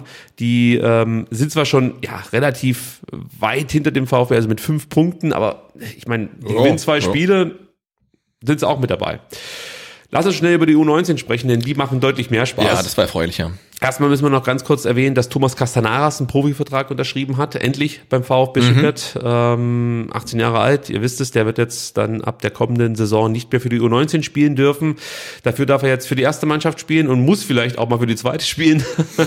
er hat jetzt für drei Jahre unterschrieben bis 2025 und er sagte nach seiner Vertragsunterzeichnung, Sebastian, Ich freue mich sehr, dass mein Weg beim VfB weitergeht. Ich bin seit der U9 Cannstatter, Stuttgart ist meine Heimatstadt und der VfB ist mein Herzensverein. Es war immer mein Traum, hier zu spielen und den Schritt zu den Profis zu schaffen. Dass dieser Traum jetzt wahr wird, ist für mich ein großes Privileg und ich freue mich sehr auf die Herausforderung. was klingt wie, ich habe schon immer in Bettwäsche des VfB Stuttgart geschlafen, In dem, ist Fall, aber in hier dem Fall stimmt sogar, ja. Es ist wirklich so. Ja. Also Castanaras ist ein Junge aus Cannstatt, ist wirklich mit dem Herzen VfBler und da freut man sich einfach und gönnt es ihm jetzt auch, dass er das dann vielleicht irgendwie schafft hier beim VfB den Durchbruch. Ich möchte da jetzt auch überhaupt nicht, ich möchte keine Prognosen anstellen, weil wir wissen es, U19, der Übergang zu den Senioren, das ist brutal schwer. Es schaffen wirklich nur ganz, ganz wenige. Ähm, aber ich freue mich trotzdem, dass er zumindest mal jetzt hier, hier bleibt beim VfB und wir uns nicht ärgern müssen wie bei der Jaku oder ähm, Per Lockel oder so, dass die dann weggehen. Und klar, bislang läuft es bei denen auch noch nicht ganz Ja. rund. Aber man ärgert sich halt einfach, wenn diese hoffnungsvollen Talente dann irgendwann gehen und man sich eigentlich erträumt hat, dass die für den VfB hier im Neckarstadion auflaufen werden, von der U19 über die U21 vielleicht dann bei den Profis irgendwann landen. Und bei Castanaras haben wir jetzt zumindest mal wieder die Hoffnung. Genau, und ob, er, ob jetzt er dann der nächste Timo Werner wird, muss man halt dann sehen. Aber grundsätzlich sieht man ja bei der U19 und auch gerade bei der U17, dass da wirklich auch viele Spieler sind, auf die Ja. man sich freuen kann. Da sieht man, die ersten Maßnahmen greifen offensichtlich. Äh, Thomas Krücken hatte da einiges in den letzten Jahren umgestaltet und man merkt schon so ein bisschen was, Ja. könnte man sagen. Äh, was auch noch interessant ist, in den kommenden Wochen sind ähm, weitere Trainingseinsätze bei der ersten Mannschaft vorgesehen, bei Thomas Castanaras. Also äh, es gibt nicht den Plan, dass er irgendwie bei der ersten Mannschaft schon Minuten sammelt. Kann natürlich trotzdem sein. Äh, müssen wir mal abwarten, wie es auch für die U19 jetzt weiterläuft. Aber ich vermute jetzt einfach mal, dass er diese Saison straight bei der U19 durchzieht und zur Sommervorbereitung wird Castanaras dann sowieso ein vollwertiges Kadermitglied sein und sich dann auch anbieten können für die Lizenzspielermannschaft. Aber äh, ich gehe jetzt nicht davon aus, dass der in der Saison nochmal Minuten sammelt. Ähm, in der ersten Mannschaft, außer der VfB ist am letzten Spieltag schon gerettet. Das, es gibt irgendwie nochmal so ein Goodie oder sowas. Aber davon sollten wir, glaube ich, aktuell nicht ausgehen. Dann kommen wir zum Sportlichen an sich. Da hat der VfB Stuttgart das Halbfinale im äh, DFB-Pokal der Junioren in München bestritten. Ähm, nach Verlängerung mit 3 zu 1 gewonnen. Und es war wirklich ein hochinteressantes Spiel. Wir wollen jetzt nicht ausführlich darüber sprechen, weil uns die Zeit so ein bisschen davon läuft, aber du hast es, glaube ich, auch gesehen. War ein cooles Spiel. Der VfB Ja. eigentlich aus meiner Sicht über 120 Minuten überlegen, aber dann trotzdem mit so einem blöden Gegentor in der zweiten Halbzeit. Äh, da war die Bayern einmal präsenter, sage ich mal, für fünf bis zehn Minuten, haben das dann auch gleich ausgenutzt, aber der VfB eigentlich über die komplette Distanz die bessere Mannschaft, oder? Äh, ja, habe ich auch so gesehen. Ähm, und dann trotzdem wäre es fast schief gegangen, weil man den Ausgleich erst kurz vor Schluss dann geschafft hat, in der 84. Minute. Und dann äh, hatte man das Spiel auch so ein bisschen auf seiner Seite, hat dann gleich in der Verlängerung das äh, 2-1 gemacht und dann lief es dann eigentlich ganz gut. Aber äh, es war eine knappe Kiste, also gutes Spiel und super spannendes Spiel. Ja, herausragend auch Alexi TBD, den einige vielleicht am Samstag ähm, ja, vermisst haben bei der ersten Mannschaft. Am Freitag war er nicht bei der zweiten Mannschaft. Da war eigentlich dann relativ schnell klar, okay, dann wird Ja. er wahrscheinlich bei der U19 spielen Genau, dürfen. U U21 nur als Disziplinarmaßnahme. Ja, aber er war, er war tatsächlich der entscheidende Faktor, weil er hat das äh, 2-1 durch Davino knapp vorbereitet, das 3-1 selber gemacht. Also Ja. die ein oder andere Schwalbe mal wieder gezeigt. Ja. Er liegt mir manchmal zu schnell, muss ich Ja. sagen. Ähm, aber die Qualitäten, die er hat, die- sind unbestritten. Also dieses Tempo, die Dynamik, die allgemein die, die diese Fokussierung Richtung Tor, das ist, das ist schon geil. Das ist einfach ein geiler Spieler und ich gönne ihm das so sehr, dass er vielleicht dann jetzt auch mal in der Bundesliga zeigt, ein, mehr als einen Assist rausholen kann. Einen hat er ja schon geliefert, äh, vielleicht mal ein Tor erzielen kann. Er war jetzt schon ein paar Mal nah dran, ähm, aber der wird uns noch Freude machen. Da lege ich mich jetzt schon fest. Ja, ich glaube, dem fehlen halt noch so ein paar Spiele an der alten Försterei, um die nötige Robustheit zu bekommen. Also Gelegenheit, um äh, den einen oder anderen Elfmeter zu schinden, hätte dann vielleicht gehabt, weil die Kontakte sind da relativ herb. Äh, vielleicht wäre es ihm da besser gelungen. Ich gucke gerade noch, ob wir sonst noch was in Sachen U19 erwähnen sollten. Vielleicht, dass Laurin Ulreich, äh, Ulrich, nicht Ulreich, äh, von der U17 auch noch mit dabei war äh, bei der U19. Der hat ja auch sehr, sehr gute Leistungen gezeigt. Ähm, ja, ansonsten lassen wir es dabei. Für alle, die Bock haben, die können sich vielleicht Tickets sichern für den 20. Mai, denn da findet nicht wie von den U19-Spielern äh, beschrien das Finale in Berlin statt, sondern im Karl-Liebknecht-Stadion in Potsdam. fast. Also ich, ich glaube, die Potsdamer sehen das äh, sehr eng. Also Aber Potsdam, Potsdam, wir fahren nach Potsdam, das ist ja auch ganz, ganz schlecht singen, ja. Mit der Postkutsche am besten noch. das stimmt schon. Aber äh, der VfB, wie gesagt, am 20. Mai in Potsdam dann im Endspiel um den DFB-Pokal gegen Borussia Dortmund. Die haben Freiburg auch nach Verlängerung äh, geschlagen mit äh, 2 zu 0. Und der VfB, Titelverteidiger, müssen wir auch nochmal erwähnen. Immer noch, ja? Ja, könnte das Kun- Kunststück schaffen, ähm, Historisches zu den, ja, schaffen. den Titel verteidigen, obwohl man ähm, ja, das letzte Mal 2019 DFB-Pokalsieger wurde. Ich glaube, Freiburg hat ihn auch mal verteidigt. Ich bin mir nicht sicher. Genau, und 2019 haben wir ja auch das Finale gespielt gegen Dortmund um die Meisterschaft. Das erinnern, äh, erinnern wir Ja, uns ja noch ganz gut an. In stimmt. Groß Asbach auch ein ziemlich spektakuläres Spiel ähm, mit hoffentlich diesmal besserem Ausgang bei der Neuauflage im Pokal. Das stimmt, da steht ja auch noch einiges an äh, in Sachen ähm, Ligabetrieb. Jetzt gucke ich kurz mal, ob es schon mal eine Titelverteidigung gab bei den Junioren. Natürlich komme ich jetzt erstmal hier im Jahr 88 raus. Also, Freiburg, ja, 2011, 2012. Okay, die haben es schon geschafft. Da haben sie den Titel verteidigt. Ansonsten konnte es noch Augsburg, 94, 95. Auch die konnten. Sehr sensationell. Jetzt, jetzt halte ich mal fest. Augsburg konnte den ähm, DFB-Pokal der Junioren 1991, 1992, 1994 und 1995 gewinnen. Und 96 der VfR Aalen. Äh, der, Gott, der Vf, VfR Heilbronn. So, ist ja noch absurder. Ja, ja. Das ist ja Wahnsinn. Und Nürnberg konnte dann auch gleich äh, zu Beginn des Wettbewerbs 87 und 88 den Titel. Also wir, wir halten fest, eine äh, Verteidigung des Pokaltitels ist alles nur nicht historisch. ja, das können wir jetzt schon mal festhalten. Es ist eigentlich nichts Besonderes. Das hat eigentlich jeder mal geschafft. Aber zurück zum Ligabetrieb. Da steht natürlich jetzt dann am äh, kommenden Spieltag ähm, wieder eine schwere Aufgabe an für den VfB Stuttgart, denn man muss gegen Ingolstadt spielen. Es gibt nur noch vier Spieltage, Sebastian. Dann steht fest, ob der VfB, jetzt habe ich gerade so vier Spieltage gezeigt, dass der eine ist beim Sägewerk, ähm, das heißt, jetzt zählt's nochmal für den VfB, denn zuletzt haben sie ja so ein bisschen geschwächelt. Zwei Spiele verloren. Gegen Karlsruhe, genau, und dann 0-3 gegen, was war das nochmal? Habe ich schon wieder vergessen. Du hast es ja auch nicht gemerkt, oder? nee, nee. Ist auch egal. Ähm, jetzt, wie gesagt, gegen Ingolstadt, dann am 10.4. in Unterhachingen, am 23.4. gegen Kaiserslautern und das große Finale am 30.4. auf der Waldau gegen die Kickers. Das ist cool. Das ist cool, oder? Also könnt ihr euch schon mal merken, 30.04. auf der Waldau gegen die Kickers, da könnte es dann wirklich um alles gehen, denn in der Tabelle ist es tatsächlich jetzt wieder sehr eng geworden. Der VfB und Augsburg trennen nur einen Punkt, dann kommt Nürnberg ebenfalls mit 34 Punkten, also auch nur einen Punkt hinter dem VfB und Eintracht Frankfurt, 33 Punkte, zwei Punkte hinter dem VfB. Ja, also wir, oh, nee doch, ja, ich wollte gerade sagen, und ein Spiel weniger, aber das stimmt nicht. Nee, die Mainz haben eins mehr. Die Mainzer haben eins mehr, genau, deswegen nehmen wir die nicht mit in die Verlosung. Ich denke, Frankfurt, Nürnberg, Augsburg, Stuttgart, die vier werden es unter sich ausmachen. Ähm, genau. Mit dem Gewinn einer Meisterschaft haben die Frauen äh, aus Ober Obertürkheim aktuell nichts am Hut. Da Nee, es und auch zu Saisonende werden sie damit nicht viel zu tun haben. da geht es ums blanke Überleben, denn ähm, aktuell stehen die Obertürkheimerinnen auf Platz sieben äh, in ihrer Liga. Äh, wenn ich das richtig sehe, zwei Punkte Vorsprung vor dem ersten Abstiegsplatz, auf dem aktuell der FC Forstern steht. Kreilsheim hat nur zwei Punkte. Da wird es, glaube ich, richtig eng. Die, die haben in acht Spielen ein Tor geschossen, also ich glaube, ähm, das wird schwierig mit dem Klassenerhalt. Aber ich sehe gerade, Forstern hat in neun Spielen 22 Tore kassiert. Ist auch nicht so gut. Nee, aber ich meine, die Tabelle ist eh spektakulär. Wenn du siehst, äh, auf Pl Pl Platz 5, äh, Frauen Biburg, acht Spiele, äh, 19 Tore kassiert, 20 geschossen, aber das reicht dann halt auch für Platz 5 hin. Also Ja. Ja, aber äh, ich wollte jetzt, ich, äh, eigentlich wollte ich so ein bisschen umschiffen, aber eigentlich müssen wir darauf zu sprechen kommen. Es gab jetzt, wie gesagt, den Rückrundenauftakt und der verlief nicht allzu gut für die Obertürkheimerinnen, denn es ging in die Binsen. 0 zu 6 gegen Hegnach. ja, Muss aber dazu sagen, Hegnach Tabellenzweiter, richtig gut in äh, Form und ähm, ja, das, man kann sagen, da gab es nicht viel zu holen. Hm. munter putzen und weiter. Jetzt das nächste Ah. Spiel ist, glaube ich, ähm, wichtiger. Gegen Wacker München. Ja, die sind nur zwei Punkte äh, vor. Ja, Ähm, also da, wenn man, nee, punktgleich sehe ich gerade. Ne? ja So punktgleich, aber ein Spiel weniger. Genau, ja. ja, ja. Ähm, aber trotzdem, ich glaube, das ist wirklich ein Gegner auf Augenhöhe. Ähm, da ist ein, ist ein Auswärtsspiel, aber vielleicht geht da was. Ja, und dann sind wir eigentlich durch mit der Sendung.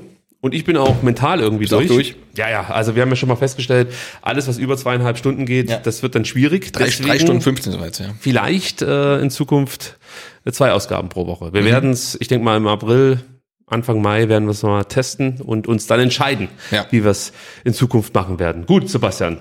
Ich bin soweit durch. Heute gibt's ein äh, besonderes Outro. Denn einer meiner ganz großen Helden der Kindheit ist von uns gegangen. Scott Hall, gestern Nacht, leider Gottes gestorben. Äh, deswegen gibt's heute den Razer zum Ausklang. Sebastian, ich bedanke mich bei dir für eine tolle Sendung. Freue mich auf die kommende Woche.